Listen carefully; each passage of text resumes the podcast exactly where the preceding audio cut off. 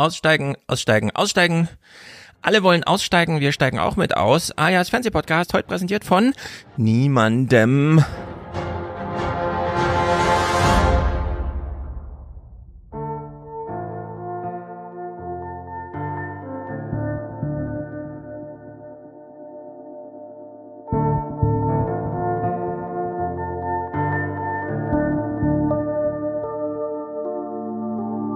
Es ist ein schwerer Fehler, aus der Kernenergie zum jetzigen Zeitpunkt auszusteigen.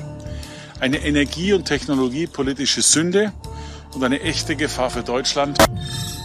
Es geht um De-Risking, schön neudeutsch, was deutlich macht, es geht darum, für unsere eigene wirtschaftliche Sicherheit zu sorgen.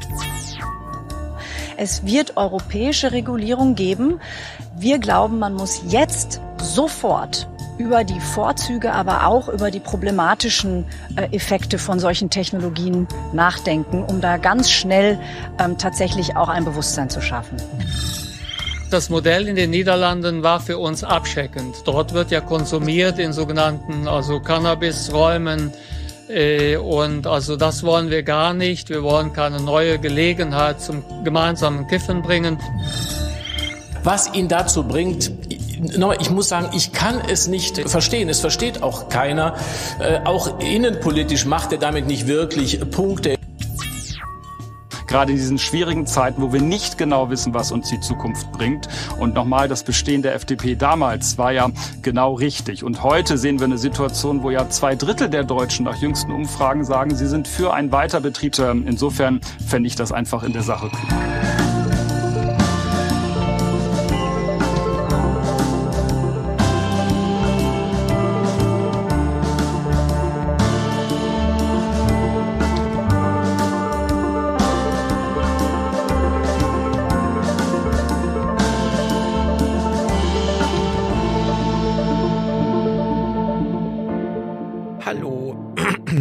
Hi, hi.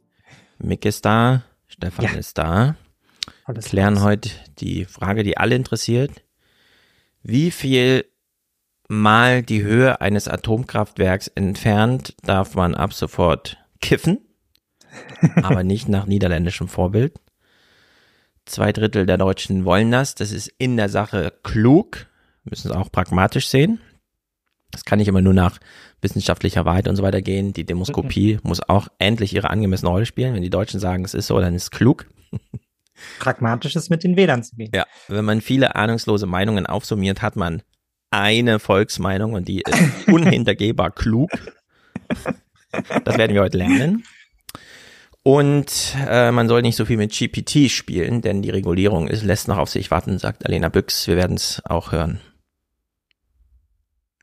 Noch Fragen offen? Nein. Nee, eigentlich kann man Schluss machen, oder? genau, wir haben alles damit geklärt und gucken uns nur noch die Kühe an. Wie wurde es denn verhandelt in Deutschland? Und es gibt unterschiedliche Einflugschneisen. Ja, das ist mein Lieblingswort. Atomkraft, Friedensbewegung, Christian Lindner selbst, es geht schon gar nicht mehr um die Themen, sondern nur noch um Lindner selbst, LNG-Terminals und ganz viel China. China. Und welches ist das Lieblingsthema? Mick, welches ist dein Lieblingsthema von den aktuellen? Von, so von rein unter medialen Gesichtspunkten? Rein unter medialen Gesichtspunkten, äh, eindeutig äh, China-Macron.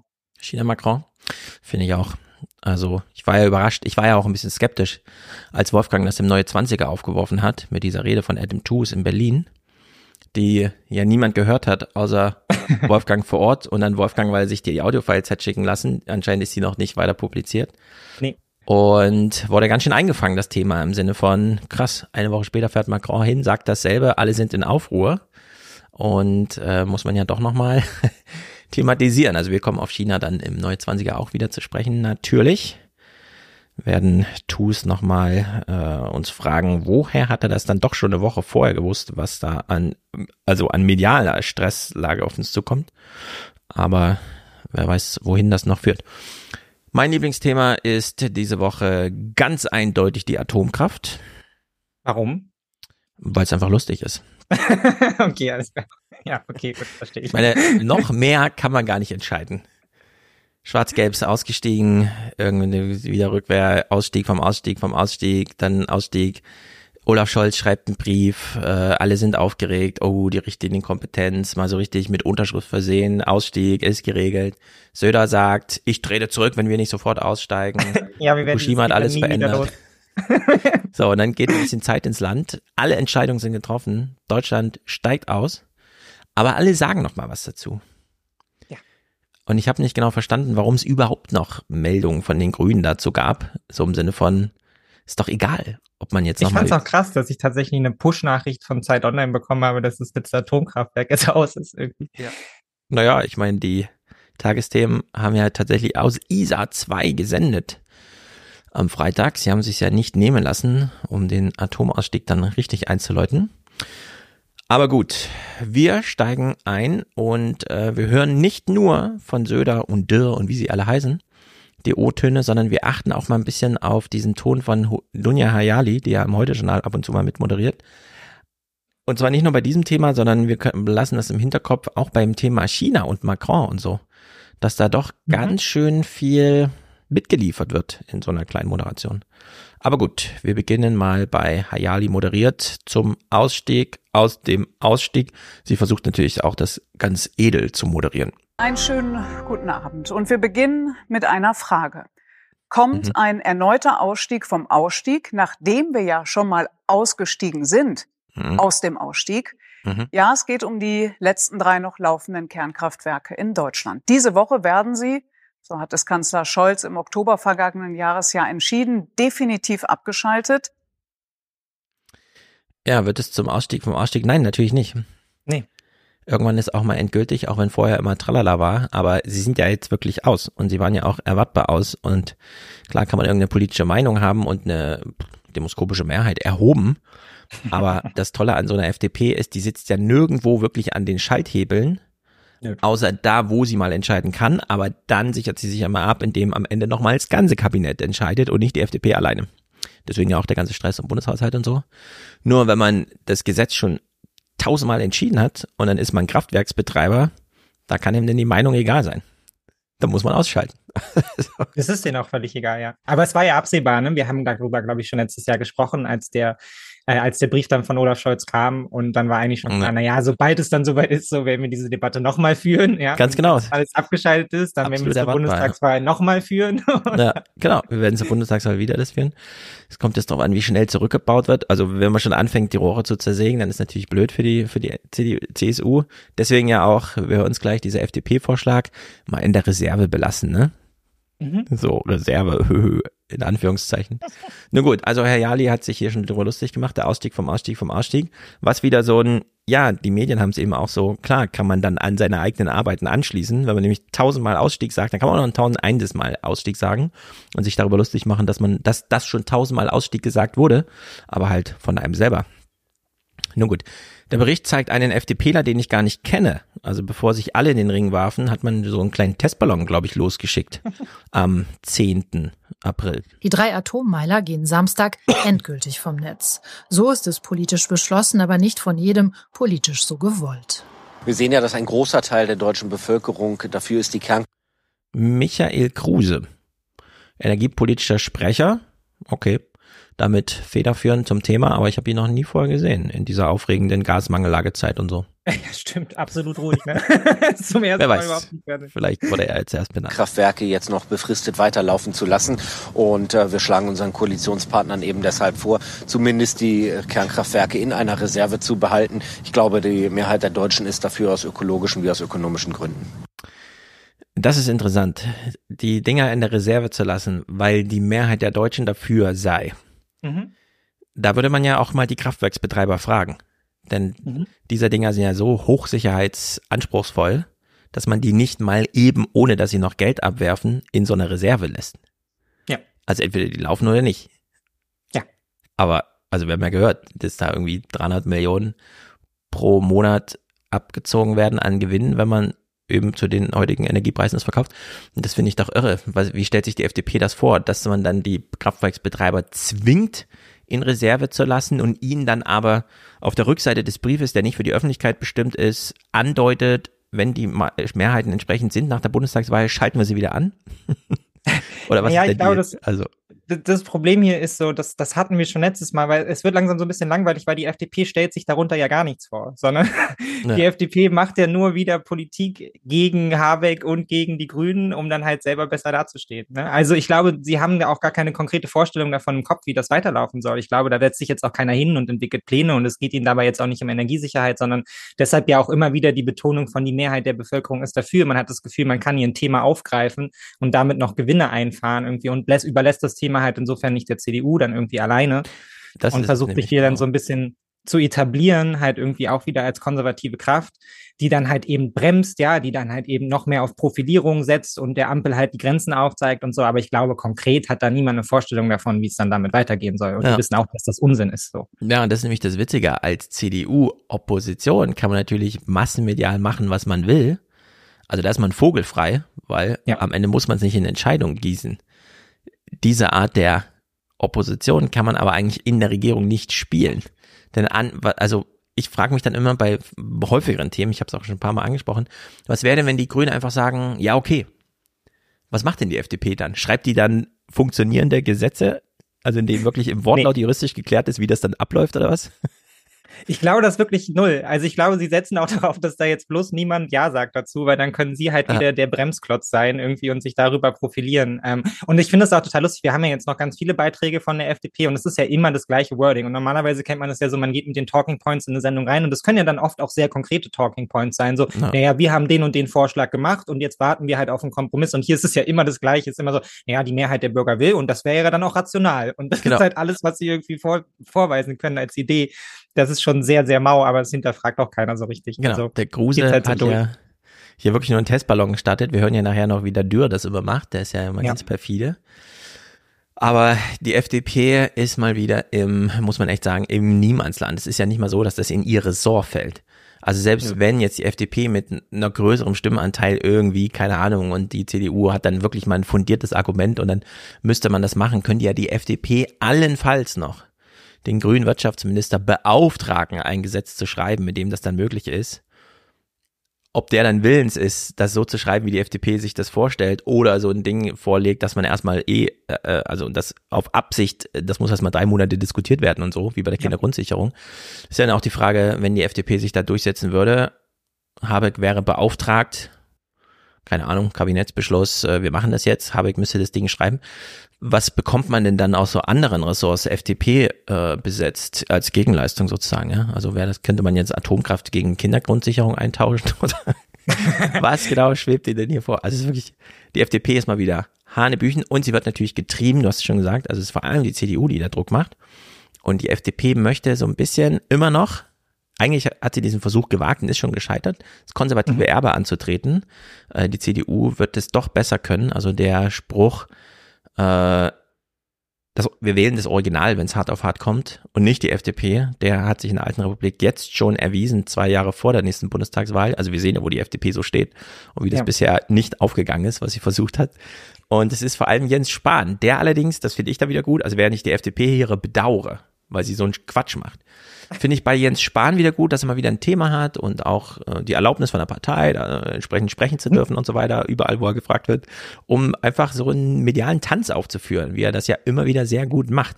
Also in der Hinsicht, ich finde es nicht ganz so schlecht, wie der Jens Spahn das macht. Es ist natürlich inhaltlich total bescheuert, aber so unter medialen Gesichtspunkten ist das irgendwie toller Halligalli. Robert Habeck, der Klimaschutzminister, holt gerade uralte Kohlekraftwerke wieder ans Netz. Klimakiller sondergleichen CO2 Millionen tonnenweise in die Luft. Wie er das betont. Plötzlich ja, ist er voll, ich stehe hier im Wald, ich bin der Naturschützer, ich finde CO2 ja. ganz scheiße, ich sag ihnen, wie blöd die Kraftwerke sind die der Robert Habeck, der Wirtschaftsminister, da rausholt. Also es ist wirklich grandios. Und das zeigt eben, die Grünen sind am Ende mehr Anti-AKW als Klimaschutzpartei. Nicht nur Kritik von der Opposition, Jetzt kommt auch die FDP Kruse. meint, es sei der falsche Zeitpunkt für den endgültigen Ausstieg. Die Bundesregierung wäre klug beraten, an dieser Stelle dafür zu sorgen, dass die deutschen Kernkraftwerke weiterhin betriebsbereit gehalten werden. Die Kapazitäten, sie können gebraucht werden. Ja, können. Aber was, was kostet das denn? Ja, also wieder Vorschlag völlig ins Nirvana, so, ne? man wäre gut beraten, wenn man denn machen würde, aber ja. was man genau machen soll, weiß man eigentlich auch nicht so. ja, das ist so, als würde man der FDP sagen, Ja, wir wissen ja, steht gerade nur bei fünf Prozent, aber belasst doch mal euren ganzen Personalkörper, als könntet ihr auch mit 15 einziehen. Wir wissen ja nicht, wann ihr mit 15 Prozent mal wieder im Bundestag einzieht. Feuert mal niemanden, haltet mal alles vor. Wir wissen, es ist ein bisschen teuer, aber mietet mal in Berlin bitte die halbe Stadt dafür, dass ihr genau, eventuell 10 Prozent mehr bekommt als also wirklich, es ist so bescheuert. Nun gut, Veronika Grimm macht hier immer einen inhaltlichen Punkt, der eigentlich wahnsinnig interessant ist. Die Beschaffung von Brennelementen, die dauert. Man hat seinerzeit darüber geredet, dass die Beschaffung ungefähr ein Jahr dauern würde. Und das bedeutet natürlich, dass wir sehr schnell in einem Zeitraum sind, wo wir aufgrund des Ausbaus der erneuerbaren Energien die Atomkraftwerke gar nicht mehr so dringend brauchen. So, ich weiß jetzt nicht, wie groß diese deutschen Atomkraftwerke sind, diese drei. Mhm. Aber in Finnland wurde jetzt Europas größtes eröffnet. Denken wir sich, bauen die noch, ja, die wollten eigentlich vor zwölf Jahren schon fertig sein, ne? Also es ist wieder so ein typisches, es hat mal länger gedauert, sie haben nicht jetzt plötzlich entschieden und so. Nun gut, also in Finnland läuft jetzt das Europas größtes Atomkraftwerk mit einer Leistung von 1,6 Gigawatt. 1,6 Gigawatt sind, wenn man im Vergleich dazu diese neuen äh, Windräder von Siemens nimmt, die 15 Megawatt Offshore machen, äh, 100 Windräder, ein paar mehr, 110 Windräder oder so. Also mal richtig idealistisch so. Der Wind in der Nordsee weht, ähm, also da gibt es keine Dunkelflaute, man weiß einfach, wie er weht und man kann die strategisch so stellen. Sagen wir mal 200 Windräder, realistisch gesehen. Ja. So ab 10 Megawatt, also gängige Größe. Wenn man sich heute entscheidet, ähm, Brennstäbe nachzukaufen, würde das ein Jahr dauern. Genauso schnell könnte Siemens auch äh, die Windräder da aufbauen. Ja. Also die Brennstäbebeschaffung würde genauso lange dauern. Also wir hätten, wenn wir heute entscheiden, wir lassen die Windkraftanlagen weiter laufen, könnten wir in derselben Zeit ein äquivalentes Windkraftwerk, das so kräftig ist wie ein Atomkraftwerk, einfach bauen, nur die Brennstäbe. Wenn jetzt jemand auf die Idee kommt, wir bauen ein neues Atomkraftwerk, also das äh, toppen wir ja. Ja, das ist ja eh unvorstellbar. Also bis es, genau, also bis das Atomkraftwerk fertig ist, dauert ja in schon 20 Jahren, bis ja. wenigstens 10 Jahre. Also in Deutschland wahrscheinlich 25 Jahre und kostet dann 30 Millionen, äh, 30 Milliarden Euro ja. das Ding. Und die Frage ist ja auch da immer, also auch da haben wir ja nicht in meinem Backyard Politik, ne? Also das will ja dann auch keiner bei der vor der Haustür stehen haben. Das ist ja das nächste Ding, ne? Alle Deutschen ja. sind für Atomkraftwerk, aber dann heißt es halt so, ja, okay, wir bauen das jetzt vor euer Dorf, darauf hat auch keiner Bock, ne? Und wir hatten das ja schon bei der Endlagersuche, dass Ganz darauf eigentlich genau. auch keiner Lust hat, ne? Und dass wir das jetzt halt irgendwie so versuchen im Nirvana zu versenken, ja, damit gar keiner mehr drüber redet, ja, irgendwie und dieses Ersatzlager äh, ja. da irgendwie laufen lassen bis in einer Milliarde Jahre. Ähm, genau. Und das Krasse, was ja hier auch dranhängt, ist es ja, es geht ja um Planungssicherheit und nichts ist ja auch der Wirtschaft so wichtig wie Planungssicherheit. Und deshalb ja. ist es ja so absurd, dass wir dieses ganze Thema jetzt überhaupt aufmachen. Ne? Wir haben ewig lang um diesen transformativen Schritt gerungen, aber letztendlich haben wir uns ja dazu entschieden, schon vor zehn Jahren. Ne? Und jetzt ist ja halt der Punkt da, wo wir es umsetzen und wir wissen eigentlich, wie es weitergehen soll. Und jetzt kommen sie halt wieder von der Seite FDP und CDU und beschießen das. Dabei ist das halt eigentlich total bescheuert, weil wir haben ja keinen Alternativplan mehr. Also wir mhm. haben eben nicht die, die 35 Entwürfe schon für die neuen Atomkraftwerke und es wäre jetzt so ein Ding so, naja, da ist schon Land gepachtet, ne, da müssen wir es jetzt nur aufbauen und die Handwerker haben wir und die Pläne sind mhm. da und das Personal ist da und die Brennstäbe sind da, das stimmt ja alles nicht, sondern wir bauen ja damit, de facto müssen wir ja einen komplett neuen Energiesektor dann wieder aufbauen, ja, nachdem genau. wir gerade alles abgeschaltet haben. Ja, man hat vor zehn Jahren entschieden auszusteigen, was auch bedeutet, keine Nachwuchskräfte in den Ausbildungs, weil es gibt keine Ausbildung mehr. Die, die jetzt die Kraftwerke betreiben, wir sehen es ja auch gleich, das sind halt die entweder schon aus der Rente zurückgeholten oder in der Rente und so. Und äh, diese demoskopische, auf die sich jetzt immer alle beziehen, zwei Drittel der Deutschen sagen, und deswegen wäre das ja auch total rational und klug und so. Da lautete ja die Frage irgendwie, ähm, angesichts der Energieknappheit, angesichts des Krieges, sind sie dafür, dass die Atomkraftwerke länger laufen? Da sagt man natürlich, ähm, ja, irgendwie schon. Und das ist aber so eine völlig undurchdachte, äh, gefühlte, reingeframte, ja, natürlich bin ich dafür. Und wir kennen ja alle demoskopischen Erhebungen, inklusive des, der fast Bürgerkriege in den Regionen zum Thema, ja, wo steht denn das Atomkraftwerk? ja. wo stehen denn dann die, über Endlager wollen wir gar nicht reden. Also es fällt auf jeden Fall Atommüll an. Der wird halt überirdisch erstmal gelagert, also Gorleben und so weiter. Finden die das da eigentlich gut? Wissen wir doch, dass sie das nicht gut finden. Und wir wissen auch, warum weil niemand anders, die stehen halt einmal in Gorleben und dann, puh, haben wir es zumindest erstmal da abgestellt, ja, die kriegst ja keinen Meter bewegt, ohne dass da gleich die Leute äh, direkt einen Aufstand machen. Also in der Hinsicht hat man das demoskopisch einfach ungünstig gemacht, nämlich nicht gleich die Frage dran gehangen, ach, sie finden Atomkraftwerke gut, ja, dann bauen wir hier eins hin. Die Leute haben hier gesagt, sie finden es voll gut und dann mal eine Woche warten, wie dann die Stimmung aussieht. Ja. Also der Sicht hätte man die FDP, die ja mal kommt mit diesem, ja, das finden ja auch die Deutschen alles gut und so, hätte man einfach demografisch Schachmatt, äh, demoskopisch Schachmatt setzen können. Wie ich schon im Aufwachen-Podcast sagte, als die FDP mit diesen E-Fuels anfing, hätte man ja einfach mal bei, äh, bei hier bei den Wirtschaftsweisen Grimm und so nachfragen können. Also was würde einfach mal durchkalkuliert ein E-Fuel-Liter denn kosten in zehn Jahren? Und ja. die sagen ja 23 Euro. Und dann könnte man ja fragen, also sie finden E-Fuels gut. Für 23 Euro? Hm, vielleicht doch nicht. Wäre dann so die zweite Antwort, ja. Also man könnte einfach auf dem Felde mit den Waffen, mit denen die FDP da hantiert, ihn einfach kontra, aber irgendwie wird es nicht gemacht. Ich verstehe das nicht. Da setzt sich keiner mal kurz hin und überlegt sich eine mediale Strategie, sondern alle versuchen dann nochmal eine Aufklärung zu machen. Und es nervt mich irgendwie, dass wir da. Naja, aber die Aufklärung kommt ja auch offensichtlich nicht an. Also ich meine, wir haben jetzt, glaube ich, vier Aspekte sehr, sehr schnell genau, genannt, die, die an, dagegen ja. sprechen, so, ne? Und das, da merkt man ja schon, ein Großteil der Deutschen, die dann halt eben dafür sind, sind auch einfach uninformiert. Und da hast du völlig recht, ne? Die schnelle Frage zu beantworten, easy, so, ne? Aber ja. wenn dann auch die Frage ist, ja, wo kommt dann das Wasser dafür her, um die Dinger zu kühlen und so? Zum und im Rhein ist jetzt schon kein Wasser und so, ne? Also ja. da, da hängen ja so viele Anschlussfragen dran, die sich, glaube ich, die Menschen in dem Moment nicht bewusst machen. Klar, wenn du natürlich nur auf deine Energierechnung schaust und die FDP erzählt dir dann, naja, wird ja dann alles günstiger und wenn wir die Atomkraftwerke nicht hochfahren, dann wird ja alles wieder viel, viel teurer. Dann ist die Antwort natürlich klar, aber da hat letztendlich auch wieder so ein bisschen der Journalismus halt seine Aufgabe in seiner Aufgabe ja. versagt, weil er halt auch wieder nur die Debatte beleuchtet hat, anstatt hier aufklärend, informativ halt irgendwie mhm. ein bisschen die Informationsbreite herzustellen. Ja, ich meine, der Journalismus dazu ist komplett Banane, aber ich frage mich halt ja. wirklich, warum glaubt das progressive Spektrum, man dürfe auf Populismus nicht mit Populismus reagieren?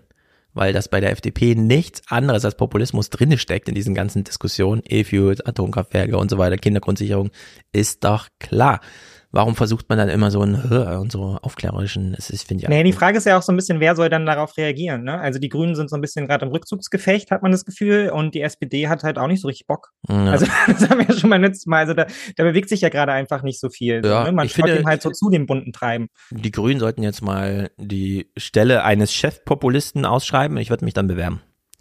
Ja, Meine Empfehlung für die nächsten Monate bis zur nächsten Bundestagswahl. Dauert ja nicht mehr lang. Okay. Ja, nicht schön, wenn es dann immer so in deiner Binde unten steht, Chefpopulist der Grünen. Ja, genau. Ich möchte gern Chefpopulist der Grünen sein. Ähm, der Fußt-Moderator der Tagesthemen äh, macht hier FD mit dem Dürr von der FDP Zitate raten. Also manchmal funktioniert so ein bisschen, aber das muss dann wirklich wie auf dem Silbertablett serviert sein. Zu der Laufzeitdebatte hat ein Politiker im November des vergangenen Jahres der Zeit gesagt, das ist jetzt mal einfach entschieden. Da muss man auch mal sagen, jetzt ist Ende. Wissen Sie, wer das war? Ja, wenn man so gefragt wird als FDP-Mann in so einer Diskussion, wo man weiß, die anderen haben schon alles gesagt und auch Söder wollte schon mal zurücktreten, falls der Atomausstieg nicht schnell genug kommt, wem könnte dann dieses Zitat gelten? Von wem könnte es stammen? Äh, Dürr äh, lässt sich trotzdem noch überraschen. Ich erinnere mich nicht an jeden Wortlaut aus der damaligen Debatte, aber es ging ja in einer Situation, wo der Winter dramatisch zu werden drohte, darum zu sagen, wir machen es mindestens diesen Winter noch die Laufzeitverlängerung. Insofern bin ich auf die Auflösung gespannt. Tja, wer war's? Die Auflösung ist Ihr eigener Parteichef, Christ Christian Lindner, natürlich, genau. wer sonst? Zu der Lauf. Hier die Auflösung. Die Auflösung ist Ihr eigener Parteichef. Christian Lindner war das. Damals eine recht klare Ansage. Ähm, und da stellt sich die Frage, wieso führt die FDP diese Debatte dann dennoch weiter, trotz des Machtwortes des Kanzlers im Oktober? Kurz danach hat er damals diese Aussage getroffen. Also ich verstehe, dass die Debatte in Deutschland seit Jahrzehnten ja sehr emotional geführt worden mhm. ist. Rot-Grün hat zunächst den Ausstieg beschlossen, dann wurde es von äh, Frau Merkel als Bundeskanzlerin bestätigt seinerzeit in den 2011er Jahren. So, Dürr. Gut, dass das nochmal erklärt. Ja, wie heißt der mit Vornamen nochmal, der Dürr eigentlich? Weiß ich nicht. Ich will ihn ja im ganzen Namen ansprechen. Also der Dürr, der FDP-Dürr, hat immer dieselbe Taktik. Und zwar schon seit Wochen. Zum einen ja, ruft er immer bei Lindner an und sagt, ich möchte zu diesem Thema den Sprecherposten. Was halt immer bedeutet, in diesen Häusern, irgendwer kriegt irgendwo eine Anfrage, das Presseteam oder ein Bundestagskandidat, äh, Mitglied oder was auch immer. Und dann sagen die, dazu spricht bei uns der Dörr, rufen Sie den mal an. Das heißt, alle Fragen zum Thema Atomdings laufen dann irgendwann auf den Dörr zu, obwohl die ja, wie wir eben gehört haben, den Gruse als äh, Themensprecher haben und so. Aber gut, damit hat das dann Dörr. Und Dörr hat immer dieselbe Taktik. Er zeigt immer, und das hören wir heute noch häufiger, Verständnis für die Aufregung und die Emotionalität, aber man müsse ja auch rational und klug sein. Rational, klug und respektvoll. Das hatten wir beim Netz. Genau. Also er zeigt immer Verständnis für die ganzen, ah ja, die sind leider ganz aufgeregt und er versteht ja auch, dass das aufregende Zeiten sind, so, dass die immer das ganze Chaos verursachen, weshalb alle in Aufregung sind, wird geschenkt. also Dürr zeigt immer ganz viel Verständnis und jetzt sagt er uns, worum es ihm geht. Christian Lindner, Ihr Parteichef im vergangenen November, er hat gesagt, dass er davon ausgehe, äh, dass Deutschland äh, ab jetzt, also ab April, nun ohne eigenen Atomstrom auskommen werde. Weshalb diese andere Einschätzung von Ihnen jetzt? Ne, es geht darum, sich Optionen offen zu halten. Natürlich ist das Ziel, ohne Kernenergie in Zukunft auszukommen, keine Frage. Aber ah, Christian Dörr, da steht's. Also es geht um darum, sich Optionen aufzuhalten. Nein, es geht doch allein darum, Stimmung zu machen. Ich frage mich dann, warum der Fuß nicht einfach immer wieder drauf zu. Ja, warum machen Sie jetzt so eine Stimmung? Ja. Und dann kann er erklären. Aber ich finde, man sollte das offen ansprechen.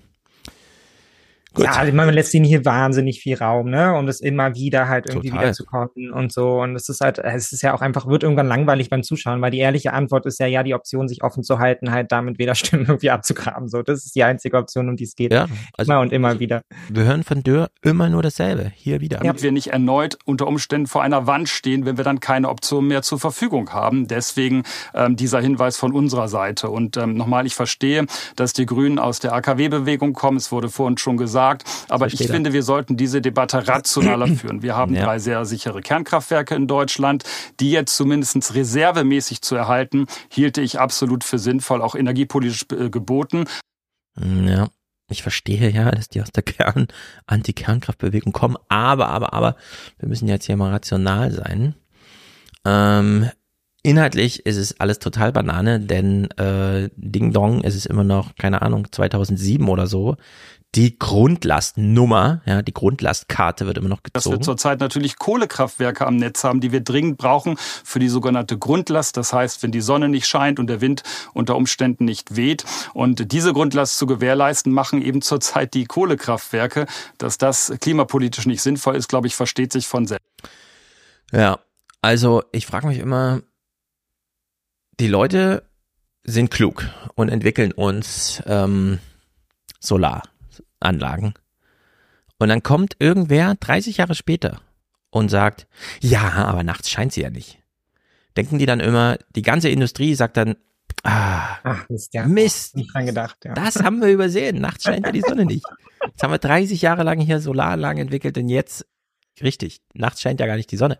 Der Wind weht ja gar nicht immer. Ah, das ist es. Ja, es ist warum faszinierend, dass wir immer noch auf dem Level unterwegs sind, oder? Das ja. ist schon krass. Ich meine, du hast in der Nordsee diese Windkraftanlagen. Und dann hast du die Ansage in Süddeutschland, verbraucht man nicht so viel Strom, weil ihr würdet so viel aus dem Netz abziehen, dass wir das Spannungsverhältnis mit dem Norden nicht halten können, weil wir haben die Leitung nicht gebaut, wir kriegen den ganzen Strom, den es Übermaß gibt, der kommt ja gar nicht bis in Süden. So, und dann kommt zwei Jahre später der Dörr und sagt, der Wind weht ja nicht immer. Das Problem der Südländer, Baden-Württemberg und Bayern ist, dass zu viel Strom im Norden produziert wird. Und zwar schon seit einer Weile. Also ich hätte gedacht, das weiß mittlerweile jeder, dass es hier so an Transportmöglichkeiten fehlt. Aber jetzt nochmal zu kommen mit, ah ja, die Dunkelflaute und da weht ja auch gar kein Wind und so. das ist so lächerlich. Ich verstehe gar nicht, wie man überhaupt noch mit Dörr ein ernsthaftes Gespräch. Wenn ich jetzt so ein Interviewformat hätte wie Thilo oder so, ne? Zwei Stunden mit dem Dörr. Ginge gar nicht. Ja, auseinander zu, nee, natürlich nicht. Das, was will man denn, will man sich zwei Stunden lang anhören mit so Alibi-Fragen, dass er ganz viel Verständnis hat für die Emotionalität auf der anderen Seite, während er die Rationalität für sich gepachtet hat, das ist doch bescheuert. In den Tagesthemen, keine Ahnung, sens keine Sensibilität für diese Sachen, äh, man lässt den Dörr einfach plappern. Hier, innerhalb von zehn Sekunden wirbt er zweimal für Rationalität und zeigt auch nochmal Verständnis für die emotionalen Grünen. Das soll fortwährend geprüft werden und an dessen muss man dann rationale Entscheidungen treffen. Wie gesagt, ich verstehe auch von grüner Seite, dass das eine sehr emotionale Debatte ist, aber ich rate wirklich zur Rationalität. Wirklich? Ich rate wirklich zur Rationalität. Wirklich, aber jetzt wirklich. Äh, warum lässt man der FDP so ein Spiel hier durchgehen? Das ist mittlerweile so billig, so durchschaubar und überhaupt. Ich finde es auch krass, dass denen das selber nicht langweilig wird, dass man irgendwie seine Aufgabe dann darin sieht, ihn trotzdem quatschen zu lassen. So, naja, er hat den Aufschlag gemacht, jetzt müssen wir ihn auch einladen, damit er was dazu sagen kann und so. Das ist ja die Debatte, die die Deutschen bewegt. Und dann kriegst du das. Und wenn du ja. ihn das nächste Mal einlädst, kriegst du wieder das. Und dann kriegst du beim nächsten Mal wieder das. ist immer das Gleiche. Und es ist so ermüdend und es ist so durchschaubar ja letztendlich auch. Ne? Also es ist so faszinierend, dass das irgendwie nicht auffällt. Ja, vor allem, ähm, ich habe die Woche die Erfahrung gemacht, äh, mal wieder Fernsehen zu gucken. Ich war ja äh, bei der Körperstiftung. Dieses Video gibt es jetzt inzwischen auch öffentlich. Äh, das empfehle ich sehr. Ich werde es auch mal verlinken. Ich habe noch mal einen kleinen Vortrag zum Thema Alten Republik, aber vor alten Leuten gehalten, die auch Fragen stellen durften oder Meinungen bekunden. Also ich tease hier entsprechende Meinungsbekundungen aus dem Publikum äh, über meinen hasserfüllten Vortrag. Wirklich, und, was äh, so harsch. ja, die, die eine war sehr hart, aber das war das ein bisschen blöde, weil damit waren die anderen, die auch ein bisschen härter mit mir diskutieren wollten, wieder auf meiner Seite, weil sie das zu frech fanden und dadurch hat sie so ein bisschen zerstört. Aber gut, äh, also das ist verlinkt, das empfehle ich. Und äh, da habe ich abends äh, danach noch Fernsehen geguckt. Äh, ich schaltete gerade ein und dann habe ich gerade diesen Baerbock-Besuch da in China und so am Donnerstag gesehen. Und da lief aber auch äh, Germany's Next Topmodel. Mhm. Und es gibt ja diese allgemeine Kritik, kennen wir ja alle, oh, das Frauenbild und überhaupt, und wie geht denn Heidi mit denen um und überhaupt und bla bla bla. Ich dachte mir aber, als ich das dann mal in real life so gesehen habe, ähm, das, also diese Kritik ist irgendwie seit 20 Jahren oder seitdem es die Sendung gibt, abgehakt. Das eigentliche Problem ist doch, dass man es wirklich nur noch explizit ironisch gucken kann. Also man hat ja nicht äh, Catwalk, Laufsteg, irgendwas für die, sondern die sollen ja dann immer so balancieren auf irgendwelchen Sachen, wo es klar ist, dass man da auch mal runterfällt. Nur man fällt nicht weit runter, sondern man stolpert halt 10 Zentimeter in die Tiefe, ja, also 10 Zentimeter, das war absolut ungefährlich. Aber die beuten das ja natürlich dann mit Zeitlupe und Gesichtsausdruck und so weiter aus. Also sie machen so richtig bescheuertes Fernsehen darum ja. und äh, provozieren aber die Situation, die sie zeigen wollen, selbst. Und einmal über eine 10 Zentimeter Bordsteinkante stolpern bedeutet ja gleich, in den drei Werbepausen vorher wird das angeteasert, jetzt gleich stürzt sie darunter und so weiter. Also es ist so offensichtlich, dass man eigentlich wirklich nur davor sitzen kann.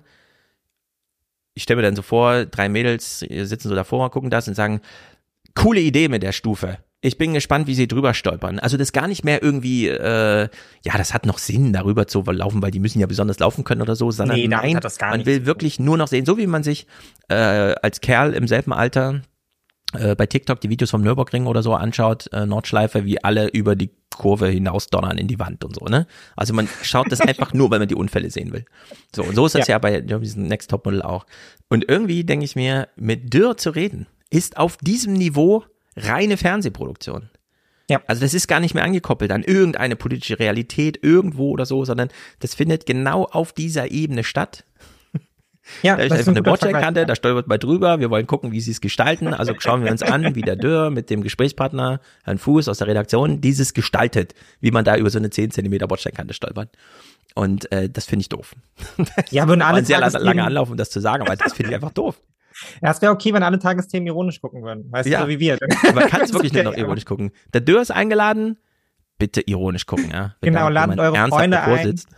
Macht frische Nett auf und dann wird schön Dürr geguckt. Richtig. In den Tagesthemen. Und jedes ja. Mal, wenn er irgendwas von Respekt oder Verständnis zeigt. besprochen oder so, genau, Verständnis ja. zeigt, dann müsst ihr was trinken. Und dann einfach, einfach abklopfen, nicht im Sinne von, ah, cooler Talking Point, sondern wir kennen den Talking Point, aber wie hat er ihn rübergebracht? Unter der Maßgabe gucken wir auch mal das Finale. Gerade in diesen schwierigen Zeiten, wo wir nicht genau wissen, was uns die Zukunft bringt. Ja. Und mhm. nochmal, das Bestehen der FDP damals war ja genau richtig. Und heute sehen wir eine Situation, wo ja zwei Drittel der Deutschen nach jüngsten Umfragen sagen, sie sind für einen Weiterbetrieb oder mindestens eine Haltung in der Reserve. Und ähm, insofern fände ich das einfach in der Sache klug. Jo. Das ist mhm. genau wie wenn Heidi den Mädels sagt, heute Abend Catwalk, jeder von euch denkt euch eine Pose aus dann weiß man genau, okay, also heute Abend müssen die 10 Meter laufen und am Ende eine Pose machen. Und dann sieht man im Vorfeld, wie sie sich die Posen gegenseitig zeigen und fragen, ist das eine coole Pose, kann ich dir heute Abend zeigen? Und dann sagen alle so, ja, und dann zeigen sie abends die Pose. Und genauso wissen wir auch, ah, der Dürr ist heute im Gespräch. 10 Meter Catwalk und am Ende eine Pose. Ja, das Also wir wissen Pose. genau, seine Pose ist, er wird die demoskopische Zweidrittelmehrheit irgendwie nennen. Und dann wollen wir einfach sehen, wie er die 10 Meter Catwalk entlang macht, um dann dieses augenzwinkernde ja, äh, hier, ich. Ja, vor allem macht äh, er immer, er macht ja immer so seine, seine Augenbrauen nach unten, ne? Er kriegt da so einen ganz ernsten, kritischen Da guckt er aber ganz ernst, ja.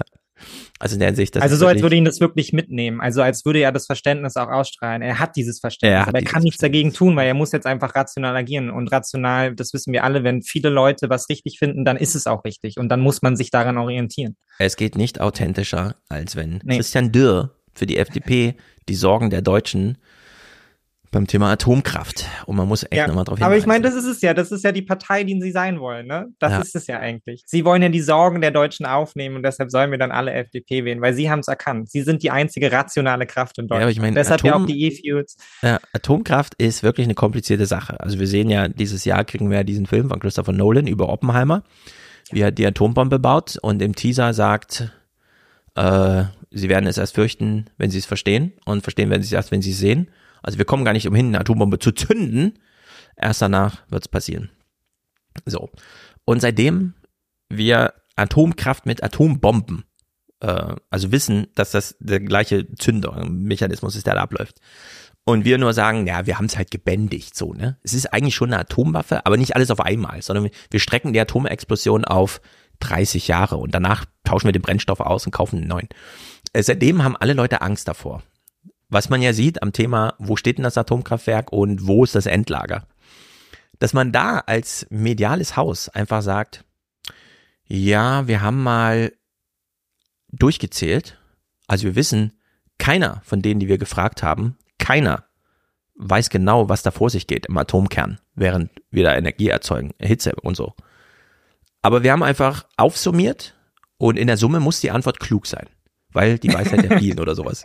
Ja. Ja, die einzige ahnungslose Meinung, okay, dahingestellt, aber viele ahnungslose Meinungen sind ja eine kluge Meinung. Ja. Also das ist irgendwie das Rationell, auf das dann Dürr aufbaut. Ja. Es ist in der Sache klug, die Meinung der vielen beim Thema Atomspaltung. also es ist so Hadebüchen. Es Es macht halt unglaublich. vorne und hinten alles keinen Sinn. Es Aber muss macht es auch nicht. überhaupt keinen Fragt ja Sinn. auch keiner nach. Also deshalb muss es auch keinen Sinn machen. Gibt ja jetzt auch keine kritische Anschlussfrage. Du, was meinen Sie denn damit? Ihre Aussage macht doch gar keinen Sinn. Wieso? Ja, es ist wirklich das dümmstmögliche Fernsehen. Lass mal wenigstens den Spahn hier noch ein bisschen. Und Spahn macht natürlich genau das Richtige. Fraktionsvize Spahn appellierte an die FDP, den Atomausstieg zu verhindern. Das Gut war- Aus für die Atomkraft sei ein schwarzer Tag für den Klimaschutz in Deutschland, sagte er der ARD. Das ist auch sehr schön, wie die CDU jetzt noch der FDP eins reindrücken kann. Ja. So, ne? Sie wären eigentlich dafür verantwortlich, Deutschland zu retten und sie tun es nicht. Deshalb wählt man vernünftigerweise CDU und nicht FDP. Ja, wählt das Original. Die FDP kriegt's nicht hin. Die schafft's ja nicht mal, den Habeck unter Druck zu setzen. Nee. So. Ich meine, das ist auch ganz lustig, weil sie boten sie damit ja total aus, ne? weil sie haben es ja erkannt. Also die FDP ist halt nur am Labern und die CDU callt sie halt aus, dass Genau. sie halt nur am Labern sind. so ne? Und das funktioniert dann andersrum auch sehr gut, ja. Ja. Und äh, diese demoskopische zwei Drittel der Deutschen sagen und so weiter, scheint so einen krassen Eindruck auf, das, auf den politischen Betrieb zu haben. Also ich will nochmal sagen, ne, dass irgendwie zwei Drittel der Deutschen, also hochgerechnet, 1000 Deutsche haben gesagt, davon waren 666 der Meinung. Also ähm, übertragen wir das jetzt auf äh, 55, 60, 65 Millionen. Also wir haben nicht mal ihre echte Meinung abgefragt und selbst wenn, wüssten sie alle nicht, was im Atomkern vor sich geht und hätten auch Angst davor, wenn man es vor ihrer Nase macht, aber die öffentliche Meinung sagt dann eben äh, irgendwie und so. Jetzt sehen wir mal, nachdem Dürr das hier mit, ja, Verständnis und so weiter, eigentlich will ich es gar nicht, Atomkraftwerke, ich würde jedenfalls nicht die Verantwortung dafür übernehmen, aber ich bin mal der Meinung, dass wir hier ein Fähnchen in den Wind halten müssen. Jetzt hören wir zu, im Gegensatz dazu mal Söder, der für die große Union, also in dem Fall die CSU, wirklich all in geht. Auf eine Art und Weise, wo man sich fragt, hast du sie noch alle? Söder, hast du sie noch alle? Ja, also so ungefähr. Äh, es ist wirklich grotesk. Der Ministerpräsident möchte nicht aussteigen und wenn der Bund ihn dazu zwingt, will er so schnell es geht wieder einsteigen. Es ist ein schwer. Der klebt sich daran fest, genau, das Bild habe ich auch gesehen Ja. auf Twitter. Äh, Söder und Lindner kleben sich vor Atomkraftwerk fest, um die Abschaltung zu verhindern. Es ist ein schwerer Fehler, aus der Kernenergie zum jetzigen Zeitpunkt auszusteigen. Eine energie- und technologiepolitische Sünde und eine echte Gefahr für Deutschland. Oh Mann, dieser O-Ton ging irgendwie 1,5 Sekunden und behinderte da alles. Schwerer Fehler, energiepolitische Sünde, Ja. Gefahr für Deutschland. Und ich finde es immer noch witzig, wie Söder auf der einen Seite, ich fahre extra nach ins Isar-Werk und dann lässt aber den Blume und den hier freien Wähler Wirtschafts Eich, wie heißt er, der Wanger, Wanger Dingsabums? Äh, Aiwanger. Eiwanger, genau, neben sich stehen. Und wenn man sich das anschaut, die beiden kennen ihre Rolle nicht. Die wissen überhaupt nicht. ja, wie sie beide so ins Nirvana gucken. Ja. Wir haben uns ja immer gewundert, dass der ach, wie hieß Trumps Vize? Dings. Mike Pence. Mike Pence. Immer hinter Trump steht und nur auf Trump starte. Ja. Rückblickend würde ich sagen, guter Move. Lass doch deine Ja, Leute halt zwei Meter zu. hinter dir stehen und auf dich schauen. Also damit der Fokus auch alle anderen Leute, damit man sich gar nicht erst, ah, wo gucken die denn hin und was ist denn das, wer sind denn die und so. Nein, die sind Kulisse für Söder. Und das kriegen die aber irgendwie nicht hin. Also Blume schaut hier irgendwie ins Nirgendwo. Nirgendwo, Aiwanger tut so, einmal lässt den Blick die ganze Zeit er gar nicht, wo er ist. so. Sieht irgendwo im Hintergrund Ballon lang fliegen oder so, ja. Ja, genau. Also es ist wirklich ganz schräg. Ähm, Also wenn schon einen medialen Aufstand machen, dann doch bitte richtig. Aber gut. Aber Äh, schöner kann man es ja nicht formulieren, oder? Also Gott hat uns die Atomkraft geschenkt und jetzt begehen quasi die Grünen die Erbsünde, indem sie sie nicht nutzen, die strahlende Energie. Ja, schon- wir hören uns das nochmal an. Das ist, es ist wirklich grotesk. Es ist ein schwerer Fehler, aus der Kernenergie zum jetzigen Zeitpunkt auszusteigen. Eine energie- und technologiepolitische Sünde und eine echte Gefahr für Deutschland. Er hat sich schon gar keinen Satzbau mehr zwischen diesen Talking Points überlegt. Es ist noch Er der schwere Fehler zum jetzigen Zeitpunkt, eine Energie- energiepolitische Sünde, eine Gefahr für Deutschland. Einfach nur durch Komma getrennt. Ja, damit reicht. bloß klar ist, was gesendet werden soll. Ja, ich weiß, einer davon kommt auf jeden Fall in die Tageszeit. Ja, also das ist wirklich Und all es waren sogar in. alle drei. Ja, Steffi Lemke macht da mal so einen kleinen Einwurf. Die Forderung, jetzt den Rückbau nicht zu beginnen, das wäre klar gesetzeswidrig, das muss man sagen. Denn im Atomgesetz sind die Betreiber dazu verpflichtet, den Rückbau jetzt zu beginnen. Und wir können die Betreiber ja nicht zum Rechtsbruch auffordern. Der Koalitionspartner meldet sich vom anderen Ende der Welt aus den USA mit der Botschaft, wenn etwas schief geht, wir sind nicht schuld. Mhm. Also es wäre rechtswidrig, jetzt irgendwie irgendwas zu fordern, was den und so weiter. Es ist eben alles entschieden, ja. Man fragt sich, warum Lemke überhaupt noch äh, nicht einfach sagt, pff, denken Sie selber was aus, schreiben Sie Ihre Kommentare selbst. Ähm, die Tagesthemen waren ja nun am Freitag im ISA 1, also ISA 2, also wir haben sie einfach vor das ISA-Werk gestellt. Und ISA 1 ist ja schon zehn Jahre ausgeschaltet oder so. Und da sind sie mal rein und haben sich eine Wortspende von dem technischen Leiter des Werkes angehört. Und da habe ich wieder gedacht, cool, wir überlassen zum Glück nur die politischen Entscheidungen den Politikern. Alles andere machen Leute vom Fach. Was danach auf ISA 2 zukommt, schaue ich mir wenige Meter weiter an. Das Kernkraftwerk ISA 1 wurde 2011 abgeschaltet. Seit sechs Jahren läuft der Rückbau. Das war früher die massive Betonkuppel über dem Reaktor, heute eine Großbaustelle. Martin Trettenbach ist einst angetreten, um Strom zu produzieren. Jetzt den eigenen Arbeitsplatz zu demontieren, kann er sich dafür überhaupt motivieren?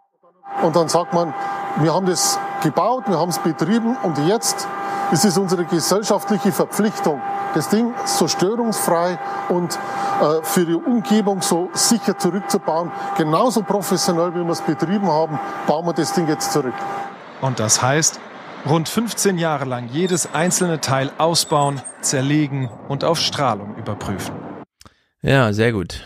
Äh, Und das machen die ja nicht zum Spaß, sondern die Überprüfung auf Strahlung ist ja das, was die Bevölkerung will. Und man könnte auch einfach hinfahren und sagen, wir bauen einfach alles ab, aber nein, wir haben ja alle Angst davor. Und deswegen wird das so gemacht. Und das erfordert eben auch ein bisschen Know-how und so. Und dieser Typ scheint mir sehr irgendwie. vernünftig zu sein. Ja, der Typ ist total vernünftig, aber dieser Bericht von Ingo ist ja total Banane. Also schon dieses, was kommt auf Isa zu? Und dann weißt du, das Ja. hat alles schon so, als wäre es eine Person. Und dann kann er sich überhaupt motivieren. Er war für unsere Stromerzeugung zuständig. Also man geht hier rein wie mit der gleichen Ideologie wie bei den Kohlekumpels, weißt du, wo auch immer ja. so, das haben sie für Deutschland geackert und geschuftet, jahrzehntelang. Jetzt werden sie quasi hier mit abgeschaltet. Ihr Lebenswerk geht den Bach runter. Wie fühlen sie sich damit? Können sie das überhaupt ertragen, jetzt diese Betonmauer hier einzukloppen? Ja, es war Dann seine eine ganz interessante Plumpe Diskussion auf Twitter darum, ähm, aufgehangen zum Beispiel an der Frage Markus Söder Besuch des Isar-Kraftwerks. Warum ist das Thema Nummer eins in der 20 Uhr Tagesschau? Ja. Oder Tagesthemen senden vor Ort. Und dann kam Marco Herak oder sowas, glaube ich, hat dann nochmal darauf hingewiesen, naja, beim Thema Kohle, äh, wir fahren nicht mehr ins Bergwerk und so, wir holen das dann nicht mehr raus, hat man ja auch damals so kulturelle Abschiede gefeiert. Ja. Also Trauerphasen begonnen und so weiter. Ja. Und jetzt würde ich sagen, beim Thema Atomkraft, wenn man den Deutschen die richtige Frage stellt, also entsprechend geframed, sind alle erleichtert. Endlich sind sie aus. Für die drei Leute bei der FDP, die das wirklich noch anders sich gestalten können, weil sie so eine Framing-Frage nochmal untergejubelt bekommen und dadurch eine so einen komischen Peak, demoskopischen Peak irgendwie ähm, generieren, würde ich sagen, okay, für die drei machen wir nochmal eine ganz emotionale, trauerfeiernde, äh, illustre Runde. Und das wird dann auch nochmal in der ARD gut abgefeiert. Und dann zieht sich Ingot nochmal den Overall an und geht für sie stellvertretend dahin und fragt ihn dann auch bedauernd, wissen Sie, was jetzt auf Sie zukommt? Umso amüsanter, dass er dann sagt, ja, wir haben das äh, verantwortungsvoll betrieben und es gehört das halt dazu, dass wir es verantwortungsvoll abbauen. Das ist unsere gesellschaftliche, hat er ja gesagt, Verantwortung, nicht politische, sondern gesellschaftliche. und unter dieser Maßgabe finde ich es wieder ganz gut. Ist auch ganz halt, lustig, aber es ist halt so dieser, dieser Arbeitsethos der Deutschen, der da immer durchstrahlt, so, ne, dass eigentlich auch nichts abgebaut, rückgebaut werden darf, weil das ja, immer, genau da hängt irgendwie, also letztendlich wie mit dem Begriff deutsche Kulturlandschaft, so, ne? Man darf hm. ja auch nicht einfach aufforsten, dann geht ja die deutsche Kulturlandschaft flöten, die ja auch nur darauf basiert, dass man da halt über Jahrhunderte der Landwirtschaft betrieben hat im wirtschaftlichen Sinne und so. Und das finde ich ja auch immer so. Auch Atomkraftwerke gehören quasi zu unserer deutschen Kulturlandschaft. Und da muss nochmal eine Abschiedstour gefeiert werden für die Brennstäbe, die reisen dann nochmal mhm. durch die Republik und jeder sagt Danke für die Arbeit, die sie geleistet haben, für den deutschen Aufschwung und so. Das ist einfach ja. sehr, sehr deutsch. Aber dafür haben wir für uns zumindest unter dem Blickwinkel, wie wir das sehen, Material gesehen, das ungefähr unter dem Tenor abläuft. Journalisten haben ganz viel mit Politikern darüber geredet, haben festgestellt, das sind alles Idioten. Also haben sie nochmal nachgeschaut, ob wenigstens die Fachleute vom Fach sind und stellt sich raus, die sind vom Fach. Dann können wir alle sagen, okay, gut. Die sind vom Fach. Soll die Politiker noch ein bisschen weiterreden, ja? Soll der Dürr noch eine Woche lang rumzetern und so. Söder jedenfalls, ich weiß auch nicht. Ich würde ihn zum Arzt schicken. Der Berückbau soll über 20 Jahre gehen. Es ist nicht einfach, je länger es dauert, in der Tat wieder einzusteigen. Aber möglich ist es nach der nächsten Bundestagswahl auf jeden Fall. Und ich glaube ehrlich gesagt auch, dass wir schon im Winter ernsthafte Probleme bekommen. Also, Bundestagswahl ist in zwei Jahren. Wenn sich das bis dahin so ein bisschen beruhigt hat mit der Großwetterlage und wir sagen, okay, wir kriegen auch weiter Solarpaneele und Windräder aus China und so weiter. Also so ein gutes globales, wir machen das jetzt mal. In Amerika sieht man ja schon, äh, der Inflation Reduction Act und so weiter hat ja zu einer Verdopplung der Investitionssummen geführt ja. auf diesem mhm. Themengebiet. Ne? Das bedeutet ja, wenn man das einfach weiter projiziert, in zwei Jahren stellen wir als Wahlkampfthemen vor das deutsche Volk, das jetzt gerade demoskopisch so einmal da ausgeknickt ist, und fragen dann, was findet ihr besser? Windkraft in der Nordsee für 2,5 Cent pro Kilowattstunde? Kann man flexibel zu- und ausschalten. Wenn es ausgeschaltet ist, auch wirklich ausgeschaltet. Also da droht nicht die ganze Zeit irgendwas zu explodieren oder so. Oder wir bauen in Bayern nochmal so eine Anlage, die vielleicht in 20 Jahren fertig ist und die ein paar Milliarden kostet und die 100 Windräder ersetzt und äh, der Strom kostet dann aber 45 Cent pro Kilowattstunde. Also ungefähr 15 mal so viel. Wofür sind sie? Und dann sagen alle, ich habe Verständnis für die Emotionen, aber es ist rational und klug und wir sollten das mhm. jetzt machen. Atomkraft. das ja, ist doch also die Söder Grundlage kann wirklich nur darauf hoffen, dass der Winter nochmal schlimm wird, so, ne? Ja. Also, das fährt er damit vor die Wand, ja. Also es ist wirklich, Söder möchte in zwei Jahren wieder in die Atomkraft einsteigen. Gut, Söder. Ansonsten drohst du mit Rücktritt, oder? Ja. Ich lass mich zum Kanzler wählen, wenn wir keine Atomkraft haben, trete ich zurück. Aber so wie damals. Also ich fordere Beugehaft für Markus Söder. Mhm. Ja. Ist ein Wiederholungstäter, müssen wir aufpassen. Ja. Also wir haben hier inhaltlich ist das alles gar nichts. Ja? Einmal mit Vernunft drauf geguckt, ist das alles totaler, also ein richtiger Schrotthaufen, der uns hier präsentiert wird. Thematisch. Ähm, aber das, was uns Söder ja eigentlich sagen will, ist ja das hier. Dass äh, ähm, jeder Tag, in dem etwas abgeschalten wird oder Prozesse des Rückbaus beginnen, es sehr aufwendig wird, erneut einzusteigen. Aber schauen Sie, etliche Länder der Welt, fast alle um uns herum in Europa, haben lange eigentlich mit der Kernenergie abgeschlossen, fangen jetzt aber neue Kernkraftwerke zu bauen. Nur Deutschland macht diese energiepolitische Geisterfahrt, anders kann man es gar nicht nennen, das schwächt unser Land fundamental. Und wir können mhm. doch nicht am Ende nur, weil die Grünen uns in eine Art ideologische Geiselhaft zwingen, äh, nicht bereit sein, unsere Chancen der Zukunft aufzugeben. Und deswegen muss man das klar benennen und möglicherweise auch Konzepte entwickeln, wie man dann zu einem bestimmten Zeitpunkt wieder, ähm, äh, zumindest für eine Zeit lang, die Kernenergie nutzen kann. Wie geht das im deutschen Fernsehen? Wie kann man so einen Müll erzählen? Ja, völlig unwidersprochen. Grünen nehmen uns in ideologische Geisterhaft, äh, Geiselhaft. Wir, wir sind ja in einer Geisterfahrt. Alle Länder auf der Welt bauen gerade Atomkraftwerke, außer Deutschland, die schalten die aus. Das ist also wirklich, ich weiß auch nicht, liebe Journalisten, könnt ihr da nicht einfach mal, also ihr habt doch eine Hoheit über eure eigene Blattlinie und sowas. Die Redaktion hat doch so eine eigene Intelligenz irgendwie. Die kann auch bei manchen Themen einfach sagen, nee, ist Schrott. Also ist wirklich dumm. Das ist ja, äh, aber das hatten wir schon beim Bürgergeld, dass man sich da so dachte, so man darf auch einfach mal sagen, dass eine Position Schrott ist. Ja. Aber traut man sich dann nicht. Ja. Weil das wäre ja dann Haltungsjournalismus. Also lässt man lieber die Haltung, die hier drin ist, ohne jegliche ja. Information, die dahinter kommt, einfach abspielen. Ihn einfach und macht labern. dann quasi Haltungsjournalismus für die falsche Haltung. Aber okay. Das ist unglaublich. Nun gut, hören wir noch kurz Ricarda Lang. Sie heißt ja nicht lange, wie ich immer dachte. Ricarda Lang im Gespräch. Zamparoni fragt auch nochmal nach diesen demoskopischen zwei Drittel der Deutschen und so weiter. Dem würde ich auch gerne nochmal nachgehen als Redaktion, ja. Zwei Drittel der Deutschen sagen, also zeigt mir mal welche und führt die mal so eine Frage, stellt dir mal so eine Frage weiter zum Thema Atomkraft. Laut Deutschland Trend von heute sind fast 60 Prozent der Deutschen gegen diesen Atomausstieg. Da drängt sich schon so ein bisschen der Eindruck auf. das finde ich auch ein geiles Framing. Die Deutschen sind mehrheitlich dagegen, da drängt sich etwas auf dadurch, ja? Mhm. Also das ist ja maßgebend, was eine Mehrheit der Deutschen irgendwie in der, wir haben tausend Leute gefragt und die äh, haben es dann hochgerechnet. Grünen halten aus doch eher ideologischen Gründen am Atomausstieg fest. Ja, aber wenn die Deutschen mehrheitlich sagen, durch eine, wir haben tausend Leute gefragt und so weiter, dann ist die Gegenseite die ideologische Seite. Mhm. Oder können Sie nicht da pragmatischer an das Thema rangehen? Verstehe ich nicht. Ich gehe da pragmatisch ran. Ja, ich gehe da pragmatisch ran und dann erklärt sie so ein bisschen. Äh, und da hätte ich mir aber dann auch mehr gewünscht. Dieser Clip hat mich so sehr aufgeregt. Ich meine, Ingo Zamperoni ist ein 50-jähriger Mann. Der ja. hat eine komplette Redaktion, die da mit ihm zusammensitzt. Irgendjemand schreibt diese Frage auf und niemand wird irgendwie im Verlauf der Zeit klar, dass diese Frage einfach von vorne bis hinten überhaupt keinen Sinn macht. Also ja. wirklich null. ja, vor allem, was heißt denn das übersetzt? Also, zwei Drittel der Deutschen sagen bei diesen Inflationswerten gerade, 18 Euro pro Monat sind zu viel für einen öffentlich-rechtlichen Rundfunk. Wir haben gehört, der geht über 10 Milliarden gerade im Jahresbudget, es müssten auch 3 Milliarden reichen. Vier Fünftel der Deutschen sind der Meinung, es müssten auch 3 Milliarden reichen. Wer sind denn dann die Ideologen auf der Gegenseite? Die mit fehlendem Pragmatismus die 10 Milliarden durchpauken. Also. Ja.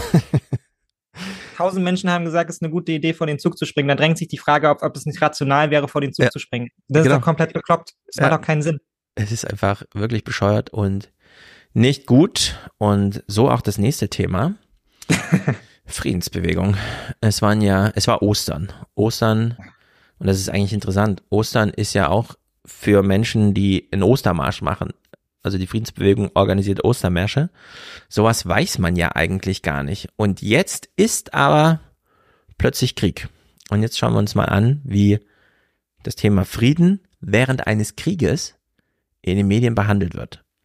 Vorher, klar, wenn irgendwo ein Krieg ist, der uns interessiert, also wir sind ja ne, europäisch aufgeregt, weil das ein Krieg vor unserer Haustür ist ja. und nicht einer da in Afrika bei diesen schwarzen Menschen, wo es niemanden interessiert und man gar nicht genau weiß, was Sudan, was Niger, keine Ahnung. Mhm. Und äh, jetzt ist es ja hier und dadurch müssen wir alle ganz aufgeregt sein. Und wie das zurückwirkt auf ein Nee, Frieden darf dann nicht mehr für sich ein Wert sein, sondern es muss immer kontextualisiert werden mit dem, was äh, gerade da noch passiert. Also man darf dann nicht mehr bedingungslos für Frieden sein. Man muss dann immer gleich erklären, äh, was das mit Ukraine so zu tun hat. Also es hat mich wirklich geärgert. Äh, das mit den Atomsachen, das war ja wirklich jetzt nur Halligalli. Ja, Die politischen Entscheidungen waren klar. Es war einfach nur noch mediales Theater, ja. Aber beim ja. Thema Frieden. Wird der FDP auch nichts nutzen, so, ne? Das kann man ja, auch gar nicht, genau. So. Völlig egal. Hat sich halt von der CDU treiben lassen und dachte, sie muss da noch mal einen Kontrapunkt setzen. Ja, aber, aber sie kriegt immer die Packung dafür, dass sie in dieser Koalition ist. Daran wird sich auch nichts mehr ändern. Genau. Also es wurde einmal zementiert, jetzt wer dieses Original ist, nämlich Jens Spahn und wer dann nur eine Show macht, die FDP. Bei der Friedensbewegung äh, wichtiges Thema ist das so ein bisschen anders gelagert, finde ich. Also hier Tagesthemenmoderation zur Schwerfälligkeit. Die Ostermärsche haben in Deutschland eine jahrzehntelange Tradition, aber wohl noch nie war ihr Einsatz für Frieden so umstritten wie in diesem Jahr. Ja, wie kann das denn sein? Also man ist immer für Frieden und dann ist auch, ja, interessiert niemanden, wir berichten auch in den Nachrichten nicht drüber. Und dann ist plötzlich der Frieden umstritten. Die Friedensbewegung ist umstritten und es ist alles ganz kompliziert und so weiter. Also hier muss ja auch so eine mediale Reflexion eigentlich mitlaufen. die aber gar nicht stattfindet. Denn obwohl ein Nein zum Krieg bei den allermeisten Deutschen normalerweise kaum Widerspruch hervorrufen würde, dreht sich die Diskussion seit dem Überfall Russlands auf die Ukraine um die Frage, führt der Weg zum Frieden manchmal über den Krieg? Verständlicherweise tut sich die deutsche Friedensbewegung schwer, darauf eine positive Antwort zu finden. Wirklich? Oder sind da Leute, die einfach sagen, nee, wir finden erstmal Krieg scheiße, egal wie er ihn führt? Ja. Nein, ja, da muss man nicht jedes Mal gleich miterklären, dass man auch Putin scheiße findet, weil ja, Putin findet den Angriffskrieg, also finden wir natürlich ja. auch Putin scheiße, aber du musst es nochmal bekennen vorher. Ja? Ich finde es auch ganz bemerkenswert, dass man hier so dieser Bewegung so irgendwie so eine Aufgabe zuschreibt. So, das ist doch euer Job. Ja, ihr seid für genau. Frieden. So, jetzt erklärt mal, so, wie habt ihr das euch vorgestellt? So, ihr beschäftigt euch doch damit. So, macht ja, man jetzt wie beim sagen, so, als wäre das so, es wäre so Aufgabe dieser einen Gruppe. Das finde ich so interessant ja. daran, dass es so, es ist gar nicht eine gesellschaftliche Aufgabe, sondern, und ich muss ganz ehrlich sagen, ja, mal Eingeständnis so, bevor der Ukraine-Krieg war, das in Friedensbewegung ist ja auch eine lange Sache. Mir war nicht bewusst, dass das so ein Begriff ist, die Friedensbewegung, ehrlich gesagt, dass man mhm. da irgendwie einfach so eine Gruppe von Menschen hat und dann immer weiß, naja, das ist ja die Friedensbewegung, die funktioniert wie so eine Organisation und die kümmern sich halt darum, dass Frieden ist. Also, das ist doch eigentlich, ist das nicht in unserer aller Interesse irgendwie? War das nicht auch die, die Perspektive auf Deutschland so? Wir sind alle, wir haben alle Interesse daran, Frieden zu haben. Ist das nicht erstmal vernünftig? Also, ja. Na, und dann kann man das im Einzelnen ausdiskutieren und aushandeln, aber. Ja. Wer hatte denn damals Ingo Zamparoni? Ach nee, Ilner oder so hat er irgendwie Baerbock damals gefragt. Ja, was sagen Sie denn Ihren Kindern, wenn die hören, dass Sie damals in der Verantwortung war, das Klima zu retten, aber Sie haben es als grüne Partei vermasselt? Das ja. war ja Ihre Aufgabe, das Klima zu retten. Die Menschheit hat sich selbst zerstört und Ihre Aufgabe war es zu retten. und das haben Sie nicht gemacht. dass da irgendwie ja, so eine genauso, ja. allgemeine Verantwortung da ist und so weiter. genau, und ich finde es auch wirklich verwerflich, eine Friedensbewegung ähm, zu unterstellen, dass es jetzt plötzlich so gute und schlechte Frieden gäbe. So, man darf ja. nicht mehr rausgehen und sagen, ich bin für Frieden, weil dann ist man irgendwie ein Putin-Versteher oder so. Dieser Bogen ja, wird viel zu schnell gemacht. Ganz krass, ja. Aber ich meine, das haben wir ja in gewisser Weise ähm, seit Corona, da hatten wir ja sehr ähnliche, ja, sehr ähnliche Bewegungen. Ne? Also diese, die Abgrenzungstendenzen sind einfach ähm, sehr, sehr schnell da. Und wir sehen es ja jetzt auch gleich in diesem Bericht, wie das dann geht. Ne? Es ist eine sehr, sehr schnelle Entwicklung hin von, da stehen Menschen auf der Straße und sind für Frieden und dann haben sie sich halt nicht konkret in dem Fall gegen Putin ausgesprochen und dann ist der nächste Schritt, naja, dann sind sie wahrscheinlich Putin-Versteher, dann sind sie wahrscheinlich auch schon unterwandert, also eigentlich auch schon Verschwörungstheoretiker und mhm. wahrscheinlich auch schon im rechten Spektrum und dann bist du bei, naja, alle, die bei der Friedensbewegung mitmachen, sind halt irgendwie Nazis angekommen. Es geht sehr, sehr schnell tatsächlich ja, genau. so in der Debatte. Ne? Das ist genau die Debatten, die man auf Twitter dann sieht. So, ne? Also ja. Und es haben sich sehr viele hier abschrecken lassen. Seit mehr als 40 Jahren organisiert sie die Ostermärsche in Berlin für Frieden und. Also die macht das seit 40 Jahren. Und jetzt plötzlich muss sie sich zum Thema Ukraine bekennen. Und ich höre jetzt schon wieder einige Hörer, die sagen, ja, natürlich muss sie, das ist ja auch, man muss doch hier was sagen und so. Und ich sage nochmal ganz ausdrücklich, nee, muss sie gar nicht. Sie ist seit 40 Jahren für den Frieden und natürlich ist sie erst recht auch dieses Jahr einfach für den Frieden und organisiert da einen Friedensmarsch. Und jetzt kann man mal hören, äh, wie viele sich diesem Ostermarsch dieses Jahr angeschlossen haben im Vergleich zu den Jahren vorher und wie viele vielleicht Angst hatten aufgrund dieser medialen Stress. Sieht sie die Ostermärsche in Berlin für Frieden und gegen alle Waffen, auch solche, die der Ukraine helfen würden, sich zu verteidigen. Waffen bedeuten immer Tod. Und es kann nicht sein, dass wir wollen, dass die sich bis zum letzten Tag umbringen lassen. Und ähm, die Ukraine nachher eigentlich nur noch ein Schutthaufen ist. Doch das Parteimitglied der Linken hat damit heute 1500 Menschen mobilisieren können, halb so viele wie angemeldet zu ihrem traditionellen Ostermarsch. Es kommen nur noch halb so viele. Sehr viele sagen einfach, ah nee, am Ende sieht das jemand, dass ich da war, dass ich für Frieden war ja. und das ist dann nicht gut. Ja. Und dann fragen die mich, was ist denn jetzt so ein bisschen Putin-Versteher? Ja. Naja, klar, weil das ja dann auch immer die Frage ist, die angeschlossen ist. Ne? Man kann ja auch nicht einfach nur für Frieden sein und das halt sehr prinzipiell, sondern man muss ja die Frage dann auch gleich beantworten können, die ja andere auch nicht beantworten können. Nämlich, mhm. naja, wie soll es denn mit diesem Krieg weitergehen? Ja, keine Ahnung. Ja, es gibt halt, gibt halt verschiedene Positionen da und ich finde es dann auch, ähm, es ist das Bittere ist ja, dass wir es nicht, nicht in der Lage sind, das auszuhalten und dann damit in einen Aushandlungsprozess ja. letztendlich kommen. So. Weil wir hadern alle damit regelmäßig, wir hadern damit gesellschaftlich und keiner von uns weiß es genau und deshalb handeln wir das politisch wie gesellschaftlich aus und dazu gehört mhm. es auszuhalten und dazu gehört halt eben auch immer Diskussion, ja, und es ist eigentlich, eigentlich fatal, dass man das wieder erklären muss, ja, aber das ist halt irgendwie der Weg, der gerade gegangen wird, dass man halt eben da extrem ja. krasse Ausgrenzungstendenzen Ja, also hier, Konstruktivismus, Konstru, Dingsterbums im Chat. Naiver Pazifismus ist leider auch eine Form von unterlassener Hilfeleistung. Nee, ist es nicht. Pazifismus ist erstmal einfach Pazifismus das Ding mit der Naivität. Wenn die Oma jetzt da steht und sagt, ich bin seit 40 Jahren gegen Waffen, auch in diesem Falle, und dann wird im Off durch die Berichterstatterin angefügt, auch Waffen, mit denen sich die Ukraine verteidigen könnte, möchte sie nicht geliefert haben. Das heißt ja dann im Um, also wenn man das weiterdenkt, oh, dann ist ja das alles äh, Russland ausgeliefert. Ja, dann ist die Ukraine, wenn sie sich nicht verteidigt, mit unseren Waffen hinweggefegt, äh, aus der Geschichte getilgt. Das ist dann alles das neue Russland. Nun ist aber so, wir haben ja nicht nur diese äh, zu einfachen Bilder, sondern wir haben ja auch eine Realität. Diese Waffen, die wir jetzt in die Ukraine liefern, verursachen in der Ukraine unendlich lange Staus an den Grenzen. Markus Lanz war ja da, hat einen Film gedreht, der erst noch gesendet wird, aber hat mit Brecht schon mal drüber gesprochen, wie wirklich jedes Auto, das aus der Ukraine herausfährt, komplett einmal auf links gekrempelt wird, weil diese Waffen, die wir da hinliefern, aus dem Land rausgeschmuggelt werden diese Idee von, ach, wir liefern da Waffen hin und dann nehmen die die äh, in die Hand, sind ja mutig und unsere Helden und dann rennen die auf den nächsten Russen zu und schießen den tot, denkste. Ja. Passiert auch mit ein paar Waffen, aber die meisten, und ich sage mit Absicht, die meisten dieser Waffen werden natürlich zu Geld gemacht. die kommen da einfach an, irgendwer bekommt die in die Hand und dann heißt hier kämpfen wir gegen die Russen. Nee, die werden zu Geld gemacht. Die verlassen die Ukraine wieder, die finden überall auf der Welt ihren Niederschlag Gerade diese kleinen Sachen, diese Munitionskram und so weiter und so fort.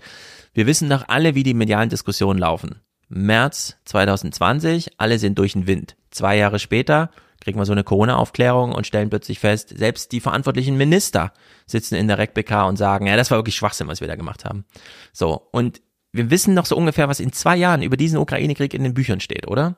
Nämlich, dass ungefähr 60, 70 Prozent dieser Waffen niemals an die Front kamen, sondern einfach zu Geld gemacht wurden, weil das das ärmste Land der Welt ist und die Leute dort einfach auch Geld brauchen.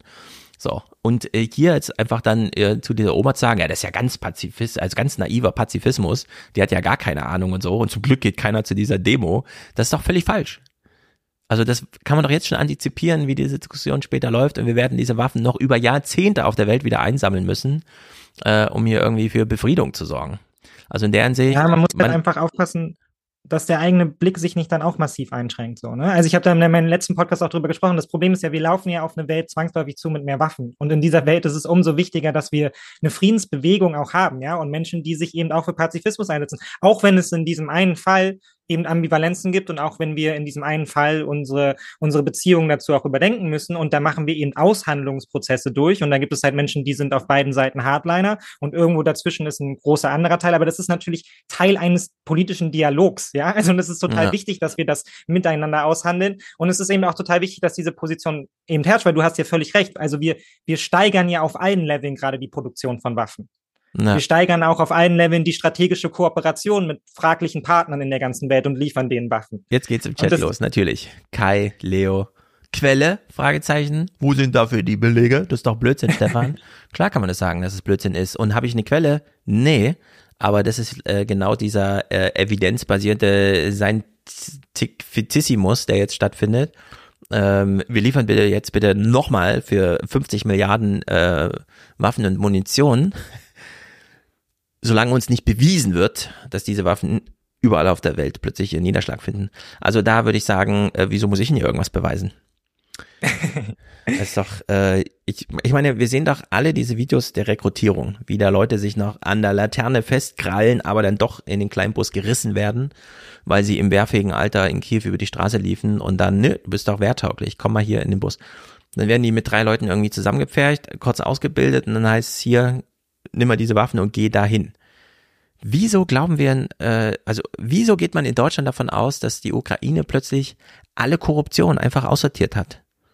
Dass ja, alle das, persönlichen das, Interessen geht, zu überleben das wollen. Geht, was wir sehen. Genau, und Geld zu verdienen einfach nicht mehr stattfindet. Das ist doch Quatsch. Das sind doch Menschen, die dort in der Ukraine gerade handeln. Und denen sei das doch alles zugestanden. Und es ist doch auch wirklich leicht zu erklären. Und ich würde es doch genauso machen. Also dieses Bild, was wir aus Deutschland da immer noch haben, dieser total super ideale, das ist genau alle Kriege der Geschichte waren immer ein bisschen schief, aber jetzt haben wir mal so einen richtig gerechten Krieg. Ja, ja, äh, alle sind hochmotiviert Seite. und alle sind Helden. Also es ist wirklich, äh, naja, schlägt sich halt nieder in solcher Berichterstattung hier. Naja, das, ja, also das Problem ist doch, wir, ähm, Precht hatte doch mit seiner Aussage prinzipiell, er hat sie halt sehr, sehr früh getroffen, aber er hatte doch damit prinzipiell recht. So, dieser Krieg läuft halt eben weiter. Und solange dieser Krieg läuft, werden wir uns als Einzelpersonen genauso wie politisch immer die Frage stellen müssen, wie viel ist ertragbar und wie viel nicht.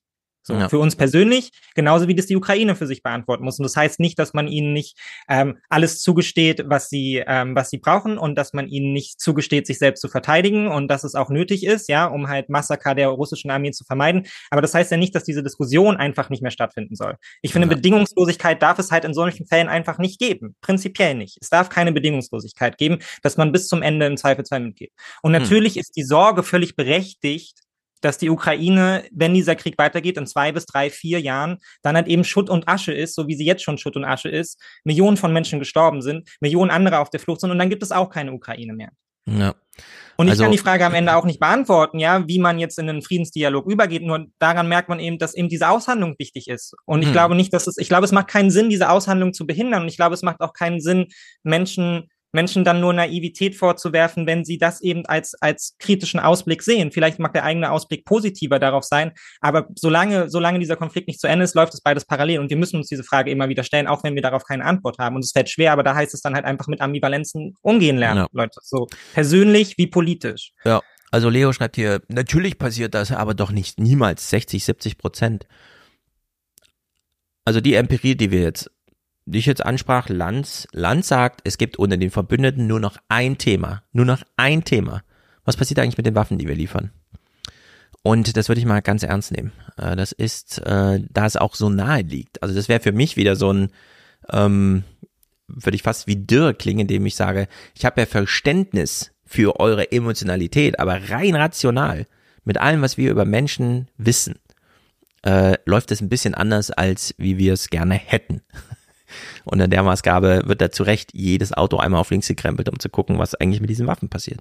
Naja, und das Ding ist ja auch, die Waffen bleiben. Wir haben es gesehen nach dem Zusammenbruch der Sowjetunion, ja, diese AKs sind immer noch in afrikanischen ja. Bürgerkriegen im Einsatz. So. Ja, genau. Genauso wie deutsches Gerät, ne? Also wir pumpen ja auch gerade unsere Waffenindustrie halt bis zum Ende zu, ne? Und auch da, finde ich, muss man kritisch bleiben bei allem, was man der Ukraine zur Verfügung stellen möchte. Auch da muss man damit kritisch sein, dass wir damit gerade einfach nur Industrie massiv subventionieren, die haut alle möglichen nachbarschaftlichen Beziehungen zu irgendwelchen Partnerunternehmen hat, die dann eben auch diese Profite nutzen, um wieder neue Waffen zu produzieren und Druck machen auf die Politik in diesem, in diesem Umfeld, in dem wir gerade sind, in dem es mhm. so leicht fällt, da halt Druck auf die Politik zu machen, weil ja jedes Bekenntnis zu Frieden halt irgendwie schon als, als Verrat an der ukrainischen Sache gesehen wird, ja. um dann halt wieder Waffen zu verkaufen an alle möglichen Drittstaaten, ja, von denen wir dann wieder nicht wissen, wo die Waffen landen und so weiter ja. und so fort. Und ich finde, das muss man hier schon mitdenken, so. Und ich finde, deshalb hat so eine Bewegung, so sehr sie vielleicht jetzt auch manchmal selber naiv sein muss oder vielleicht auch an, an dem vorbeigeht, was in der Ukraine passiert, trotzdem ihre Berechtigung. So.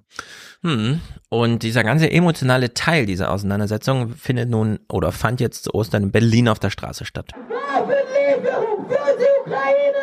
Die Gegendemonstration am Brandenburger Tor. Hier fordern sie Unterstützung, sodass die Ukraine sich selbst verteidigen könne und kritisieren die Ostermarsch-Organisatoren scharf.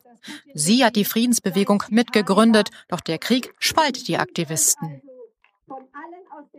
Die Aufrufe zu den Ostermärschen, einige von denen erwähnen zwar, dass der Überfall auf die Ukraine ein völkerrechtswidriger Angriffskrieg ist, aber da, danach fehlt jede weitere Kritik an Putins Kriegsverbrechen und auch jedwede klare Solidarität für die Unabhängigkeit und Erhaltung der Ukraine. Ja, da treffen halt zwei emotionale Rationalitäten gerade aufeinander. Und klar, das ist dann am Ende unauflösbar. Äh, und umso länger geht es ja dann entsprechend auch.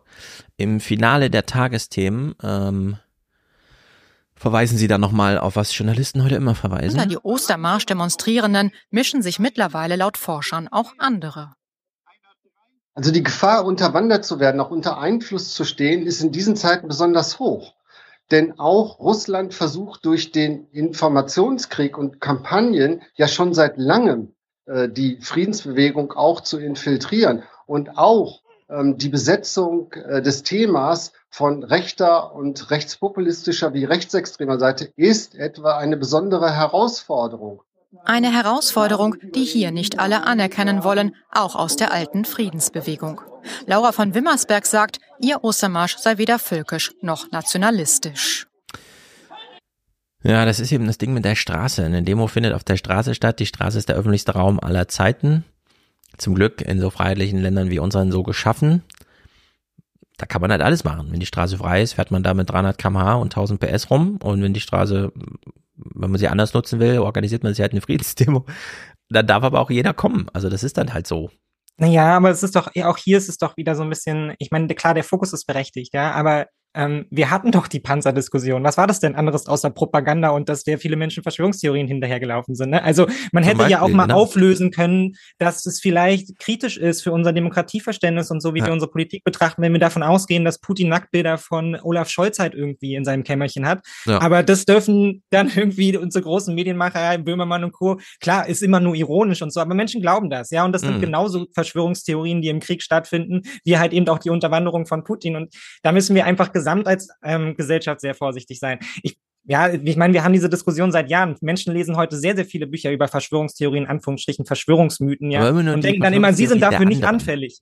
Ja, genau, es sind immer die anderen. Ne? Ich habe ja das Buch gelesen, ich kann da nicht anfällig sein. Ja. Und dann aber halt irgendwie fleißig retweeten, dass halt Olaf Scholz wahrscheinlich der, der Ukraine gar nicht helfen will. Und eigentlich sein Interesse ist ja, mit Russland zusammen. In Moskau gibt es auch so ein Hotelzimmer und jeder, der an der SPD eine wichtige Rolle spielt, wird da erstmal hineingeladen und dann sind da so ja, Frauen genau. und dann werden Videos durch den Spiegel produziert und danach sind die immer auf russischer Linie.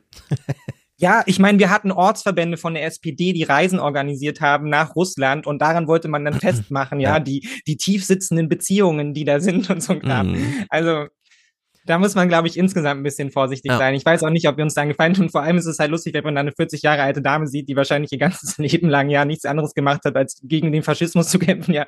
ja. Der Antifaschismus drauf. Und dann ist man so, ja, du bist doch von Rechten und da wandert irgendwie du ganz persönlich. Ja.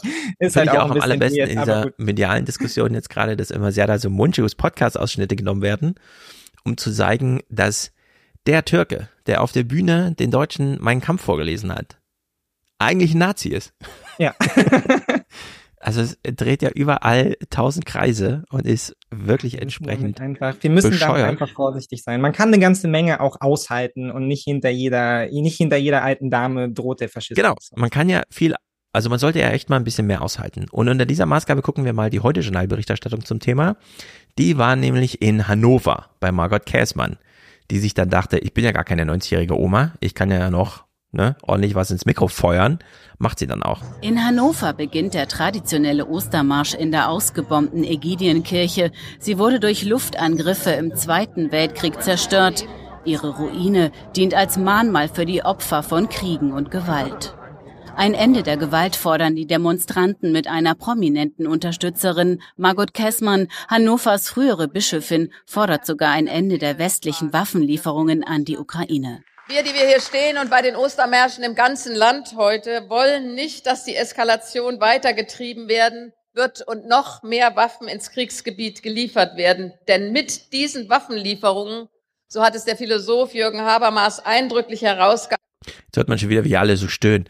Oh, Habermas und so, ne? oh ja, der nächste Name Drop, ne? so ein äh, Schnodder, wie ist da nicht. Arbeitet damit werden wir mitverantwortlich für all die Toten.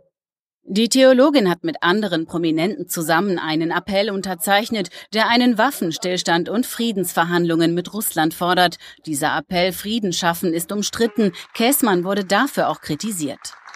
Zum einen bekomme ich immer wieder diffamierende Äußerungen wie Lumpenpazifistin und Putin-Versteherin und anderes mehr. Aber in letzter Zeit sind es mehr und mehr Botschaften und E-Mails von Menschen, die sagen, danke, ich bin froh, dass diese Stimme, die gegen Waffenlieferungen sich äußert, auch Gehör findet in Deutschland. Und wem das hier nicht reicht und wer hier denkt, oh, das ist aber, das halte ich nicht länger aus, der muss noch die Wortspenden der normalen Bürger aus Hannover abwarten.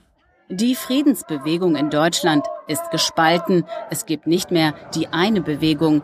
In manchen Aufrufen wird Russland klar als Aggressor benannt. Andere werfen der NATO vor, schuld am Krieg zu sein.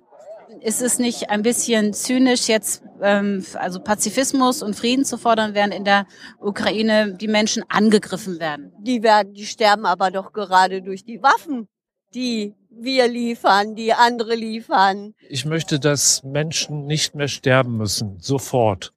Und da ist der einzige Weg Verhandlungen. Sehen Sie wirklich durch Waffenlieferungen einen Weg in Richtung Frieden? Und es sterben auf beiden Seiten Menschen und sie sterben durch Waffen. Und solange Menschen durch Waffen sterben, sollten wir aufhören, Waffen zu liefern. Sie werden den Frieden nicht bringen. So, jetzt hat der Mann gesagt, Verhandlungen sieht ja keiner nirgendwo. Und dann ist ja immer das gängige, ja, Putin will ja auch nicht verhandeln und so. Stellt sich raus, äh, mittlerweile wird es dann auch uns immer häufiger gesagt, aber hier ein Korrespondent aus Kiew. Der Weg zu einem Ende des Krieges, wie wird der in der Ukraine selbst gesehen? Ja, heute bei meinen Gesprächen mit den Menschen in der Stadt und ich war die, den ganzen Tag unterwegs, war, war der Tenor klar. Äh, Verhandlungen will die Mehrheit hier nicht. Ganz eindrücklich hat mir Svetlana aus Kharkiv ihre Meinung geschildert. Sie ist geflüchtet und seit einem Jahr lebt sie ähm, auf der Flucht. Sie sagte, stell dir vor, jemand kommt in dein Haus, zerschlägt alles, terrorisiert und tötet deine Liebsten und dann sollst du mit demjenigen besprechen, wie die Zimmer aufteilen Abteilung in deinem Haus ist. Nee, das will sie nicht. Ja, also niemand will verhandeln, das muss man ganz klar sagen. Es sind nicht nur die Russen, die dann irgendwie da nicht verhandlungsbereit sind, sondern die Ukrainer sind es auch nicht. Und damit ist schon, also sind so Gespräche gemeint, die natürlich notwendig sind, weil man gerade keine Bedingungen, keine Ziele, kein Nichts, sondern nicht mal Gespräche. Und das ist natürlich eine echte Problemlage, weil das heißt ja, dass hier beide Seiten immer noch glauben, sie würden gewinnen und da möchte ich immer wieder Alexander Kluge irgendwann werden, also irgendwann kommt dieser Punkt, wo einfach einsehbar ist, es gibt hier nichts mehr zu gewinnen. Was übrigens auch beim Thema China und Taiwan und so weiter, China würde ja sofort ins, in Taiwan einfallen, wenn es da was zu gewinnen gäbe. Ja. Also wenn es Ja. nicht bedeuten würde, wir können es überhaupt nur erobern, indem wir alles komplett einmal zerstören, und dann haben wir aber nichts gewonnen. Dann haben wir es einfach nur erobert, aber es ist nichts gewonnen. Und Ja. das hält uns gerade für diesen Krieg vom Leibe. Und in Russland, äh, in der Ukraine glauben beide Seiten, sie könnten gewinnen. Und das ja, und man darf die ganzen, Gespräche. ganzen politischen Dimensionen, die da dranhängen, nicht vergessen. So, ne? Also ich, ich glaube auch, es ist gefährlich, diese, diese Ebenen immer miteinander zu vermischen, weil genauso wie eine Friedensbewegung hier, egal wie radikal ihre Forderungen sind, natürlich wenig Einfluss hat auf die Politik und den, Ja. und den Konflikt, ja, ist es natürlich auch in der Ukraine selbst ein total schwieriger Aushandlungsprozess. Ne? Weil du hast auf der einen Seite eine Regierung, die halt in vielen Fällen auch besser informiert ist als ihre eigene Bevölkerung, die mit den Partnern in Gesprächen steht, die weit, wie weit die Unterstützung reicht oder eben auch nicht, die wahrscheinlich auch einen weit besseren Überblick darüber hat, was man gewinnen kann oder auch nicht. Und du hast natürlich auf der anderen Seite verständlicherweise eine Bevölkerung, die aber natürlich einfach massiv darunter gelitten hat und ähm, die natürlich auch in gewisser Weise auf Vergeltung aus ist, ja, oder zumindest nicht, dass die Toten in gewisser Weise umsonst sind, wenn man dann eben Teile wieder abgibt oder so, ne? Und Ja. auch das muss ja die Ukraine mit sich auch aushandeln. Und ich glaube, es, ich halte es auch weiterhin nicht für unwahrscheinlich, dass es da noch zu massiven Reibungen kommen wird, wenn wir an einem Punkt sein sollten, wo verhandelt wird über gewisse territoriale ähm, Bereiche und so, dass wir dann sehen, da gibt es einen Teil in der Bevölkerung, der das prinzipiell ablehnt. Ne? Und dann muss man auch schauen, wie weit sich dann eine ukrainische Regierung letztendlich gegen durchsetzen kann oder eben auch nicht. Ja, auch das ist ja nicht ausgestanden. Das sind, auch Mhm. das gehört letztendlich zum Krieg dazu. Ne? Also dieses Land steht jetzt sehr, sehr stabil und sehr, sehr zusammen und geordnet. Wenn es dann später heißt, die ukrainische Regierung hat beschlossen, äh, dieses und dieses Gebiet geht eventuell in Russland über an Friedensverhandlungen und die Menschen, die dort leben, sehen es anders und die haben auch noch eine ganze Menge Waffen in der Hand.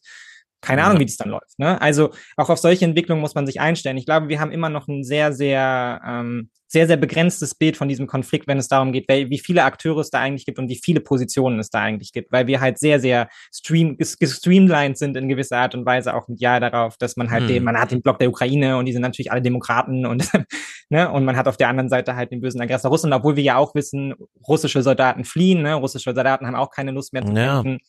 Ne, das gehört ja alles dazu und das ist sehr, sehr schwer zu erfassen. Ähm, Genau. Aber das sind halt alles Dimensionen, die man letztendlich damit einbeziehen muss. Der Krieg findet auf so vielen Ebenen statt, dass ich sowieso erstmal sage, äh, also von einem, wir können weder von einem Ende sprechen, noch davon, dass irgendwer irgendwas gewinnt. Ja.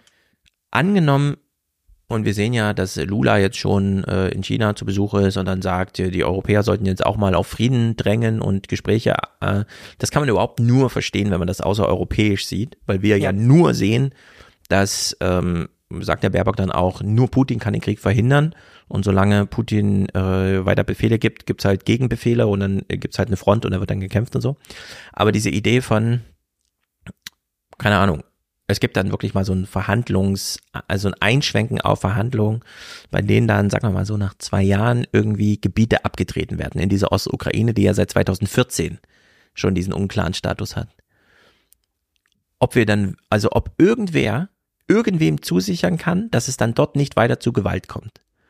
Denn wir sehen ja, wie viele Waffen jetzt vor Ort sind. Wir sehen, wie äh, die Einstellungen einander sind, also wie sich ja. Ukrainer und Russen ähm, so begegnen. Und äh, diese, diese Idee von, dass man politisch darüber befinden kann, wie die Menschen, die dort vor Ort leben, miteinander umgehen, finde ich sowieso, ist völlig ausgeschlossen. Plus, weil es auch im Chat stand, ja, freuen sich alles auf den Wiederaufbau. Also umso mehr zerstört wird, umso mehr Geld und Wirtschaft und so weiter kann angekurbelt werden durch Wiederaufbau, was ja dann immer dieses zynische Bild, ne, kennen wir ja aus dem Irak, dass die ganzen amerikanischen Firmen dann den Wiederaufbau machen, um dann die Profite, also die ganze Welt macht so, ja, wir finanzieren jetzt den Wiederaufbau und das Geld fließt aber nur zu den Baufirmen und so. Äh, das ist wirklich das erste Mal, dass so ein Krieg stattfindet in einer Region, die, also wo einfach kein Bevölkerungswachstum die politischen und gesellschaftlichen Fortläufe untermauert. Das ist eben ganz anders als in diesen afrikanischen Ländern, wo wir diese Bürgerkriege haben oder historisch rückblickend, keine Ahnung, auch ein bisschen da um die äh, englischen Inseln, aber auch Italien, Deutschland, also Nord, äh, äh, wie heißt es, Südtirol und so weiter und so fort. Das lief ja alles immer in einer Zeit, in der klar war, bei diesem Gebiet, da geht's um was, weil äh, da geht's um Lebensraum und sowas. Das ist ja diesmal nicht so. Man muss ja wirklich erstmal schauen, ob die Menschen, die jetzt, die jetzt vertrieben wurden aus diesen Gebieten, wirklich in ihre jämmerlichen Dörfer, das muss man leider so sagen, wirklich zurück wollen wir haben ja dann immer dieses Bild von, ja, aber diese drei Städte und das ist ja voll das Kulturgut und so weiter und so fort. Ja, aber es liegt da immer auch alles in Schutt und Asche. Will man jetzt ja. echt dahin fahren und seine Lebensaufgabe, äh, kennt man ja auch so aus Deutschland, ich will aber, dass diese Kirche wieder aufgebaut wird. So, und dann dauert es irgendwie 40 Jahre, selbst in Dresden, ja, mitten in der Stadt dauert das 40 Jahre, bis eine Kirche aufgebaut wird. Was glauben wir denn, wie das in der Ukraine jetzt läuft? Also wer soll sich denn darum kümmern? Wer soll das denn verwalten, organisieren und finanzieren, dass da irgendwelche Dörfer wieder aufgebaut werden? Also diesen, äh, das hatte Brecht auch schon mal angemerkt, dass es vielleicht wirklich einer dieser ersten größeren Auseinandersetzungen ist, wo einfach Quadratkilometerweise es einfach da niederliegen bleibt, wo sich einfach niemand hm. mehr darum kümmert. Äh, und das muss man auch mal sich anschauen, ob man, also welches Bild wir jetzt so insgesamt davon, wie wir darüber diskutieren und so weiter. Nun gut. Ja, die Frage ist ja auch, was wird da aufgebaut, ne? Also, weil das, was ja klar ist, ist, ein Großteil der Gelder, die dort fließen wird, wird eben aus den USA und vor allem dann auch aus Europa fließen. Klar ist, dass die Ukraine nicht so schnell Teil der EU wird. Die Frage ist auch, wie viel ihr das bringen würde, aber natürlich hat die EU da auch Interessen in der Ukraine, ne? Und die Frage, also, man würde ja jetzt nicht anfangen, irgendwelche Industrien auszulagern, irgendwie aus anderen europäischen Ländern und dann zu sagen, hier habt ihr, habt ihr geschenkt, damit ihr euer Land wieder aufbauen kann, könnt und vernünftiges BIP habt, sondern ne, man sieht es ja auch schon, diese Aufteilung von Menschen aus der Ukraine, die läuft für viele Länder ja auch ganz gut. Ne? Also mhm. wir haben das ja auch gesehen. In Polen ähm, sind sie gerne willkommen, ne? weil sie gehören zum gleichen Kulturkreis, man kommt irgendwie gut miteinander zurecht. Auch Polen hat Probleme mit seiner Bevölkerung, äh, was die, was die Zahlen anbelangt. Und dann, natürlich kann man die Menschen dort einsetzen. Ja? Und ich bin sehr gespannt, ob wir tatsächlich sehen werden, dieses, dieser große Marshall-Plan dann für die Ukraine oder ja. ob nicht eher daraus hinausläuft, dass man das einfach als ein Gebiet sieht, aus dem man sich halt froh gut wohlschätzen kann, ja, dass halt Menschen gerne herkommen, um hier zu arbeiten. So. Und dann vielleicht auch wieder zurückfahren an die Grenze, aber halt nicht ins tiefste, in die tiefste Ukraine zurückfahren, mhm. ähm, weil es da dann auch nichts gibt, was es irgendwie an, an Arbeitsplätzen, ja, und an Industrie genau. und so Landwirtschaftlich ist natürlich von Interesse, aber die landwirtschaftlichen Sachen laufen alle automatisch mittlerweile. Also das ist ja, wie in der das Mühle. ist ja kein Prozess mehr, wo du auf dem Feld stehst und die Kartoffeln einzeln einsetzt. Alle. Genau, es gibt und keine ich mein, Müller du, mehr. Also sondern. Und wer will so leben heutzutage, ja. des 21. Jahrhunderts, wer möchte auf dem Feld stehen und da irgendwie Erdbeeren pflücken und Spargel Genau, also die wird man nicht mehr also, brauchen. Das ist äh, vor zehn Jahren schon, haben das Konstanze Kurz und Frank Rieger in dem Buch geschrieben, um 10.000 Tonnen Mehl aus Getreide herzustellen, brauchst du drei Ingenieure, die im Drei-Schicht-System die Mühle betreiben. Ja. Der Rest ist automatisiert und auf dem Feld natürlich auch. Gerade bei diesen riesigen Flächen, wo man einfach sieben Kilometer geradeaus, dann macht der Traktor eine Wende und fährt wieder zurück und so. Also da muss keiner mehr im Traktor sitzen und mitfahren. Das ist, äh, als würde man wie hier in, in Frankfurt, wo immer noch die, das alte Neckermann-Gebäude unter Denkmalschutz steht, weil es so schöne Treppe außen an der Fassade hat. Es ist ungefähr die hässlichste Architektur, die man sich vorstellen kann, aber sie steht unter Denkmalschutz. Was bedeutet, mit diesem Gebäude muss man irgendwie vorsichtig sein. Also gab es da ewig lang niemanden, der es nutzen konnte. Und jetzt gab es aber einen Investor, äh, irgendeine niederländische Bude investiert eine Milliarde und dann werden da einfach Computer eingestellt. Und dann haben da zehn, zehn Ingenieure auf dieser riesigen Fläche, auf der früher zehntausende Menschen gearbeitet haben.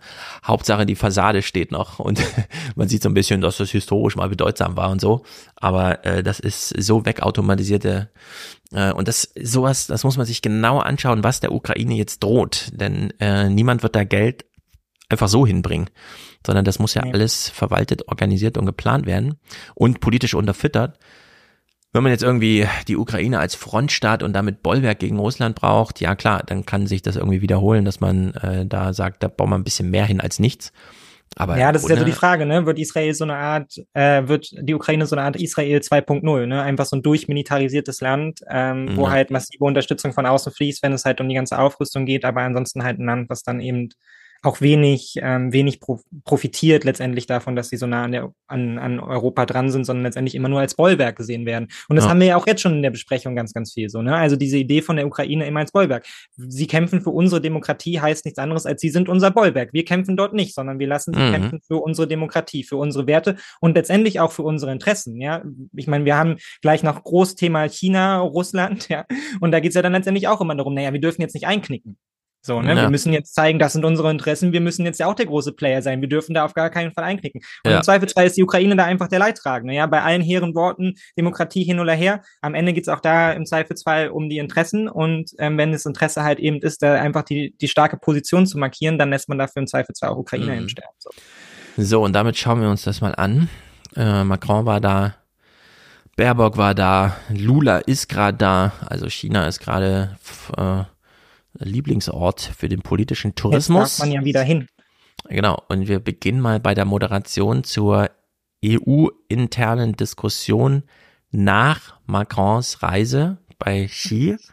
Also er war ja da mit einer riesigen Delegation an Wirtschaftsleuten, also irgendwie aus 50 Branchen sind sie da mitgefahren, haben große Verträge gemacht. Und wir wissen ja aus Deutschland, in keinem Jahr hat Deutschland, haben deutsche Unternehmen so viel Geld investiert in China wie 2022, also ganz aktuell 11 Milliarden Euro.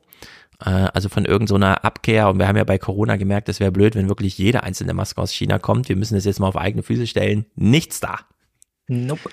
Äh, alle Automobilgewinne werden in China erwirtschaftet. Der deutsche Markt macht irgendwie noch fünf Prozent oder so, hat Lanz da mal angeführt als Zahl. Also es ist wirklich unter ferner Liefen. Äh, China ist die Zukunft und äh, Macron ist also in China mit dieser riesigen Wirtschaftsdelegation, steigt ins Flugzeug, fliegt zurück und gibt ein Interview darüber, dass wir uns jetzt mal auf Distanz zu Amerika bringen sollen. Angeblich. Das werden wir natürlich äh, in vielen Podcasts noch ausführlich diskutieren. Was hat Macron da gesagt? Was hat er dann in Den Haag gesagt vor den Studenten und so weiter und so fort.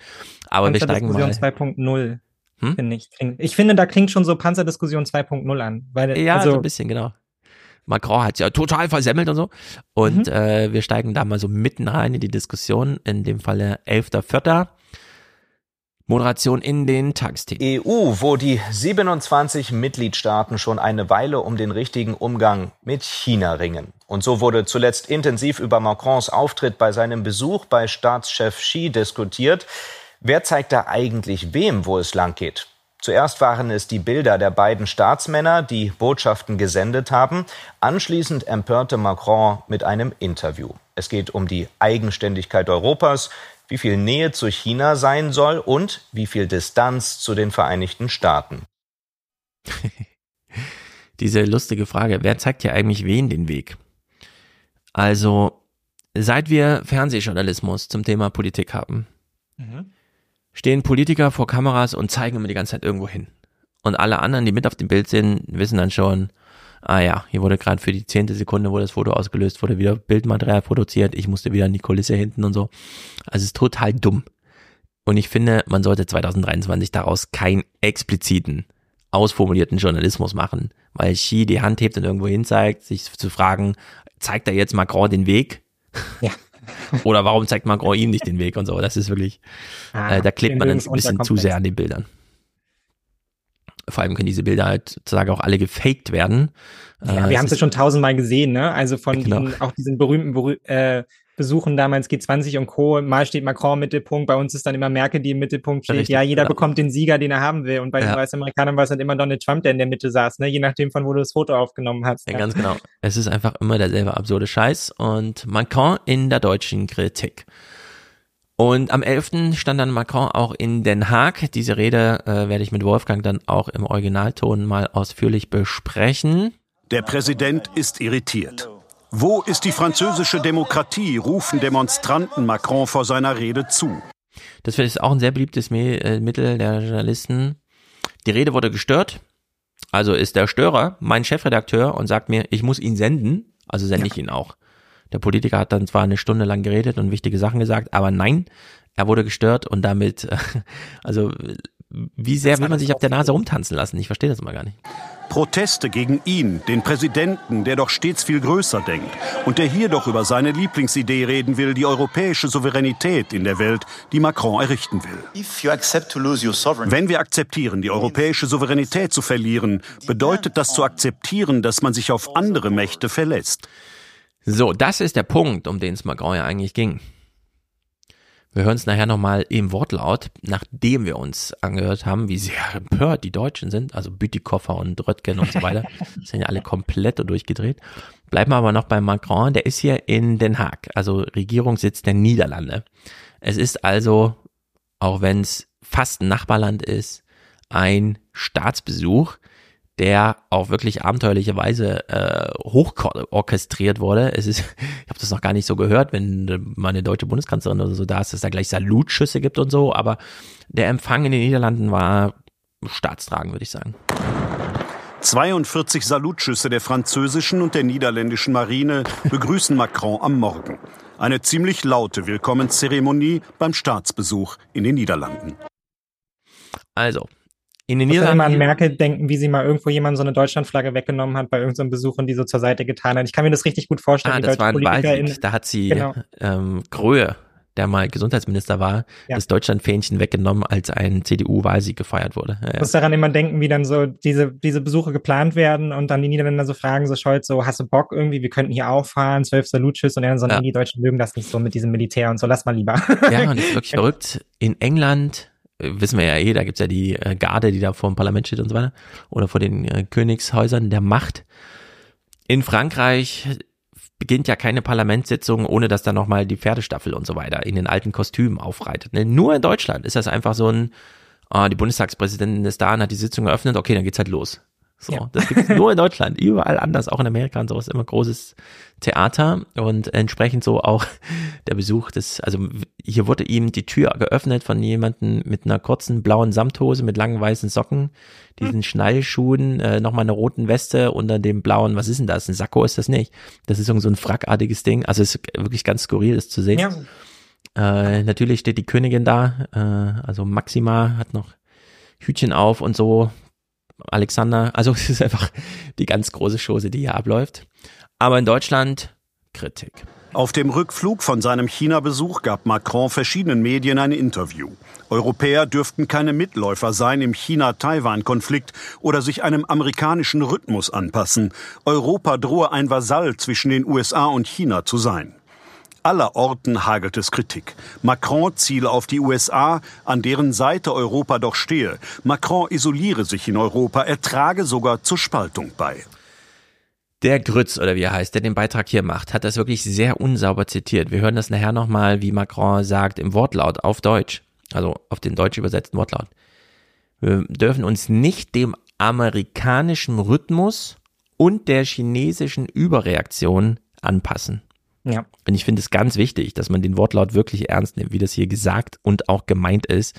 Denn da gibt's auch nicht zwei Lesarten oder sowas. Nee, war schon völlig vergessen. Also war aber, wie gesagt, spielt er hier auch keine Rolle. Und ich finde es auch, also dieser, dieser Satz ist ja eigentlich auch schon was, ich glaube, in der Journalistenschule würde man dir das um die Ohren hauen. Ne? Also wenn du in einen Bericht reingehst mit, es gab von allen Seiten Kritik, ja, ja aber das kommt dann gar nicht vor, du definierst gar nicht, von welcher Seite es jetzt Kritik gab. Und dann später siehst du ja auch nur wieder die Kandidaten, die wir ja auch schon kennen. Ne? Also Röttgen ja. kennen wir jetzt nun aus genug Debatten, wo er dann immer der ist, der quasi stellvertretend für alle osteuropäischen Staaten halt irgendwie spricht und die Kritik übernimmt und es wird dann immer so angenommen. Ja. Deshalb meinte ich ja auch Panzerdebatte 2.0. Ne? Also man muss ja, eigentlich auch erstmal rausfinden, na, welche europäischen Länder haben denn jetzt daran Kritik geübt? Und wir haben ja nachher auch noch Baerbock und da merkt man dann auch schon relativ schnell, ja, so weit gehen ja die Positionen hier eigentlich gar nicht auseinander. Ne? Also zweifelt naja. jetzt irgendjemand daran, dass Europa souverän sein soll oder? Genau, Baerbock haben wir eben erst nachher, als sie dann auch in China ist. Ja. Jetzt haben wir Manfred Weber und Reinhard Bütikofer. ich mein, und ich will nochmal dazu sagen, also Leute. es ist ganz wichtig, du hast es eben auch schon gesagt, wir kriegen hier die Einschätzung deutscher Politiker, ohne überhaupt zu erfahren, worum es geht. Denn mehr als, wie Grütz ja sagt, ja, da gab es ein Interview und hat er irgendwie gesagt, irgendwas mit Rhythmus und Anpassen und so. Äh, wir wissen nicht, worum es geht und kriegen dann aber diese O-Töne aus den Deutschen rein. Macron hat sich als undankbarer Europäer gegenüber den USA präsentiert. Solche Äußerungen. Also undankbarer Europäer gegenüber den Dank, USA. Okay. Dankbar für was? Ja, genau. Den Inflation Reduction Act oder so, sollen wir jetzt dankbar sein. Ja, also diese Diskussion gerade alle ausgeblendet hier im deutschen Journalismus, genau. Solche Äußerungen, die so tun, als müssten die Europäer, um selber handlungsfähig zu werden, sich möglichst weit von den Amerikanern abgrenzen, die ist spalterisch. In dem Moment, wo China große Militärübungen vor der Küste Taiwans durchführt, äh, in so einem Moment äh, stellt sich der französische Präsident eher an die Seite Chinas. Ähm, er hat damit Europa keinen Gefallen getan. Ja, also Macron steht jetzt an der Seite Chinas und hat uns Europäern damit keinen Gefallen getan. Und uns ausgeliefert. Ja, genau. Wir sind, äh, er hat uns ausgeliefert, ja, uns Deutsche, ohne uns zu fragen, hat er uns einfach mitgenommen. Das, das geht gar nicht. Ähm, jetzt großer Blick über den großen Teich. Wie sehen das die Amerikaner? Wir wissen, gerade in diesen Tagen, wo es diese Leaks gab und so weiter, wenn die Amerikaner aufgeregt sind, sind sie aufgeregt. Und dann sagen die das auch öffentlich. Wir finden das scheiße, das ist ein großes Problem, wir sind aufgeregt. Wenn die Amerikaner öffentlich sagen, oh, ist einfach gar nicht so alles so wichtig, kann das gelogen sein im Sinne von, oder Einschätzung gleich, wir hören das mal, wie die Amerikaner darauf reagierten, ähm, hier auf ein ganz undankbares Europa plötzlich getroffen zu sein. Auch in den USA gibt es Unmut, die Regierung aber gibt sich gelassen. Es gibt so viele grandiose Kooperationen zwischen uns, wir konzentrieren uns darauf. So, also das State Department gibt sich gelassen. Und jetzt ist ja, aber auch wieder die Frage, welcher, bei wem, bei wem gibt es Unmut? Wer sind die Leute, bei denen es Unmut gibt? Genau. Sind es wieder nur drei Senatoren, die ihr gefunden habt, oder ist der Unmut in der Regierung? Hat sie das geäußert? Ja. ja. Also wir suggerieren, wir simulieren jetzt mal, Macron hätte wirklich gesagt im Flugzeug, Amerika ist ein blödes Land, ich will das nicht mal, dass das meine Freunde sind. Also so Daumen nach unten, kein Freund, wie im Kindergarten. Dann könnte man ja sagen, okay, die Amerikaner nehmen es locker, weil wir Deutschen sind jetzt ungefähr 17 Mal dahin geflogen mit unseren Wirtschaftsdelegationen, EU-Kommissariat und so weiter und haben gesagt, ah, dieser Inflation Reduction Act, da macht uns ein bisschen Sorgen, wir kommen da gar nicht mit, jetzt gehen unsere ganzen Unternehmen darin und so. Und die Amerikaner so, ja, wir müssen das jetzt machen, weil wir brauchen eine Wachstumsstrategie. Nur weil die Deutschen äh, mit Christian Lindner das alles verhindern, dass man da mal einfach in äh, Verschuldung und so reingeht, um da mal ordentlich die grüne Wende jetzt zu organisieren, können wir ja nichts dafür. Also wir können einfach nichts für die europäische Blödheit, finden es aber auch blöd, dass die europäische Blödheit verhindert oder verzögert, dass wir so einen schönen transatlantischen Block sind, beispielsweise gegen China. Ja. Dann ist nämlich total nachvollziehbar, dass das State Department dann so dasteht und sagt, ja, wir sehen ja irgendwie ein, dass wir, äh, dass wir Europa jetzt so eins mitgegeben haben mit dem Reduction Act. Wir können ja nichts für deren Blödheit und so. Aber wir finden es auch gut, dass sie mal echte Emotionen zeigen. Dass der Macron mal sagt, wir finden Amerika gar nicht mehr so gut. Und das nicht immer nur hinter, sondern einfach mal öffentlich. So im Sinne von, puh, einfach mal ein bisschen Dampf aus dem Kessel gelassen oder so, ne? Dass ja. man das dann auch dankbar mal gerne annimmt, dass man jetzt wieder ein bisschen mehr auf Augenhöhe kommt. Ja, ihr dürft auch mal wütend auf uns sein.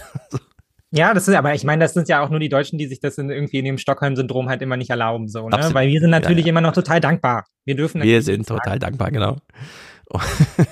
wir verdanken ja. den Amerikanern unsere Freiheit, dafür sind wir immer dankbar und deshalb dürfen wir jetzt auch nichts sagen. Richtig, richtig, richtig. In diesem Bericht hier zeigen sie noch ein bisschen ähm, O-Ton Macron und äh, schwenken dann wieder auf ihre Kritik ein. Wir setzen uns der Propaganda von außen aus. Wir setzen uns Algorithmen aus, die woanders bestimmt werden. Und wir setzen unsere Kinder, unsere Menschen und teils unsere Demokratie Gefahren aus, weil wir manipuliert werden können. Und da muss man mal ganz deutlich sagen, diese Sichtweise auf digitale Technologien hört man gerade so von Macron und allen Amerikanern. Und zwar über die Parteigrenzen hinweg. Ja. Eins der ganz wenigen Themen, wo sie mal wieder äh, bipartisan sozusagen im Kongress zusammenstehen, sich den TikTok-Chef holen, ihn fünf Stunden lang grillen und alle der Meinung sind, der zerstört Amerika. Und Macron hat das ja gar nicht gemünzt auf, ist ein amerikanischer Algorithmen, sondern es hätten eben, sagt der Grütz jetzt auch gleich, genauso gut auch chinesische sein können. Nur es wird eben gar nicht richtig kontextualisiert, dass Macron an diesem Punkt hier gar nicht so im Sinne von hätte auch China sein können, sondern vielleicht sogar einen Schulterschluss mit Amerika gegen China gerade formuliert hat. Das allerdings könnte man auch als Kritik an China interpretieren. In der Debatte bleibt aber Macrons Abgrenzung gegenüber den USA. Er wollte über europäische Perspektiven in der Welt sprechen. Macrons internationales Ansehen allerdings ist in diesen Tagen nicht besser geworden. Macron hat ja schon immer angefangen mit diesem Google. Wir brauchen europäisches Google. Dann hat er, nachdem die, also Olaf Scholz und so kam mit, ja, wir machen so eine internationale und so weiter, keine Ahnung, hat Macron gesagt, nee, wir besteuern die jetzt mal. Wir besteuern jetzt mal äh, Apple-Gewinne und so weiter, egal wo sie auf der Welt, mit welchem Steuervehikel auch immer. Also jetzt immer komplett gegen diese Einflussnahme des Silicon Valley. Jetzt plötzlich haben die Amerikaner dieselbe Kritik gegenüber China. Die vier erfolgreichsten runtergeladenen Apps des April 2023 sind alles chinesische Apps. Wall Street Journal macht da so ein Dings dazu, der TikTok-Chef ist dann irgendwie vorm Kongress steht Rede und Antwort und so. Und wenn Macron hier in Deutschland, äh, hier in Den Haag, in Europa, dann sagt, wir dürfen unser Land und unsere Bevölkerung nicht weiter Algorithmen ausliefern. Und die Amerikaner sagen, ah, seht mal, selbst der Macron ist auf unserer Seite. Besteht ja wirklich die Möglichkeit, aufgrund dieser hohen emotionalen Aufladung, dass das französische Parlament und das amerikanische gemeinsam ja. organisieren, TikTok zu verbannen. Und zwar aus den wirtschaftlich stärksten Regionen der Welt. Amerika und Frankreich. Und dann ist die Frage, macht Deutschland da eigentlich mit? Jetzt haben wir von den Grütz hier gehört. Na, die EU ist ja auf jeden Fall schon dabei. So, die hat ja letztendlich fährt ja auch eine harte Die EU ist dabei, genau. Aber Deutschland ist nicht dabei. Und man will das hier nicht mal richtig diskutieren und so weiter. Und der Grütz suggeriert uns hier noch, ja, das war eigentlich Kritik an Amerika, könnte aber auch Kritik an China gewesen sein, weil die machen ja auch irgendwas. Also Grütz zeigt uns diese Dimension überhaupt gar nicht. Nee. Alles, was da drin steckt, wird einfach ausgeblendet. Und das nee, jetzt zeigt uns ja letztendlich auch die Debatte gar nicht. Also er meint dann so, ja, das genau, ist das, alles was in der Debatte hängen bleibt. Und dann ist so, ja, aber die Debatte, die ich bisher wahrgenommen habe, ist Macron, der gibt ein Interview, dann viele aufgeregte Journalisten und dann den Bütikofer, der halt sich irgendwie darüber mokiert. Das ist die Debatte, die ich gesehen habe. Ist das ja. eine Debatte auf Augenhöhe? Glaube ich nicht. Also kann man da letztendlich von einem, von einem Streitfall sprechen? Nein, denke ich auch nicht. Ne? Also dafür müsste man sich dann eben die Länder anschauen, wie sie darauf reagieren und die Politik und jetzt nicht einzelne Abgeordnete, die da halt immer noch ihr Sperrfeuer dazu machen, irgendwie so. Das ist mhm. ja schon völlig daneben. Ja, zumindest endet in den Tagesthemen nach Bericht und Moderation und so weiter finde ich. Äh, der Kommentar, der dann zum Schluss kommt, hat so einen kleinen Kontrapunkt drin von Sabine Rau. Das ist aber auch für uns jetzt wirklich nur eine kleine, äh, sozusagen, äh, wie heißt das, Parenthese, so ein kleiner Einschub, denn äh, danach hören wir es heute schon. Es war von jeher die Haltung französischer Präsidenten, Distanz und Selbstbewusstsein gegenüber Washington zu demonstrieren. Und dieser Präsident sieht Grund dazu. Erstens eigene französische Interessen im Pazifik. 1,6 Millionen Franzosen leben dort. Dazu ein milliardenschweres U-Boot-Geschäft, bei dem Washington Paris übel ausgebotet hat. Zweitens, Macron ist nicht naiv. Na das müsste alles in die Berichterstattung, ne? Das war ja, so, so aus Verlegenheit noch einen Kommentar zu machen. Natürlich weiß er, dass die USA Europas wichtigster Partner sind. Wer ihm jetzt Anbiederung an China vorwirft, übersieht, Macron hat sich nie Illusionen über Chinas aggressive Weltmachtattitüde gemacht. Mhm. Er war es übrigens, der sich für schärfere europäische Handelsregeln mit China stark gemacht hat. Ach so. Und das ist drittens sein Ziel. Europäische Souveränität. Macron will eine europäische China-Strategie. So, das hätte man alles in die Berichterstattung machen müssen, damit es nicht zu Verirrung kommt wie im Heute-Journal. Wir hören uns vom selben Tage die Eröffnung der Sendung im Heute-Journal an. Schönen guten Abend. Nicht wenige in Europa fragen sich, was hat ihn geritten, den französischen Präsidenten? Einige Außenpolitiker nennen es sogar naiv und gefährlich. So. Auf seinem Rückflug aus China, wo Frankreich etliche Wirtschaftsdeals abgeschlossen hat, hat Macron von einer zu großen Abhängigkeit Europas gewarnt, nicht von China, sondern von den USA. Also ist einfach grandios. Ja, es ist einfach so ein Schwachsinn.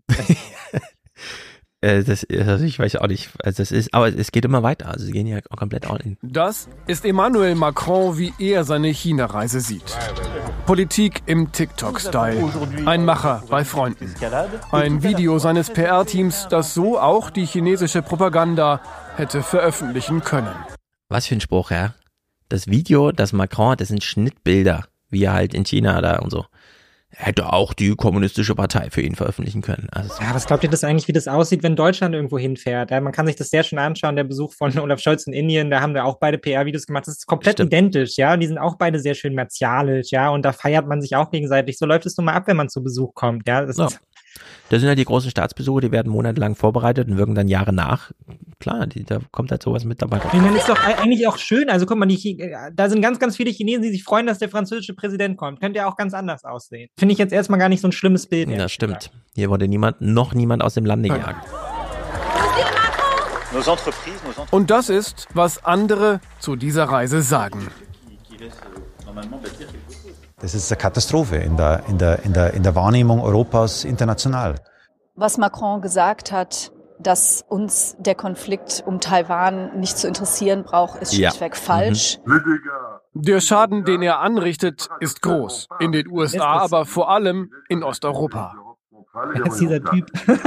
Was da so große Wellen schlägt, ist weniger der Besuch selbst, sondern ein Interview, das Macron auf dem Rückflug gibt Puh, also das ist wirklich. Ähm, wirklich jedes Mal die gleiche Kackberichterstattung ist unglaublich. Ja, heute Journal. Was ist da los? Das geht doch so gar nicht. Dabei, im heute Journal zitieren sie zumindest Macrons wichtigste Stelle entsprechend, was ja in den Tagesthemen so ein bisschen wegreferiert wurde. Zitat. Das Schlimmste wäre zu denken, dass wir Europäer Mitläufer seien und uns dem amerikanischen Rhythmus und einer chinesischen Überreaktion anpassen müssten. So, und hier, ich war ja auch ein bisschen überrascht, aber äh, schwenke nun eben dann doch ein durch diese äh, Tage, die jetzt ins Land gegangen sind, als Adam Tooze da in Berlin oder wo, bei dieser Veranstaltung des DGB oder IG Metall oder was auch immer, wo Wolfgang da war, meinte, ja, in Amerika wollen sehr viele Demokraten einfach, die, die suchen jetzt die schießende Auseinandersetzung mit China. Es wäre nur blöd, wenn es so aussieht wie Amerika wollte mal wieder einen Krieg. Deswegen versucht man es irgendwie um keine Ahnung wie. Äh, man weiß auch nicht, mit wem Tus da, wem er zugehört hat. Vielleicht wurde auch gar nicht mit Tus selbst gesprochen, sei hätte nur was mitbekommen oder so, aber dass die Amerikaner ja manchmal in ihrer Planung so ein bisschen über die Stränge schlagen, also das wissen wir. Äh, Gerade jetzt 20 Jahre Irakkrieg und das ganze Afghanistan-Fiasko und so. Äh, und da ist es doch völlig legitim und nicht nur das, sondern auch absolut wichtig, dass mal jemand in verantwortlicher Position, von dem ich jetzt denken würde, der hat zumindest nicht weniger Einblick als Adam Tooze, nämlich der französische Präsident, dann sagt, wir sollten vielleicht einen eigenen Rhythmus finden und nicht den amerikanischen Rhythmus mitmachen, um dann nicht in die Falle zu tappen, bei der chinesischen Überreaktion plötzlich einer Seite gefangen zu sein. Und ja. äh, das könnte sein, dass es vielleicht der wichtigste Satz dieses Jahrzehnts ist. Wir wissen ja nicht, was noch so passiert. Naja, und wir, ich meine, wir haben die Erfahrung gemacht, europäische Staaten haben sehr oft die Erfahrung gemacht, dass sie im Zweifelsfall halt Mitläufer sind, so, ne? Und Deutschland hat sich ja dann geschickt rausgehalten, ja, deshalb kann man heute dann irgendwie da raufblicken und sagen, ja, wir haben ja nicht mitgemacht, wir haben es ja gesehen, aber die Frage ist ja, ob man es wieder sieht, so, ne? Oder ja. ob man sich da nicht verzettelt. Und das Ding ist ja auch immer, wir konzentrieren uns ja hier sehr, sehr stark dann eben auf das amerikanisch-chinesische Verhältnis mit Blick dann auf China, Taiwan. Aber was Macron ja damit letztendlich auch klar macht, ist, wir befinden uns in ja in einer zunehmenden Konkurrenz mit den USA und China global, ja, wenn es um partnerschaftliche, partnerschaftliche Beziehungen geht, zu ganz, ganz vielen anderen Ländern, ja. Also ich ähm, habe ja darüber auch in meinem Podcast gesprochen. Es ist ja so, wenn jemand nach Südafrika fliegt, dann weißt du ja, nächste Woche wird dann der amerikanische Präsident da sein, ja, oder die amerikanische Außenministerin oder so. Ja. Und in der Woche da drauf, dann kommt halt der Russe und in der Woche da drauf, da kommt halt von der Leyen oder jemand von der EU und alle buhlen da letztendlich um die gleichen Märkte, ja. um die gleichen Rohstofflieferanten und so weiter und so fort. Und da muss man einfach sagen, das hat nichts mit, da macht es keinen Sinn, jetzt irgendwie dankbar zu sein, ja, gegenüber den Amerikanern, sondern da muss, da schaut einfach jeder, wo er bleibt, so ganz einfach. Und die mhm. Chinesen haben da halt einfach schon einen ganz, ganz großen Teil besetzt, so, und die Amerikaner haben eben auch eine ganz andere Fiskalpolitik und haben sehr, sehr gute Verbindungen, haben, und, und bauen jetzt da hier halt ihr eigenes Ding auf mit großen Verlockungen und halt einem riesigen Markt. Und da muss eben auch Deutschland, da muss auch Frankreich und die EU halt schauen, wo sie bleiben, irgendwie so. Und da macht es keinen Sinn, den US-Amerikanern hinterher zu rennen, weil dann schaffen wir letztendlich wieder neue Abhängigkeiten an der Stelle, so. Und die, Idee ist ja gerade Diversifizierung und und eben eigene Partnerschaften aufzubauen und dann im Bestfall eben auch bessere Partnerschaften aufzubauen, gerade eben auch im globalen Süden. Ja, deshalb sind wir ja in Brasilien, deshalb sind wir ja irgendwie in Indien unterwegs und so weiter und so fort. Das müssen wir ja alles nicht machen, wenn wir den Amerikanern vertrauen könnten, dass die uns schon die Rohstoffe liefern, aber tun sie ja nicht. Also. das stimmt. So, und jetzt, es ist wie bei der Atomkraft vorhin, es gibt dann die einzelnen Protagonisten, die natürlich im Fernsehen so richtig schön Krawall machen, weshalb sie eingeladen werden. Also man hört sich von dem Kruse an, ja, müssen wir nochmal überlegen. Und dann holt man sich doch lieber den Dörr, damit er sagt, hier und so, ich habe ja Verständnis, pipapo. Und am Ende landet man dann bei Söder, weil der so richtig auf die Pauke haut. Und genauso ist das hier bei diesem Thema auch. Wir wissen alle nicht, was hat denn äh, Macron wirklich in voller Länge in diesem Interview gesagt auf dem Rückflug? Was behinderte seine Rede in Den Haag? Wir interessieren uns ja nicht mehr Reden, die direkt an uns gerichtet sind, wie damals in der Sorbonne und so weiter. Sondern wir hören nur noch Einschätzungen dazu. Und das ist dann in dem Falle Gesprächspartner Norbert Röttgen. Und Norbert Röttgen geht hier gleich mal all in. Einen guten Abend, Frau Hayali. Herr Röttgen, Sie sagen, Macron scheint von allen guten Geistern verlassen.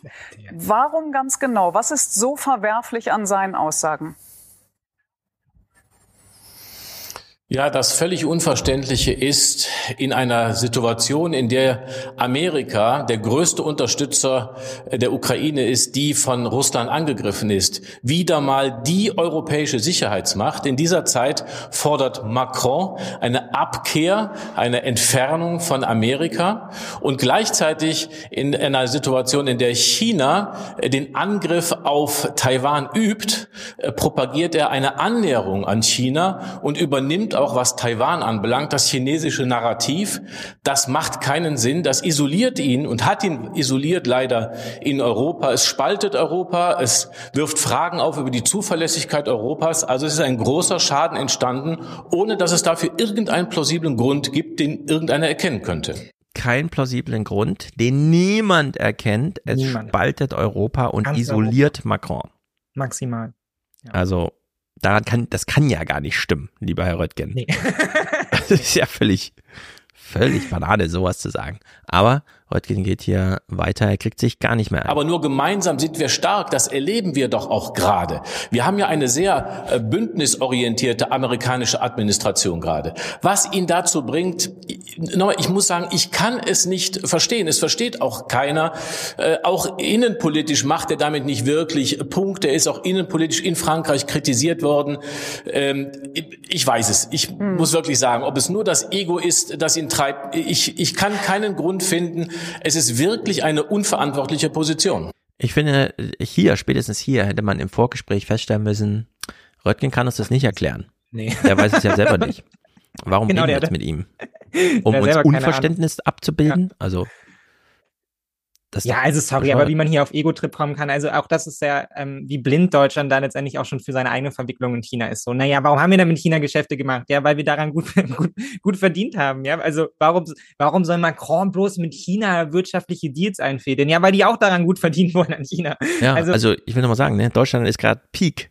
China-Exporte ja. und so. Das ist ja, dass wir uns das hier überhaupt enger. rausnehmen, ist so dreist, ja, wo wir immer für Deutschland die Sonderrolle da beanspruchen, ja, ja? und dann immer hinfahren und halt irgendwie große, große Sonntagsreden schwingen von so, ja, wir müssen wahnsinnig auf die Menschenrechte achten und so. Und eine Minute später läuft dann die Wirtschaftsdelegation aus, bestehend aus Siemens, ThyssenKrupp, ja, und VW, die dann da wieder neue große Geschäfte machen, so. Also genau so läuft es doch. Also wir belügen uns da auch einfach mhm. selbst. In, es ist, ja, und ich will jetzt was ganz Heikles sagen, aber sagen wir es mal so, wir wissen nicht, wem TUS dazugehört hat, um diese Botschaft mit nach Deutschland zu bringen. Und niemand soll sich eine Illusion machen, die Amerikaner suchen die schießende Auseinandersetzung mit äh, China. Ich höre hier raus, dass Röttgen uns schon mal darauf vorbereiten will, egal was passiert, der Aggressor ist China. Nochmal Unabhängigkeit, mehr Stärke Europas. Also Frankreich leistet bescheidenste Beiträge zur Unterstützung der Ukraine. Jeder ist aufgerufen, mehr zu tun. Das ist das, was nötig ist.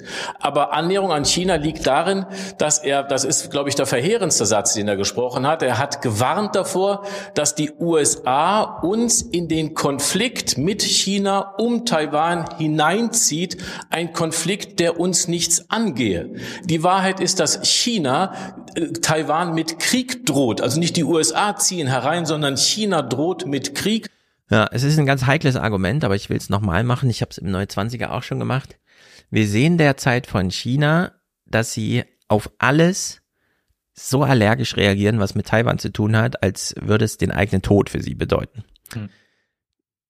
Nancy Pelosi ist da, es beginnt die größte Militärübung überhaupt. Jetzt haben wir wieder den amerikanischen Ausschussvorsitzenden für das Auswärtige.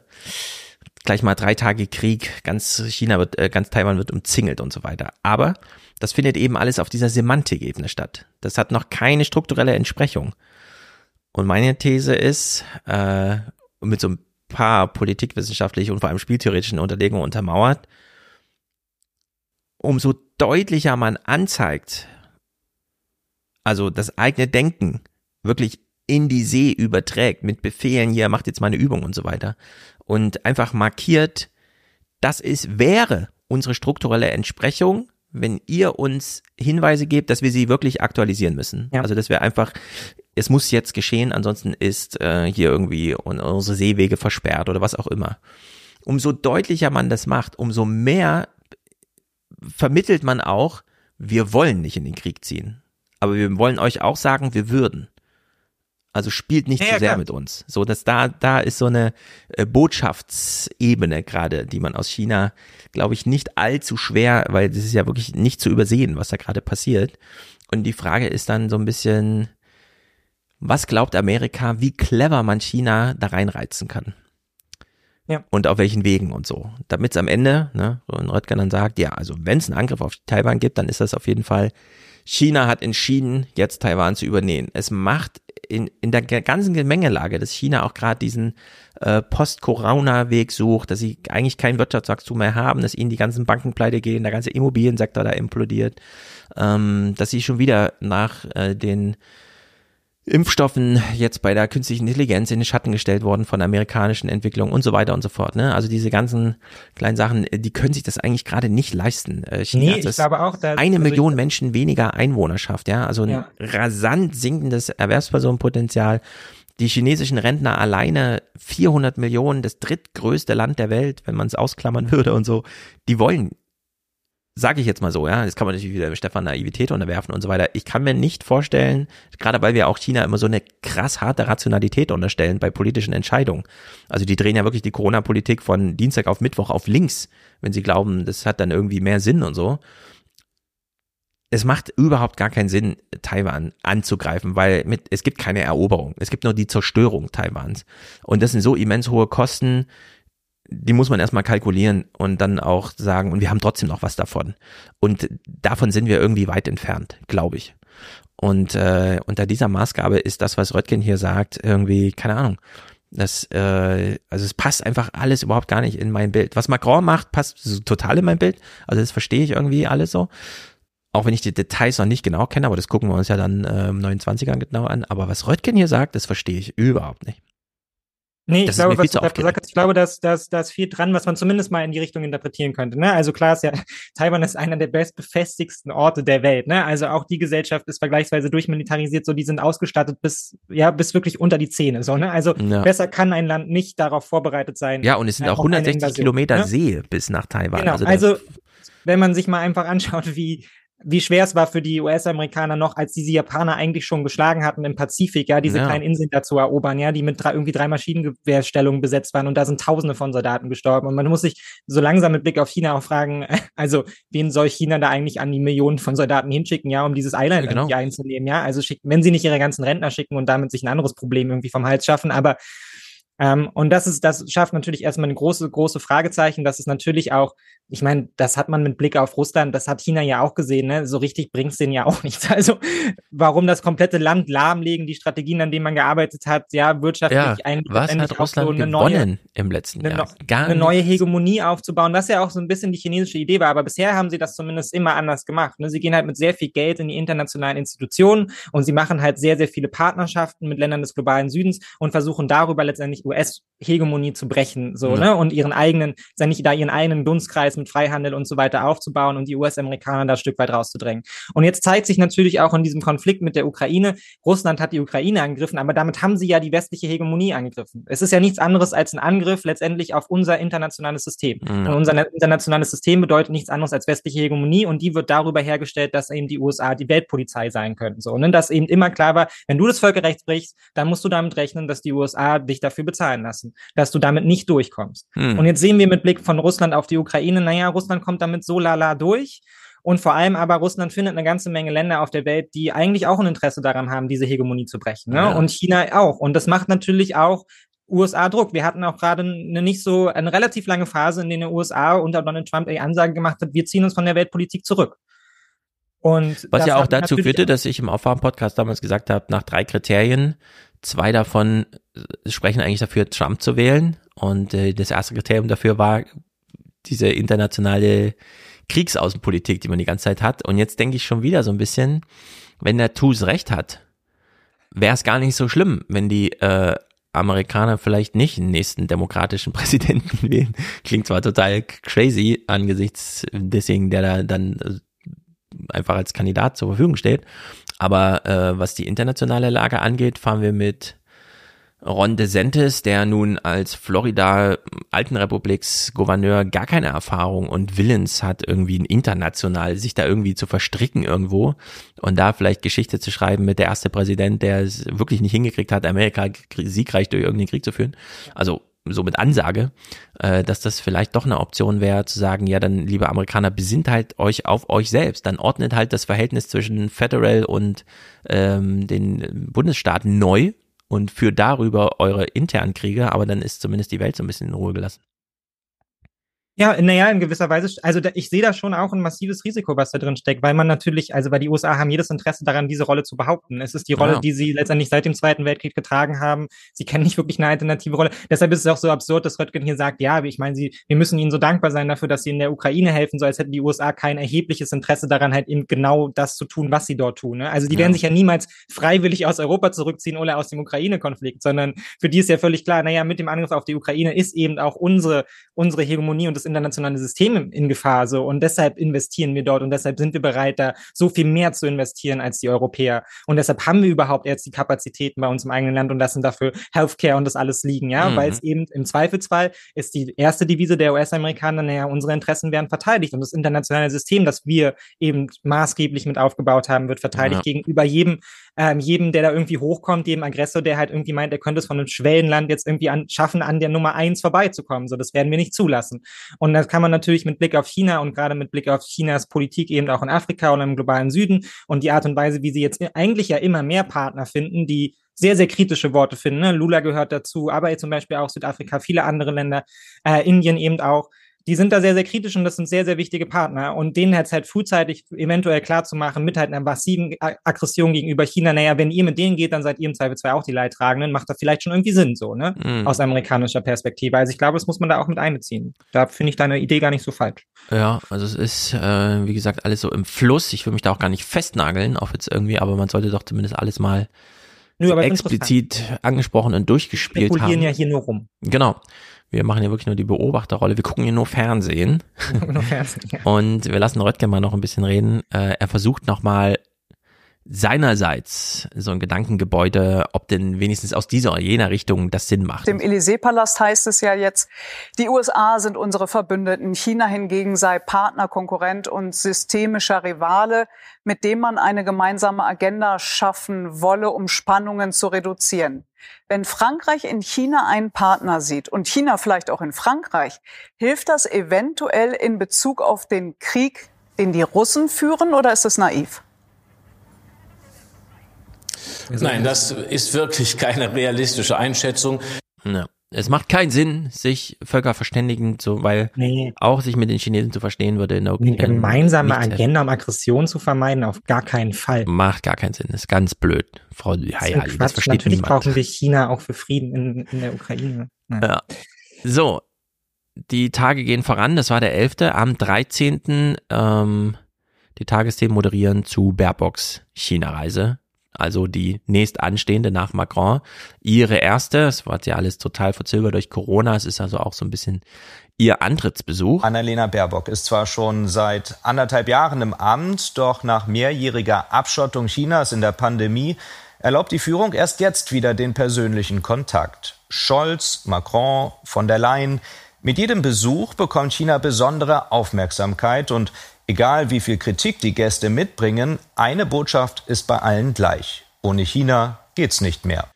Ohne China geht's nicht mehr. Das stimmt. Baerbock landet und Deutschland weiß noch nicht so genau. Es gibt noch keine offizielle China-Politik. Und nun will sie, die wegen ihrer Kritik im Land ohnehin nicht besonders anerkannt ist, signalisieren, doch es gibt eine geeinte EU und Deutschland will sich wirtschaftlich unabhängiger von China machen. Die eigene China-Strategie der Bundesregierung ist noch in Arbeit.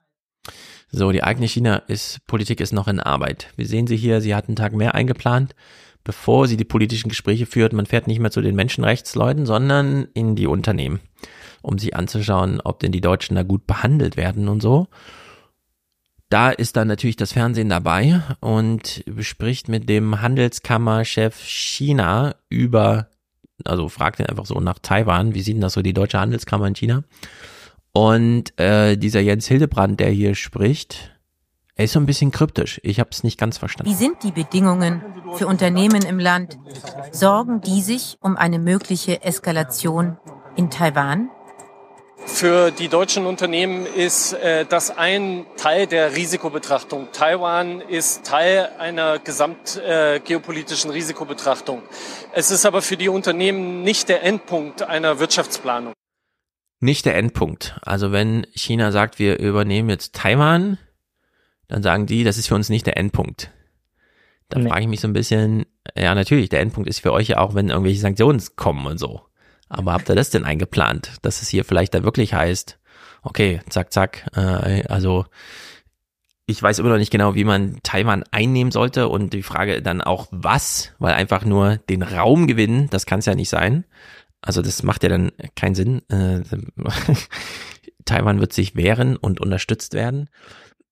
Das, es wird uns auch einfach so viel schwerer fallen als mit Blick auf Russland, weil wir in China halt ganz anders investiert sind. So, wenn halt eben, also, weil es ist ja, ja nicht so, halt eine echte Ansage ans Volk, ne? Äh, ja, wir haben uns jetzt von China abgenabelt. Äh, stellt euch drauf ein, jeden Tag acht Stunden Stromausfall, sowas. Ja, also, weil es ist ja nicht so, als würde VW die Autos noch hier produzieren und dann nach China liefern. So, ne? Also die Werke stehen ja da. Und wenn China sagt, es ist jetzt unser Werk, wir produzieren jetzt hier VWs, dann ist es deren Werk, so im Zweifelsfall. Ja, genau. Also da fliegt sicherlich kein GSG-9-Kommando hin und über, äh, erobert das Werk zurück. Ja. Das ist übrigens also, aber genauso andersrum hier mit den Häfen. Ne? Deshalb war das damals so albern mit dem Hafen. Weil wenn wir sagen, es ist jetzt unser Hafen, ist es unser Hafen. Ja, genau. Ne? China wird auch nicht kommen und uns hier wegbomben von dem Hafen. So. Genau, im Grunde haben wir ja auch ein bisschen vorher gesagt, es ist halt unser Hafen und damit blieb es unser Hafen.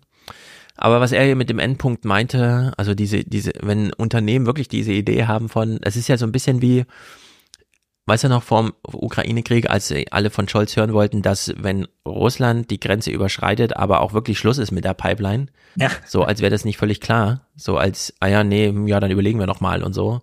Nee, war doch klar, dass dann einfach bei vielen Sachen einfach Schluss ist und so. Ja. Und so ist das ja für die Unternehmen auch.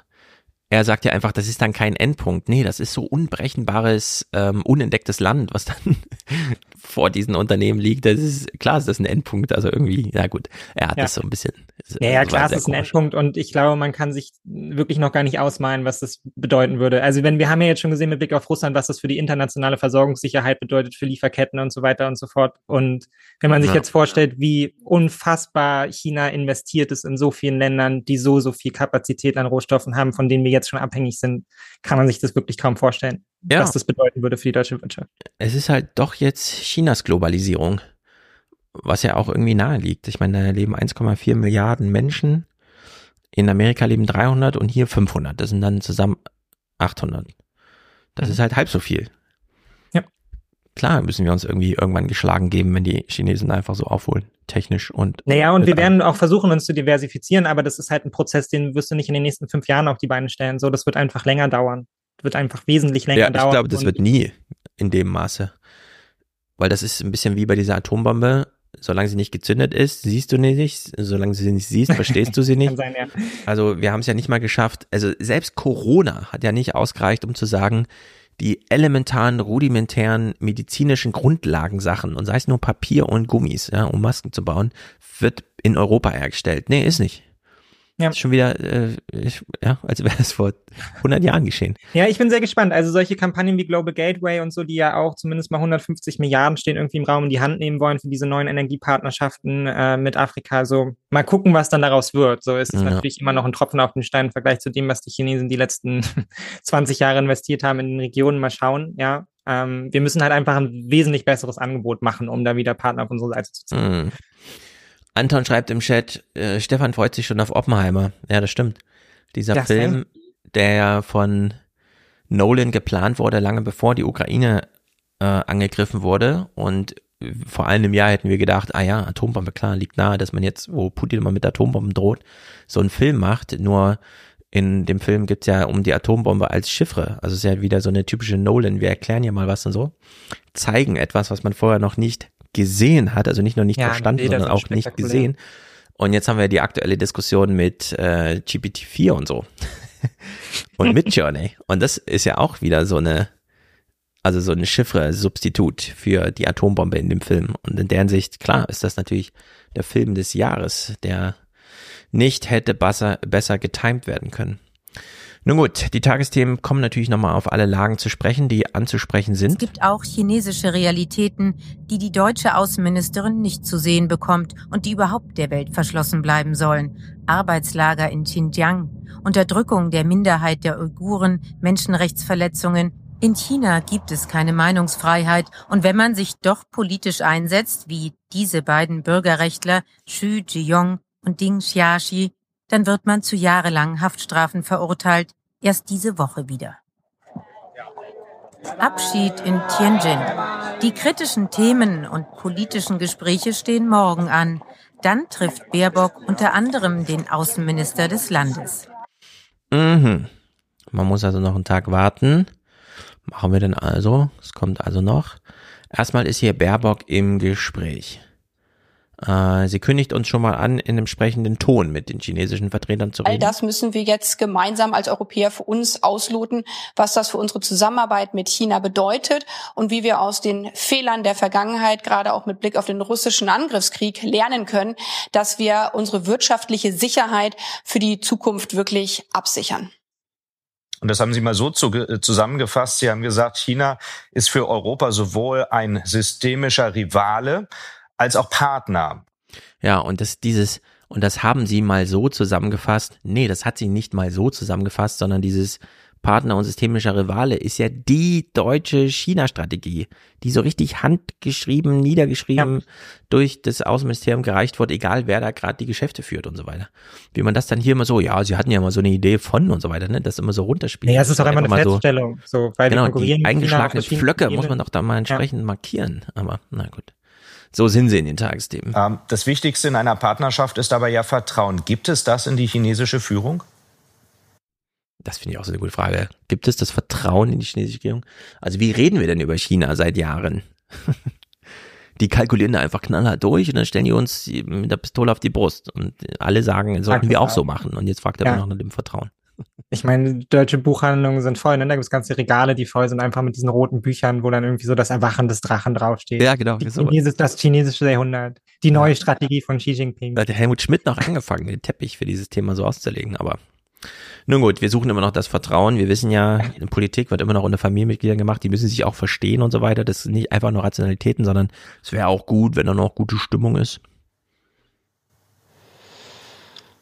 Es gibt äh, Dinge, da muss man äh, stark zurückfragen, was das eigentlich mhm. mit Partnerschaft äh, zu tun hat. Und das werde ich hier bei meinen Gesprächen auch deutlich machen. Das habe ich schon beim letzten G20-Treffen äh, den chinesischen Außenminister gefragt. So, Berber kommt dann nochmal auf die Evergreens des internationalen Rechts, wir nennen es Völkerrecht, zu sprechen und sagt dann, so habe ich es jedenfalls rausgehört, notfalls machen wir das auch ohne Dialog. Also, hm. formuliere ich hier klar unsere europäischen Interessen. Und unsere europäischen sind eine faire, Wirtschaftsordnung, eine gerechte, regelbasierte internationale Ordnung, wo sich alle darauf verlassen kann, dass die Regeln, die wir gemeinsam als Staatengemeinschaft geschaffen haben, in den Vereinten Nationen, in der Erklärung der allgemeinen Menschenrechte, aber auch in der Charta der Vereinten Nationen, dass man sein Nachbarland zum Beispiel nicht angreift oder auch einer fairen Wirtschaftsordnung, dass man sich auf diese Regeln auch verlassen kann. Und ich glaube, das liegt in unserem allen nationalen Interesse und so wie China deutlich macht, sie Sie wollen für ihre eigene wirtschaftliche Sicherheit sorgen, mache ich hier deutlich, dass wir Europäer natürlich auch für unsere wirtschaftliche Sicherheit und sorgen wollen. Frau und im Bermann. besten Sinne funktioniert das im Dialog. Ja. Aber wenn der andere nicht reden will, dann muss man auch selber deutlich machen, dass man einen klaren Standpunkt hat. Ja, mhm. wirtschaftliche Sicherheit, darum geht's. Alles andere davor ist geheuchelt. Mhm. Also alles andere stimmt einfach nicht. Und ich finde es, also es ist eigentlich auch fatal, dass sie sich immer noch so äußert, ne? weil wir kriegen gerade bei jedem Staatsbesuch ähm, für diese Haltung von anderen Ländern des globalen Südens die Packung. Ne? Jedes Mal.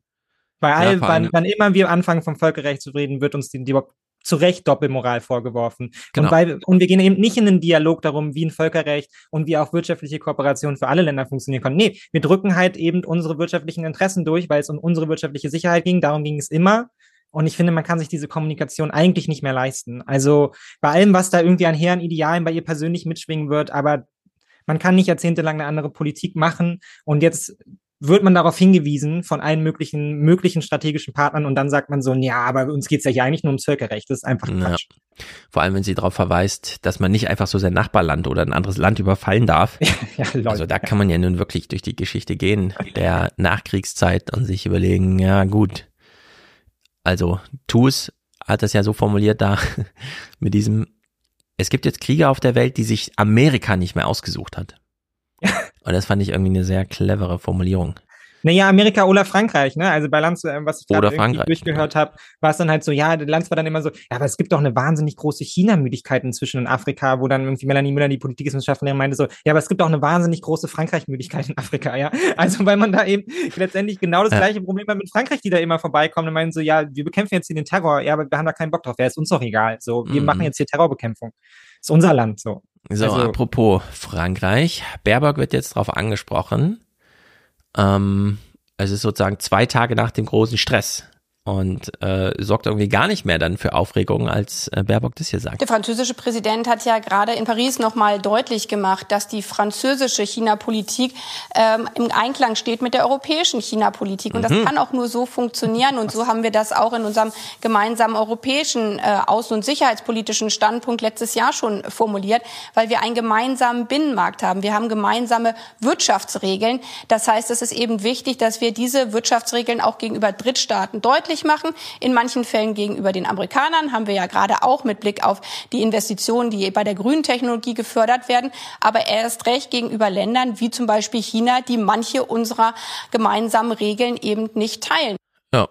Ein Tag lang miteinander telefoniert. Robert, äh, Norbert Röttgen hat zugehört. Meinst du, er versteht es jetzt besser? Genau, man hat sich so telefonisch irgendwie miteinander verständigt, also irgendwie so Aufregung im deutschen Fernsehen. Ja, ja, ich mache, ich kläre das wieder. Und dann hat sie es einfach gesagt, es gibt ja gar kein Problem.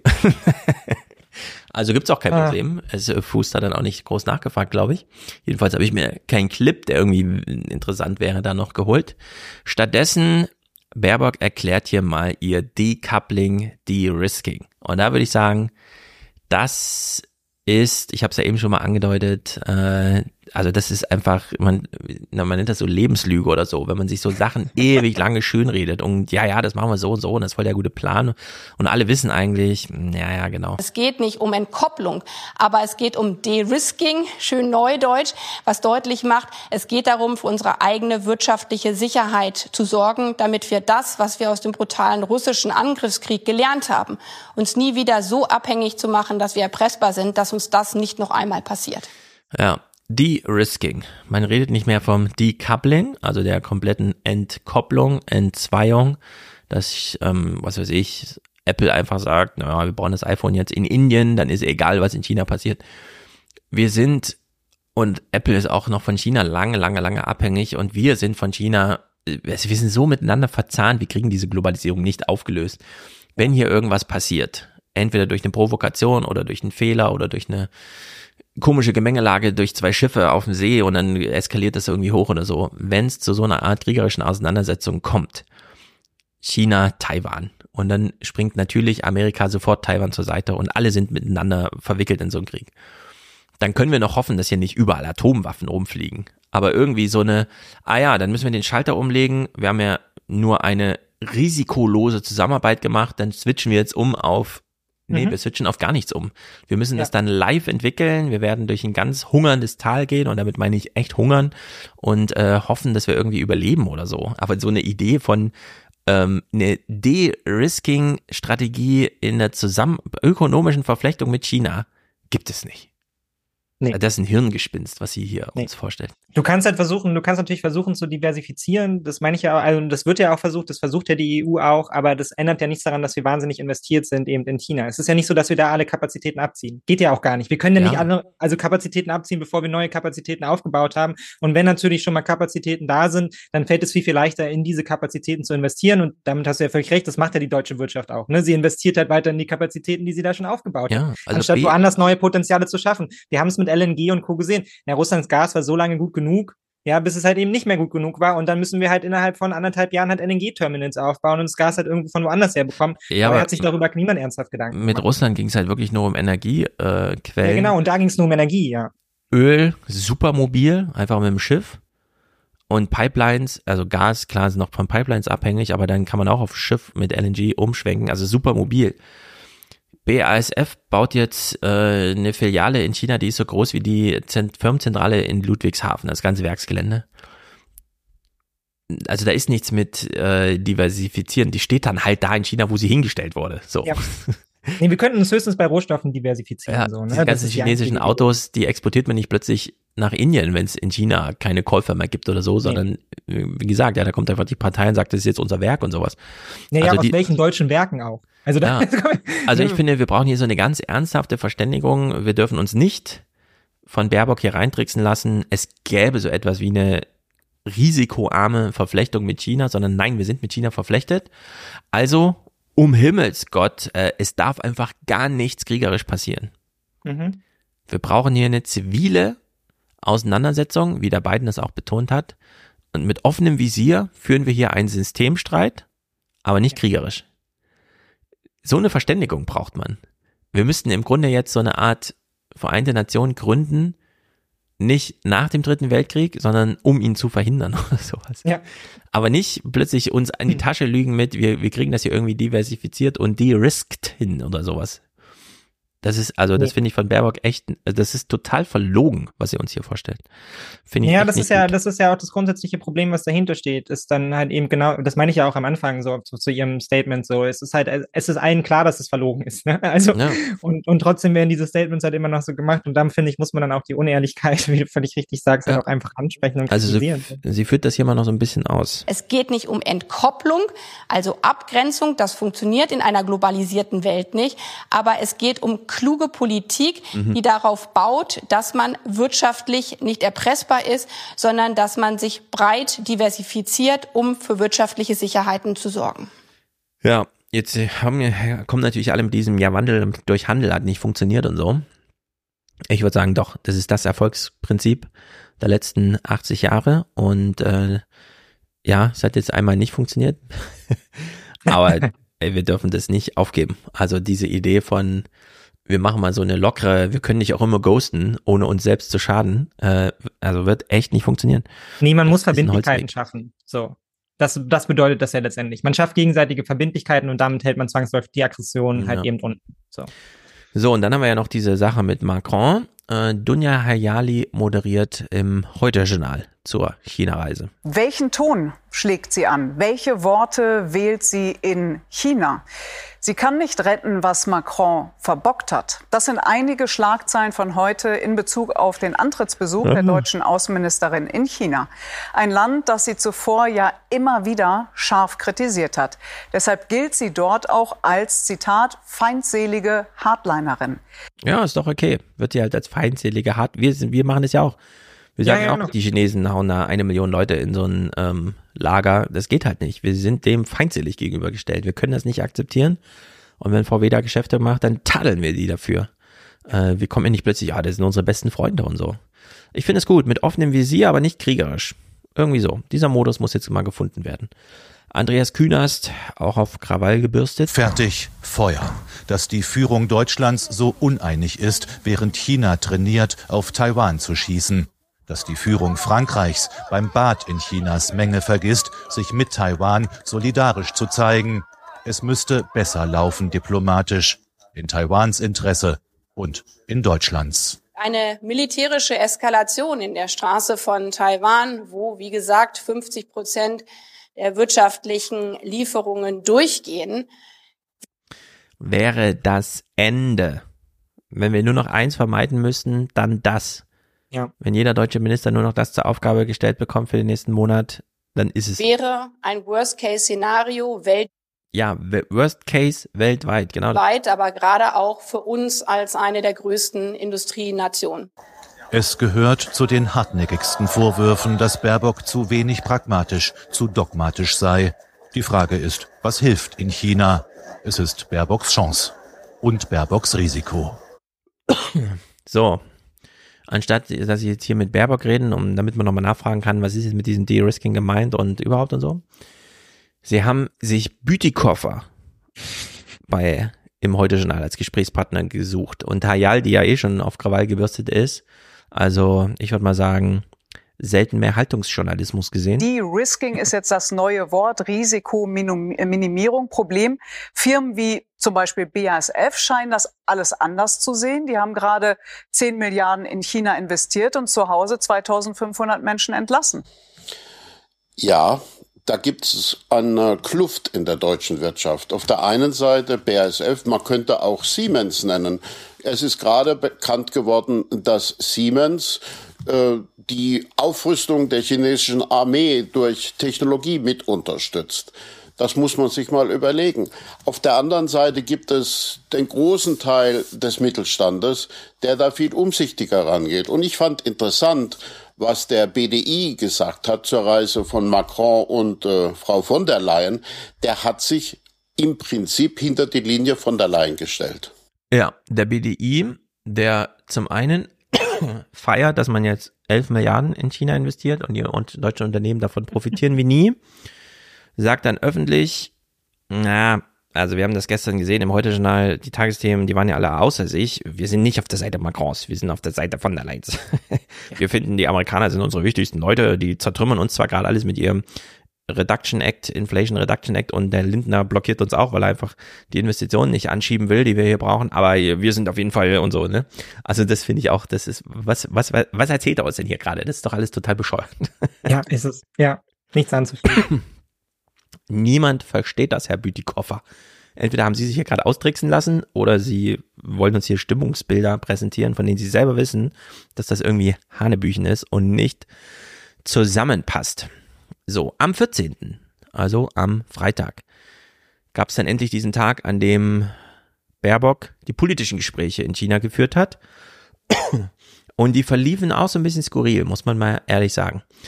Zum einen Berichterstattung in den Tagesthemen hier von dieser Pressekonferenz. All die Differenzen spricht die deutsche Außenministerin im Beisein ihres Amtskollegen öffentlich an. Ich muss offen sagen, dass ich mich frage, warum die chinesische Positionierung bisher nicht die Aufforderung an den Aggressor Russlands beinhaltet, den Krieg zu stoppen. Wir alle wissen, Präsident Putin hätte jederzeit die Möglichkeit dazu. Und hier markiere ich kurz, hier ist es wenigstens angebracht, diese Argumentation, anders als bei der Friedensdemo, dass man die 90-Jährige nochmal fragt, warum sie sich nicht zu Putin verhält. Also hier macht es mal wirklich Sinn, weil die Chinesen da wirklich Einfluss haben. Da kann man diese Frage mal so in den Raum stellen und macht sie ja dann auch entsprechend provokant. Allerdings Quinn Gang, und es ist ja neu, äh, bei der Münchner Sicherheitskonferenz war ja noch Li Wang als dieser Sekretär von dieser Institution, die ansonsten Außenpolitik macht. Also China hatte ja, die neue Regierung hatte ja noch gar keinen Außenminister. Jetzt haben sie einen, der auch sozusagen diese äh, Bezeichnung Außenminister Chinas trägt und damit international auftritt. Das ist Quinn Gang und der hat damit jetzt auch sozusagen seinen ersten öffentlichen Auftritt an großer europäischer Seite und will natürlich auch gleich mal einen Ton setzen. Im Sinne von, ich lasse mir hier nicht alles erzählen. Ich muss auch nach innen zurückmelden, dass ich ein guter chinesischer Außenminister bin, der die Zeichen der Zeit, neues Selbstbewusstsein nach ja. außen trägt. Diese Meinungsverschiedenheiten sollten uns nicht davon abhalten, im Austausch zu bleiben.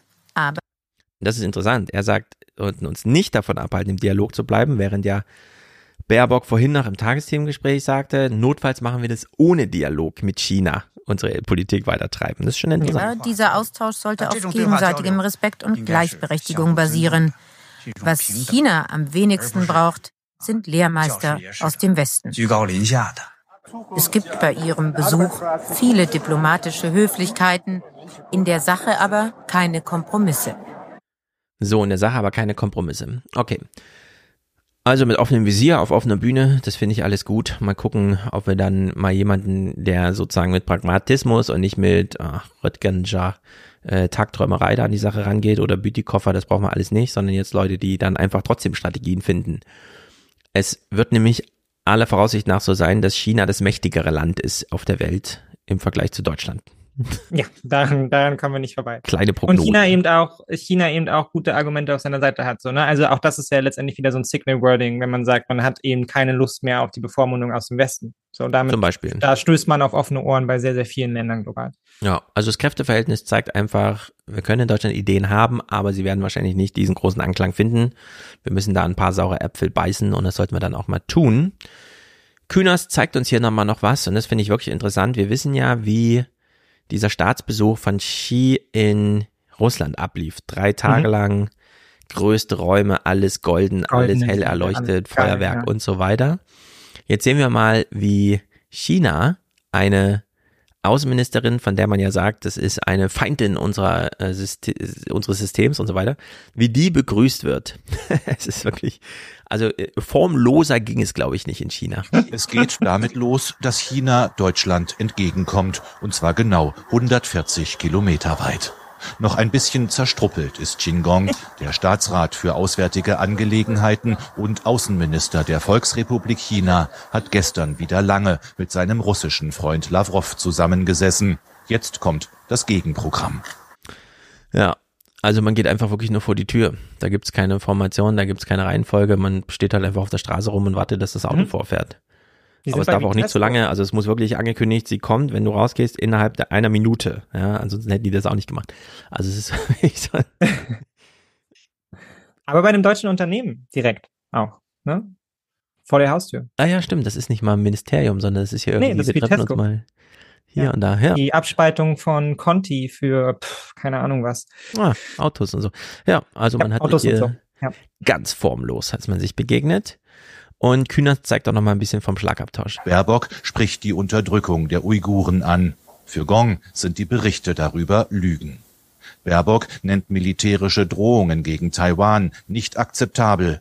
Gong sagt, China werde keinen Zollterritorium preisgeben.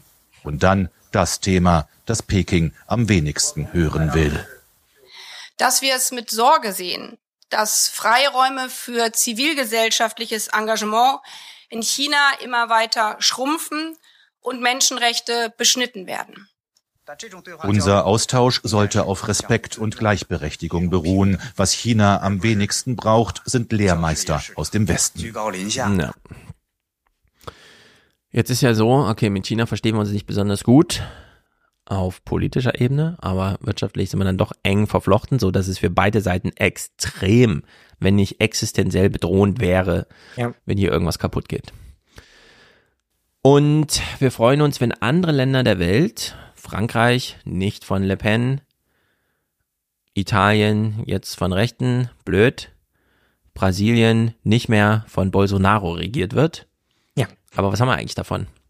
Und diese Frage äh, drängt sich langsam immer mehr auf, denn Lula ist in Peking, also alle sind jetzt gerade in Peking, Lula aus äh, Brasilien jetzt auch und er äußert sich dort wie folgt. Der brasilianische Präsident Lula da Silva hat bei seinem Besuch in Peking die militärische Unterstützung des Westens für die Ukraine kritisiert.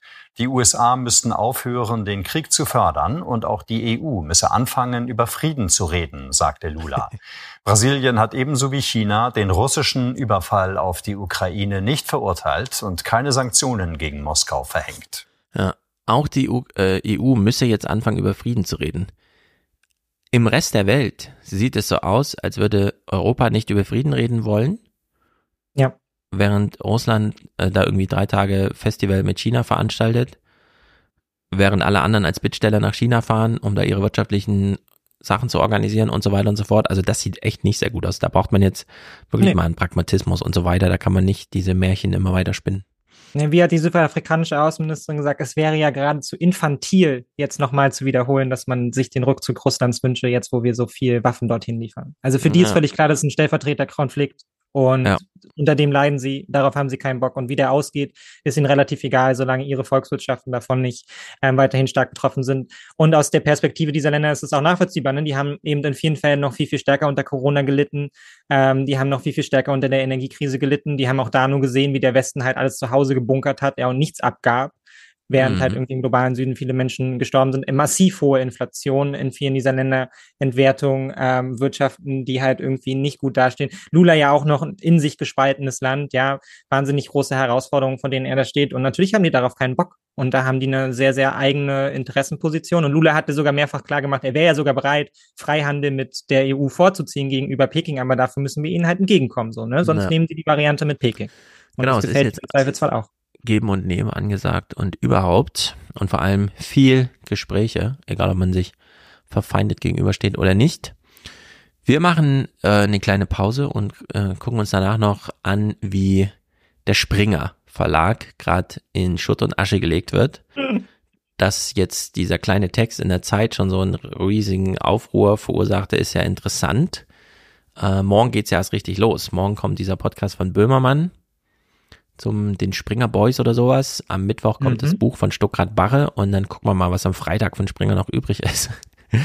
Jetzt wo alles auch namentlich äh, Döpfner unterworfen ist dort, was die Macht und die Eigentumsverhältnisse angeht. Vorher aber kleine Pause und dann äh, Springer und ja, Cannabis, keine Ahnung, ob wir dazu noch Lust haben, aber vielleicht noch so, eine, so ein kleiner, wie machen die Russen heute Urlaub? Das ist ganz amüsant, weil die sich fragen, was passiert denn, wenn ich in Thailand an der, auf dem, am Strand liege und plötzlich steht ein Ukrainer neben mir, muss ich den dann verprügeln oder was? Also, es sind illustre Fragen, die man sich hier stellt. Gut, bis gleich. Unser kleiner Moment für Achtsamkeit, Dankbarkeit, Aufmerksamkeit. Letzter Aufruf für den Alias Express. Die Fahrkarten bitte. Wir fragen uns, wer ist denn hier dabei? Und wir haben überhaupt nur einen Produzenten und das ist der treue Stefan aus Dresden, jedenfalls mit Grüßen aus Dresden. Der schickt seine 42 Euro, das finden wir gut. Dankeschön. Dankeschön. Dann danken wir aber Jakob, der hier gegen das schlechte Gewissen, so steht es in seiner Botschaft, ich würde ergänzen, anarbeitet, indem er Unterstützer ist. Sehr gut. Hört man jetzt hier gar nichts mehr? Danke, Angela Merkel. Ah, er ist doch noch da. Aaron ist dabei, genau wie Anna, ihr monatliches Danke. Ich sag Dankeschön. ABWA, was ist das für eine Abkürzung, Dominik? Ist das, äh, klärt mich nochmal auf. René sagt, bitte weiter so mit Grüßen aus Darmstadt. Das ist nicht weit von hier. Und Christiane sagt, toller Podcast. Dankeschön, das möchte ich dir sagen. Dankeschön. Sehr gut, sehr gut. Yannick ist dabei monatlich. Dirk, Hashtag, hau rein. Und das auf Dauer. Lukas grüßt, sagt Danke, Stefan. Tanja aus Österreich. Dankeschön.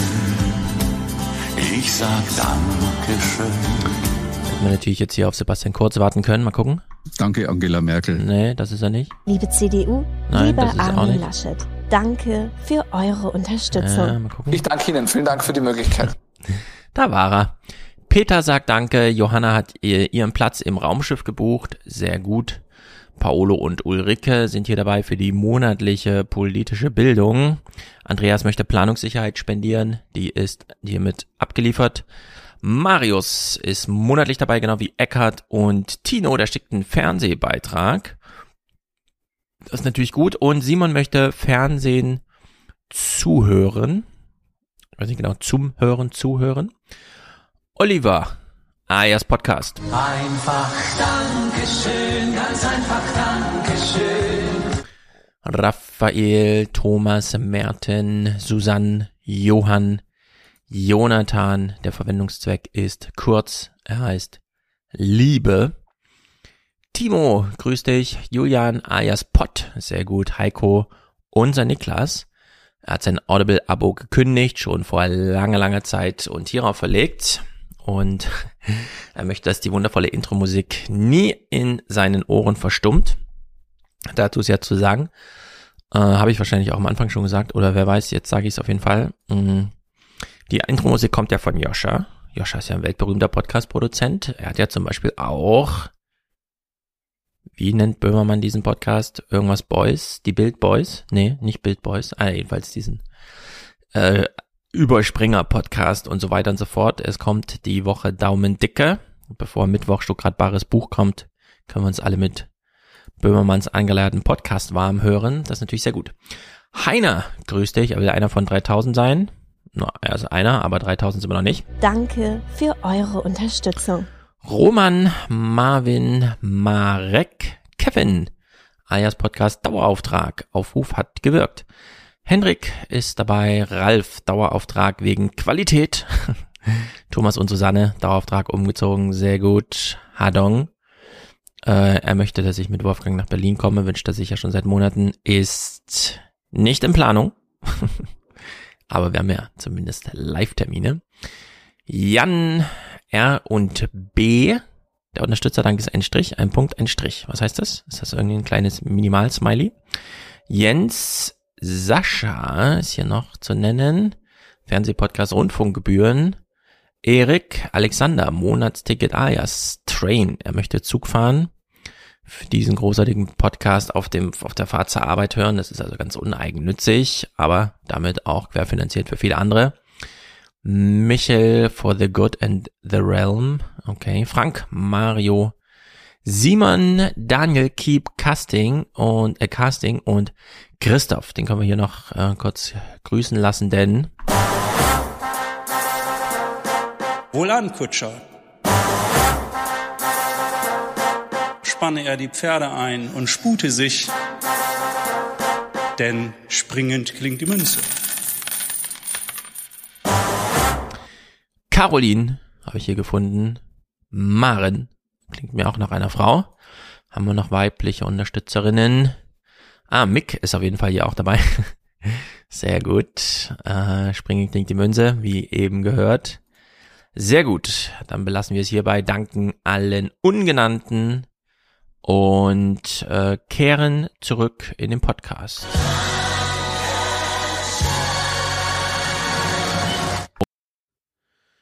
So, Springer. Wann haben wir zuletzt eine Bild gelesen? Also ich schon ewig nicht mehr, eine gedruckte. Wirklich nicht? Ich mach's das, muss das fast jeden Sonntag machen. Ja. Ist ja auch, da kriegst du ja Geld für, ist ja Entschädigung. Krieg Geld für, ja, sonst würde ich das auch nicht machen. Kriege ich schon fast nicht mehr genug Geld für, ja. Nee, also Springers Blätter, die Welt, die Bild. Findet bei mir alles nicht statt. Und naja, eine Moderation und ich erinnere nur kurz, ähm, im Aufwachen-Podcast hatten wir am Dienstag noch Berichterstattung geguckt, wie das ZDF seinen eigenen 60. feiert. Und wir uns noch gewundert haben, wieso sitzen da Döpfner und so, ne? Also es geht jetzt sozusagen von heute auf morgen, dass dieser Typ abgeschossen wird. Also Moderation zu Axel Springers Anspruch und Matthias Döpfners Haltung hier in den Tagesthemen am 13. Und ausgerechnet in dieser Situation oh, hat Joe Biden heute im US-Fernsehen noch einmal betont, er will meinen Clip nicht abspielen. Vielleicht schaffe ich es nochmal. Es manuell zu machen, das wäre natürlich ein Drama, wenn wir jetzt die Döpfner Clips nicht gucken können. Momentchen mal. Ging, glaube ich. Clips. Hier. Nochmal neu eingefügt. Zack. Als Axel Springer in West-Berlin sein Verlagshaus errichtete, tat er dies unmittelbar an der Mauer. Sie zu überwinden und die Einheit Deutschlands feiern zu können, war ausdrückliches Verlagsziel und DNA der Springer Zeitung. Mhm. Der heutige Konzernchef heißt Matthias Döpfner und was die Wochenzeitung Zeit aus seinem womöglich privaten Schriftverkehr zitiert, scheint nicht zum Auftrag des Gründervaters zu passen. Ja, finde ich auch interessant. Äh, das Haus steht da so am alten Grenzstreifen, dass man drüber gucken konnte. Also man stand oben im Büro, hat die DDR gesehen. Unten standen die DDR-Leute, haben den Axel Springer gesehen. Und die ganze Idee davon war hier Völkerverständigung, Wiedervereinigung, pipapo. Wir vergessen es nie. auch wenn ansonsten alle Deutschen, ja, findet nie wieder statt und so, wir glauben dran. Und dann findet statt, Springer macht eine Neueröffnung seines Hauses und so weiter und so fort und dann kommt in der Nachricht raus, dass der Typ die Ossis sowieso nur für entweder Faschisten oder Dings hält und das ist auch noch eklig. also ich, skurriler ja, geht's überhaupt gar auch, nicht. Hätte man auch früher schon wissen können. Ne? Die Springer hat damals seinen Eingang ja extra verlegen lassen, damit er nicht an der Rudi Dutschke Allee ist. Richtig, genau, solche Sachen noch. Also es ist, ähm, na gut, es ist, wie es ist. Die Moderation, äh, ach so, die Zeit spielt natürlich eine Rolle, weil bisher haben wir ja nur diesen Artikel von der Zeit, die zeichnet also ein entsprechendes Bild. Die Zeit zeichnet ein Bild eines Medienmanagers, der Ostdeutsche recht pauschal beschimpft und der politischen Einfluss auf die journalistische Arbeit nahm. Mhm. Und jetzt heißt es hier, na, das ist dann die Frage, private, nicht öffentliche Nachrichten wurden, Zitat, ausgewertet. Matthias Döpfner seit zwei Jahrzehnten Deutschlands mächtigster Medienmanager. Er führt den Axel Springer Verlag, zu dem auflagenstarke Blätter wie Bild gehören. Dort kann er schalten und walten. Recherchen der Zeit gewähren nun Einblick in seine Gedankenwelt. Die Hamburger Wochenzeitung hat interne E-Mails und persönliche Chatnachrichten ausgewertet. Also, die Zeit hat eine Recherche, durch das hatten sie jetzt Wissen, dann haben sie es ausgewertet. Ich würde sagen, nee, da gab es weder eine Recherche noch eine Auswertung, sondern man hat einfach etwas bekommen und das hat man veröffentlicht. Ja. Man sollte da, glaube ich, nicht zu viel jetzt, uh, cool, wir haben hier irgendwie was super recherchiert und ausgewertet, sondern äh, Holger Stark hat ja auf Twitter nochmal geschrieben, das fand ich dann auch sehr clever. Äh, er hat so, eine, so einen vier Tweet langen Thread geschrieben darüber, ob das jetzt privat ist oder nicht. Und dann mit dem Argument, Nein, das waren ja, auch wenn wir nicht genau sagen, wer da, also, also wer, klar wer, aber an wen er es geschrieben hat, äh, ist ja doch ersichtlich, das ist redaktionsintern geblieben. Also es könnte auch einfach ein Arbeitsauftrag im Sinne von, äh, ja, hier setze ich meine Blattlinie durch und so das ist ja keine private Kommunikation, sondern einfach nur nicht öffentliche Unternehmenskommunikation. Und wenn die in einem gewissen öffentlichen Interesse steht, kann man die dann schon mal veröffentlichen. Und ich dachte so, bei, als ich den vierten, den dritten Tweet dazu gelesen habe, okay, er versucht so ein bisschen zu erklären, was ja auch juristisch gerade diskutiert wird im Hintergrund, kann man jetzt gegen die Zeit vorgehen. Ja, ja das haben die ja für sich auch schon ausdiskutiert. Also die hätten das ja nicht veröffentlicht, wenn die nicht vorher bei sich auch schon die Anwälte hätten heißen Ja, Springer wird jetzt natürlich trotzdem versuchen irgendwie. Ja, ja, klar, wenn die es trotzdem versuchen, aber die Zeit wird ihr Möglichstes tun ähm, im Vorfeld, um sich da so gut abzusichern, wie es eben nur geht. Genau, und Holger Starks Pointe in Tweet Nummer 4 war aber dann, und deswegen haben wir sehr viele Nachrichten nicht veröffentlicht wo ich dann dachte, ah, es gibt noch mehr und so, ne? Ja, die also ganzen Nachrichten haben sie nicht veröffentlicht. Ja. Jetzt hat man auch so Druckmittel im Sinne von, Nee, die laufen alle unter nicht öffentlich, aber nicht privat, sondern einfach nur von uns mit öffentlichem Interesse veröffentlicht oder mit berechtigtem Interesse der Öffentlichkeit veröffentlicht. Wenn man das jetzt juristisch ausdiskutiert, könnte man ja vermutlich vor Gericht noch darlegen, welche Sachen man nicht veröffentlicht hat, womit sie ja auch so semi veröffentlicht wären plötzlich. Aber nur, wenn es zu einem Rechtsstreit käme in der Frage. Also irgendwie so, ne? Ja, klar, das kann man natürlich auch machen. Also da ist jetzt so ein bisschen Halligalli. Es warten ja eh viele jetzt auf die Gegenseite. Also wir haben jetzt gehört, was Döpfner in der Kommunikation geschrieben hat, mhm. was hat denn die Gegenseite so geschrieben und wer vor allem. Also es ist alles ein bisschen in Bewegung und Holger Stark hat es jetzt auch im Fernsehen, in den Tagesthemen direkt nochmal ein bisschen erklärt. Die Kommunikation aus dem äh, inneren Führungskreis von Springer zeichnet das Bild eines Vorstandsvorsitzenden, der äh, politisch interveniert, der seine Zeitung als ein politisches Werkzeug betrachtet, ähm, der erkennbare Animositäten gegenüber Ostdeutsche hat, aber auch gegen andere Gruppen. Also jemand, der eine sehr klare politische Agenda hat, ähm, der diese Agenda mit seinen Journalisten diskutiert und auch erwartet, dass seine Zeitungen des Verlages diese Agenda umsetzen. Ja, wie zum Beispiel die FDP auf 16 Prozent hochpowern, damit sie die Ampel sprengt. Mhm. Was ungefähr der coolste Anspruch eines Journalisten überhaupt ist, finde ich. Ja. Holt mal bitte die Idioten in der Ampel so stark, dass sie dann die Regierung sprengen. Hm, okay. Döpfners Ossi-Zitat ist natürlich Einladung an die Journalisten, Gegenstimmen einzuholen. Das ist ja das, was man immer machen will. Man liest also, mh, entweder Kommunisten oder Faschisten und das ist ja auch eklig, also vor allem dieses eklig, so in einem Punkt, äh, in einem Wortsatz. Wen könnte man denn jetzt vor die Kamera holen, um das mal einzufangen? Hm. Gibt es irgendwelche Ossis? Ah ja, klar. In Thüringen regieren noch diese Linken. Die Ossis sind entweder Kommunisten oder Faschisten. Dazwischen tun sie es nicht. Eklig. Eklig. Meine Mutter hat es schon immer gesagt, die Ossis. Meine Mutter hat es schon immer gesagt, die Das sind Ossis. so seltsame Sachen. Also alles Wo- ganz, ganz seltsam. Also Wo schreibt man sowas? Man bekommt das ja immer wieder, wenn man auch mal so, so andere Milliardäre oder irgendwie so auf ihren Veranstaltungen dann sprechen hört, was das für Weltbilder unterwegs sind. Ja, auch so Ja. im deutschen Adel von der Welt. Also Ja. wie viel, also wie viel altes Denken da irgendwie noch forscht. Und hier, meine Mutter hat es schon immer gesagt, das ist auch so geil, das hat er in einer Arbeits-E-Mail geschrieben. Ne? Also wer, Meine Mutter hat es schon immer gesagt, hat der 60-jährige Döpfner geschrieben oder damals vielleicht 57 oder so. schon immer gesagt, die Ossis werden nie Demokraten. Vielleicht sollte man aus der ehemaligen DDR eine Agrar- und Produktionszone mit Einheitslohn machen. Das abfällige Pauschalurteil aus Sicht von Thüringens Ministerpräsidenten unverschämt. Es ist unglaublich, aber es offenbart nur eine geistige Haltung, die man jeden Tag, glaube ich, in diesen Blättern auch spüren kann. Also ich plädiere ja dafür, dass man jetzt einen großen Warnaufdruck auf diese Zeitung machen sollte, damit deutlich wird, dass dieses Druckexemplar viel Menschenverachtung enthält. Also, wir haben ja in Deutschland eigentlich eine sehr gediegene Medienlandschaft. Die Bild ist ja keine Sun oder sowas. nee, ganz so schlimm ist es nicht. Und wir haben in Amerika Politiker, die sich umdrehen und sagen, da hinten steht die Fake News Presse. Ja. Und dann sagen wir alle, ah, das ist aber und so, und wir denken so, naja, also, pff, so ganz falsch ist es ja nicht. Und jetzt haben wir in Deutschland so eine provozierte Situation, in der völlig normal äh, ein regierender Ministerpräsident auf eine Zeitung, und zwar die reichweitenstärkste des Landes, äh, plötzlich sagt, ja, da sollten wir mal so einen Warnhinweis draufdrucken und überhaupt und so. Also klar, es wäre überhaupt nur denkbar in so einem Kontext, dass Döpfner da völlig über die Stränge schlägt als Milliardär und Superchef dieses Plattes. Aber gleichzeitig ist das auch wirklich nur jetzt gerade so von ihm sagbar.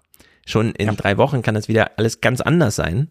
Also wir haben es ja auch mit so einem kleinen historischen Moment zu tun, in dem so ein äh, regierender, in Verantwortung stehender Politiker dann wirklich mal sagt, also die, die größte Zeitung des Landes ist einfach ein Schrotthaufen. Ein Müll. Naja, sonst darf man man Warnhinweise draufdrucken. Also was war das damals, als Baerbock ihr Interview abgesagt hat mit der Bild? Was war das da schon für ein Gezeter? Ja, also Ja, von genau, der Zeitung selbst, wie von vielen anderen auch so. Ja, Ja. ist immer noch ein legitimes Medium, dem musst du Interviews geben und machen ja auch alle weiterhin so. Ne? Also das, kommt wurde ja dazu, eigentlich auch ja. nie in Frage gestellt. Für die Bild ist das ja auch immer gleich so ein Startpunkt. Ja, alle aufmerksam auf uns und deswegen buttern wir jetzt richtig rein. Und dann Ja. die äh, neue Chefredakteurin hat ja auch schon so einen Text geschrieben, um sich gegen Döpfner zu wandten. Die hat so eine Entschuldigung gefordert und sowas. Also da finden schon so kleine Emanzipationsversuche. Natürlich würde ich erstmal sagen, nicht ohne Absprache mit Döpfner. Aber man sieht schon, man Ja. muss jetzt so ein paar ungewöhnliche Moves machen bei Springer. Ja. Mal gucken, wohin das noch führt. Döpfner wollte also eine besonders starke FDP, was für uns natürlich heißt, deswegen finden wir es noch umso alberner, dieses ganze Medienhaus und überhaupt. Matthias Döpfner lässt auf Anfrage aus dem Unternehmensintranet mitteilen, er habe natürlich keinerlei Vorurteile gegen Menschen aus dem Osten Deutschlands. Auch soll der Verlagschef versucht haben, politisch Einfluss zu nehmen über die Bild-Zeitung. Etwa im Bundestagswahlkampf mit einer Ansage gegenüber dem damaligen Chefredakteur und Vertrauten Julian Reichelt. Kann man noch mehr für die FDP machen? Die sollten 16 Prozent mindestens kriegen. Please, stärke die FDP. Wenn die sehr stark sind, können sie in Ampel so autoritär auftreten, dass die platzt. Ja, macht die FDP auch bei 5%. Ja, aber was für ein Machtverständnis, oder? Also von so einer Einzelperson, die halt sich, wo, wo immer sagen so, naja, als Einzelner, was kann man da schon bewegen? Ja, Matthias Döpfner wahrscheinlich eine ganze Menge. also, Der will dann einfach die 16 Prozent. Also hier geht's doch äh, so ein bisschen drunter und drüber und Döpfner erklärt sich dann mal so im Nachhinein und auch nur so nicht direkt, sondern er lässt verlautbaren. Matthias Döpfner dazu. Ich bin den Werten dieser Partei sehr nah, aber unsere Journalistinnen und Journalisten lassen sich davon Gott sei Dank nicht beeinflussen. Für das Rechercheteam der Zeit Relativierungsversuche. Wir haben nun so viel an Belegen aus der Kommunikation veröffentlicht, dass wir glauben, dass diese für sich sprechen und äh, sich jeder dort ein eigenes Bild machen kann. Ja, ein eigenes Bild machen. Bild dir deine Meinung. Ist, glaube ich, der Spruch, den die Zeit jetzt hier produziert. Sollen wir uns alle mal unsere Meinung bilden. Ähm, Stefanie Dott in den Tagesthemen hat, glaube ich, einen ganz guten, also hat es als Kommentar nochmal gut eingefangen. Ich frage mich, wie geht es sonst zu in der Redaktion, Mhm. wenn der oberste Boss so mit der Verantwortung der Presse umgeht? Wird diese Veröffentlichung für Matthias Döpfner Folgen haben? Wahrscheinlich nicht. Der Grund dafür ist schlicht. Er kann sich quasi nur selbst entlassen, denn er ist Miteigentümer des Unternehmens. Seit Friede Springer ihm nicht nur Anteile, rund eine Milliarde schwer, sondern auch ihre sämtlichen Stimmrechte geschenkt hat, kann keine Entscheidung ohne Döpfner getroffen werden. Das ist das eigentliche Problem. Ein Medienunternehmen mit einer vollkommen ungesunden Machtkonzentration. Ja, allerdings fühlt sich Döpfner ja auch nicht besonders mächtig, denn er weiß ja, wie seine amerikanischen Investoren und so weiter, das ist ja auch so ein kleines Problem. Döpfner hat jetzt diese missliche Lage, dass er sich entscheiden muss, ob ihn eine Milliarde Euro reichen und er dafür vor dem offiziellen Renteneintrittsalter auf Macht verzichtet oder ob er sich jetzt irgendwie da durchboxt. Ja. Ich, halt ich so würde ja sagen, er ist so ein, Box, er ist so ein Boxertyp. Also er ist ja so, so weit weg von jeglicher Realität. Döpfner hat ja auch schon mal vor ein paar Jahren öffentlich die Bundesrepublik als CDR 2.0 bezeichnet. Also der Typ ist ja Ja. so lost. Ich glaube auch, der kämpft diesen Kampf bis zu Ende. Also ich, weil ich glaube, er hat eigentlich gar keinen Realitätsbezug. Also Aber was kann man jetzt in fünf Jahren noch machen, wenn es einmal so, und wir wissen echt nicht, wie die Woche jetzt läuft, ne? Also die Woche kann es ja wirklich, also dicke, Nee, ich glaube dicke, nichts. dicke kommen. Ich glaube nichts, aber er wäre ja nicht der Erste, der dann halt eben in seinem Haus untergeht. Und die, die Feststellung ist ja auch schon zu machen, die Bild geht ja eh unter. Also das ist ja, das ist ja einfach so. Und sie haben es ja bis jetzt nicht geschafft, diesen, diesen Verfall irgendwie aufzuhalten, sondern es wird ja immer schlimmer. Und das Gleiche spricht letztendlich, gilt letztendlich auch für die anderen äh, großen, ähm, großen Ja. Zeitungen des Hauses. Wenn man sich die Welt anschaut, auch der geht's nicht gut. Ja, die Zeitung wird immer dünner. Ja, es wird immer weniger Personal. Dann haben sie ein massives Nachwuchsproblem. Äh, ja, niemand will da mehr hin. Letztendlich Mhm. auch spätestens seitdem diese ganze Julian Reichelt, äh, Boys Club, ja, die alten Herren setzen sich hier irgendwie durch und drücken von oben da ihre Agenda durch und Ja. dann versuchen sie halt irgendwie noch mit den jungen Praktikantinnen anzubandeln. Das ist ja alles keine, ähm, keine Arbeitswelt mehr, in die auch junge JournalistInnen irgendwie eintreten wollen und so. Also da gibt's ja Probleme an allen Ecken und Enden. Ähm, und bis jetzt wurde sehr, sehr wenig getan, um das irgendwie aufzuhalten, sondern man versucht sich da so durchzulavieren und ähm, glaubt, glaube ich, auch daran, dass man wesentlich mächtiger ist, als man eben dann de facto ist. Und ich finde, das merkt man ja eben auch an solchen, äh, an solcher E-Mail-Kommunikation, ja, dass da jemand als Einzelperson denkt, naja, sein Blatt könne jetzt quasi eine Zeitung, äh, könne jetzt eine Partei auf irgendwie 16 Prozent nach oben bringen und damit diktiert man dann quasi deutsche Politik. Also Mhm. ist ja völlig lost. Ja, das ist, äh, also wie gesagt, ich bin sehr gespannt, was jetzt die Woche passiert. Ja, wir sind alle sehr gespannt. Und warte mal, mein Bildschirm ist jetzt hier ausgegangen. Wie kann denn sowas passieren? Moment. Ah ja, da bist du wieder. Sehr Von gut. Ruhe. Ist noch nie passiert, weil der Bildschirm schwarz wird. Gut, ähm, zum Ende, wir lassen die Russen doch Russen sein im Urlaub und drei Clips Lindner. Das sind schöne Clips. Ich habe nämlich gerade diesen Tweet von Achim Truger gesehen, äh, retweetet von Ulrich Schneider. Gleichzeitig, äh, ach nee, das ist nicht der, sondern echte Bitter. Erst besteht man auf großzügigen Abbau der kalten Progression, der vornehmlich hohen Einkommen zugutekommt, plus Soli abschaffen, würde ich noch ergänzen. Dann beklagt man die Haushaltslücke und schnürt, Zitat, Sparpakete, vornehmlich bei den Sozialausgaben. Das verweist natürlich auf Christian Lindner, Jo. der Anti-Robin Hood, während Robin Hood echt nur so eine Märchengeschichte ist. Angeblich hat mal jemand den Reichen genommen und den Arm gegeben, ist ja Lindner wirklich echt und aktuell. Ja, er ist unser Sheriff von Nottingham. Genau. Und er hat ja, äh, das ist sehr gut, und er hat ja Zitate gezeigt äh, die Woche, die waren ja wirklich Hanebüchen. Man kam auch in den Kurzmeldungen nicht umhin, es zu thematisieren. Ich hätte mir so gewünscht, dass man hier mal sagt, okay, wir holen uns mal einen Fachexperten, kann man uns das erklären, gibt's da noch was zu erklären? Stattdessen, man verpackt es einfach so in Kurzmeldungen. Das ist mir eigentlich zu wenig, aber gut. Mit Blick auf Milliardenlücken im nächsten Bundeshaushalt hat Finanzminister Lindner einen Sparkurs angekündigt. Bereits jetzt gebe es im Etat für 2024 ein Defizit von 14 bis 18 Millionen Milliarden Euro, sagte der FDP-Politiker der Rheinischen Post. Diese Lücke müsse durch Verzicht erwirtschaftet werden. Daher müsse alles auf den Prüfstand. Steuererhöhungen schloss er aus. Durch Verzicht erwirtschaften. Ja, Ich finde, das da geht gar nicht. man nichts. Also das darf man gar nicht so sagen. Das niemand, niemandem ist das erlaubt, kein Viertklässler. Nee. Entweder man verzichtet oder man wirtschaftet, aber man macht nicht beides.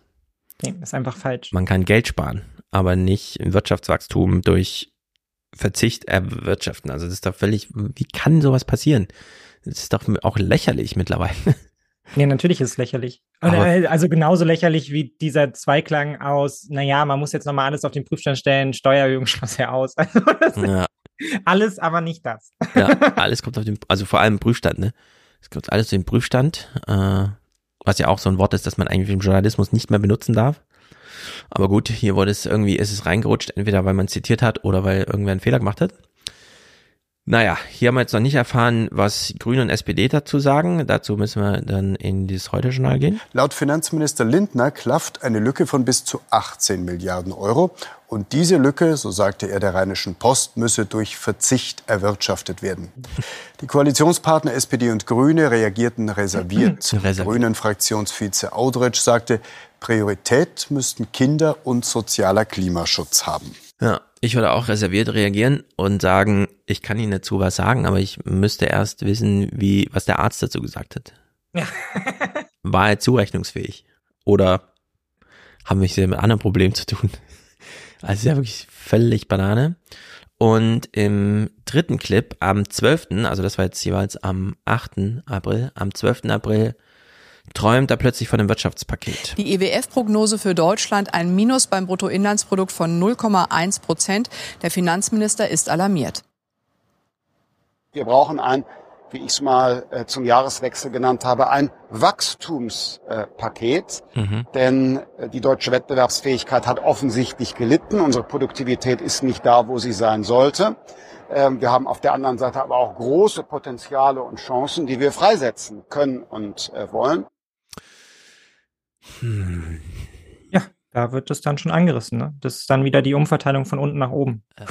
Also ein Wachstumspaket. Ja, man darf ja keine Schulden machen. Ja, also muss es genau. ja irgendwo anders herkommen. Wachstumspaket geht auf Kosten von irgendwas. Aus welchen Gründen weiß man nicht. Das weiß nur er. Und äh, das, äh, der äh, muss jetzt durch Verzicht, muss dieser Anteil, der in die Investition geht, erwirtschaftet werden. Ja.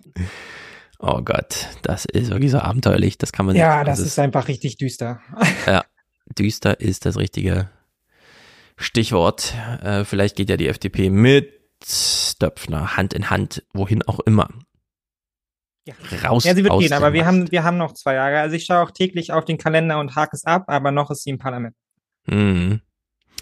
Ja. Mm, naja, diesen Dunja Hayal, äh, diesen äh, Alena Büchs Clip habe ich ja im Intro gehabt, wie sie nochmal sagt, dass wir jetzt hier bei GPT ganz doll aufpassen müssen und überhaupt. ja, no chance. Also. ja. Also ich habe das auch geguckt und dachte so, ja. Also als dieser Mann von der Behörde sagt, ja, wir, aber wir haben uns auch gut darauf vorbereitet. Ja, ihr seid total gut darauf vorbereitet, dass die ja, ganzen Fake komm, News alle diese, bei Twitter irgendwie. Wir hören uns diese zwei Clips noch an. also zum einen Alena Wirks in der Bundespressekonferenz unten an der Treppe abgefangen. Natürlich wird das eine enorme Herausforderung, diesem Entwicklungstempo hinterherzukommen. Es wird europäische Regulierung geben. Wir glauben, man muss jetzt sofort über die Vorzüge, aber auch über die problematischen äh, Effekte von solchen Technologien nachdenken, um da ganz schnell ähm, tatsächlich auch ein Bewusstsein zu schaffen. Das hätte auch ChatGPT genauso gesagt.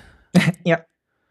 Es Hat ist überhaupt gesagt? Es ist im Wortlaut GPT. Also ist Alena Büchs noch ein Mensch oder ist das schon der erste Roboter, der uns hier. Ja, wir können es jetzt eigentlich nicht mehr sicher sagen. Ist irgendeins dieser Bilder, das ja. wir heute gesehen haben, echt. Wir müssen den Tagesthemen da vertrauen. Wurde der Deutsche Ethikrat schon unterwandert von den künstlichen Intelligenzen, damit nichts passiert? Das ist die Frage, die jetzt im Raum steht.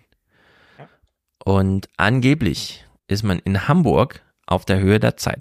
So füllt sich das Netz mit. Wir hören den Datenschutzbeauftragten von Hamburg. Gefälschten Bildern echter Personen. Wladimir Putin mit einer Friedenstaupe vor einem Panzer. Der Papst im Netz, Merkel und Obama. Für die Aufsichtsbehörden ein völlig neues Feld. Es geht natürlich schnell und es ist eine wahnsinnig schnelle Technik, die sich wahnsinnig schnell auch weiterentwickeln wird.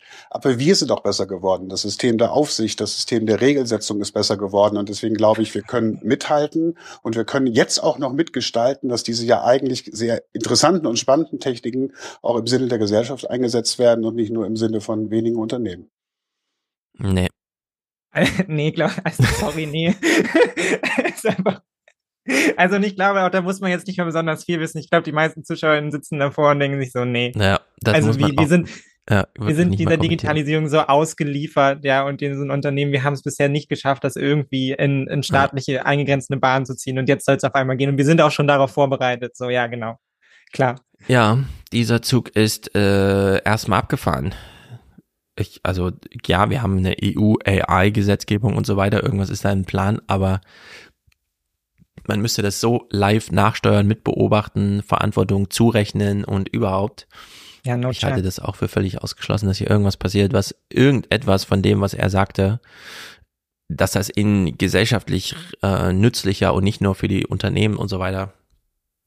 Nee, das muss wir jeder halt, selber machen. Ja. Genau. Ich finde, wir haben das, also ja, selber machen im Sinne von, das ist dann die letzte Notwehr. Äh, wir haben das größte Glück, das große Glück, dass wir bisher bei Midjourney und OpenAI bei den Produkten, also GPT vor allem und Midjourney und so, noch keine Werbefinanzierung als Modell sehen. Also wir werden wahrscheinlich nicht nochmal so radikal auf Aufmerksamkeit hin ausgebeutet, wie das bei den Social Media Anbietern waren, sondern es läuft jetzt über, du hast einen Account und nutzt ihn gegen Geld. Das ist ein enormer Vorteil. Aber das ist noch keine politische Regulierung. Nee. Sondern das ist erstmal okay, es ist nicht das Worst-Case-Szenario.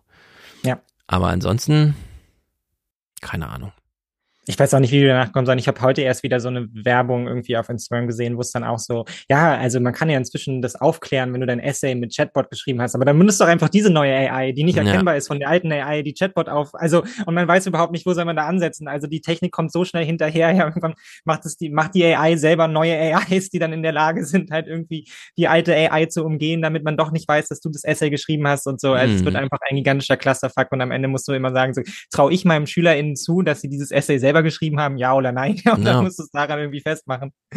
Und ihn genau. ganz tief in die Augen schauen, wenn sie rot anlaufen, dann weißt du, ah, der hat das Essay nicht selber geschrieben. Ich meine, was rennen wir jetzt schon den CSU-Generalsekretären hinterher, weil sie andauernd ihre Doktortitel fälschen? Ja. Das war vor 30 Jahren, als sie das gemacht haben. Also wir wissen, wie hoch der Wille ist, an entscheidender Stelle dann doch die ein oder anderen technischen Vorzüge oder welche auch immer Auswege äh, zu nutzen und jetzt mit den Möglichkeiten und dann äh, ein großes Gespräch über Verantwortung und ja, die Politik, wir sind auf Augenhöhe mit dem Problem. Voll. naja, so wird das wahrscheinlich nichts, aber wir bekommen ja jetzt alle Cannabis, wir gucken dazu keinen Clip, sondern sagen einfach nur, gründet Vereine. Meine These ist ja, die Bundesregierung war sich nicht ganz im Klaren, dass sie äh, alle Deutschen jetzt gerade, also alle Deutschen, die es interessiert, stellen ja zehn Prozent Cannabis abhängig zu geben in Deutschland dass die jetzt alle gerade in so ein Vereinsgründungstrainingscenter äh, geschleppt werden, wo sie so Vereine gründen. Ich habe ja auch schon mal einen Appell gemacht, äh, gründet Vereine und so. Jetzt gibt's hier mal richtig ein Anliegen, weshalb man Vereine gründen sollte.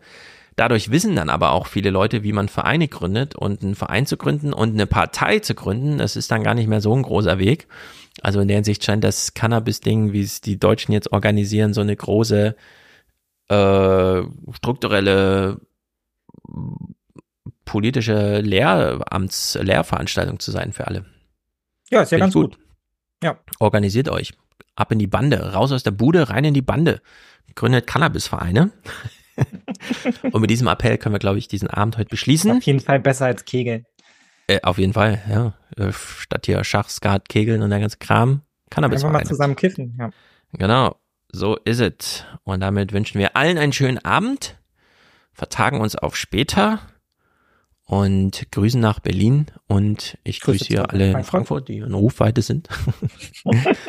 Haut rein, Leute. Ciao, ciao. Ciao, ciao.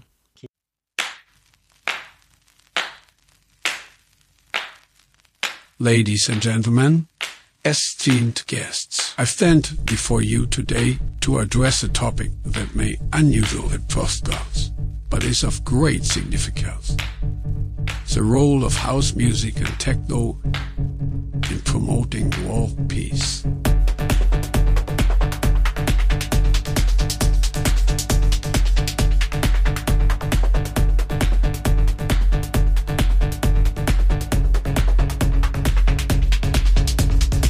a time when conflicts and divisions are prevalent across the globe, it's more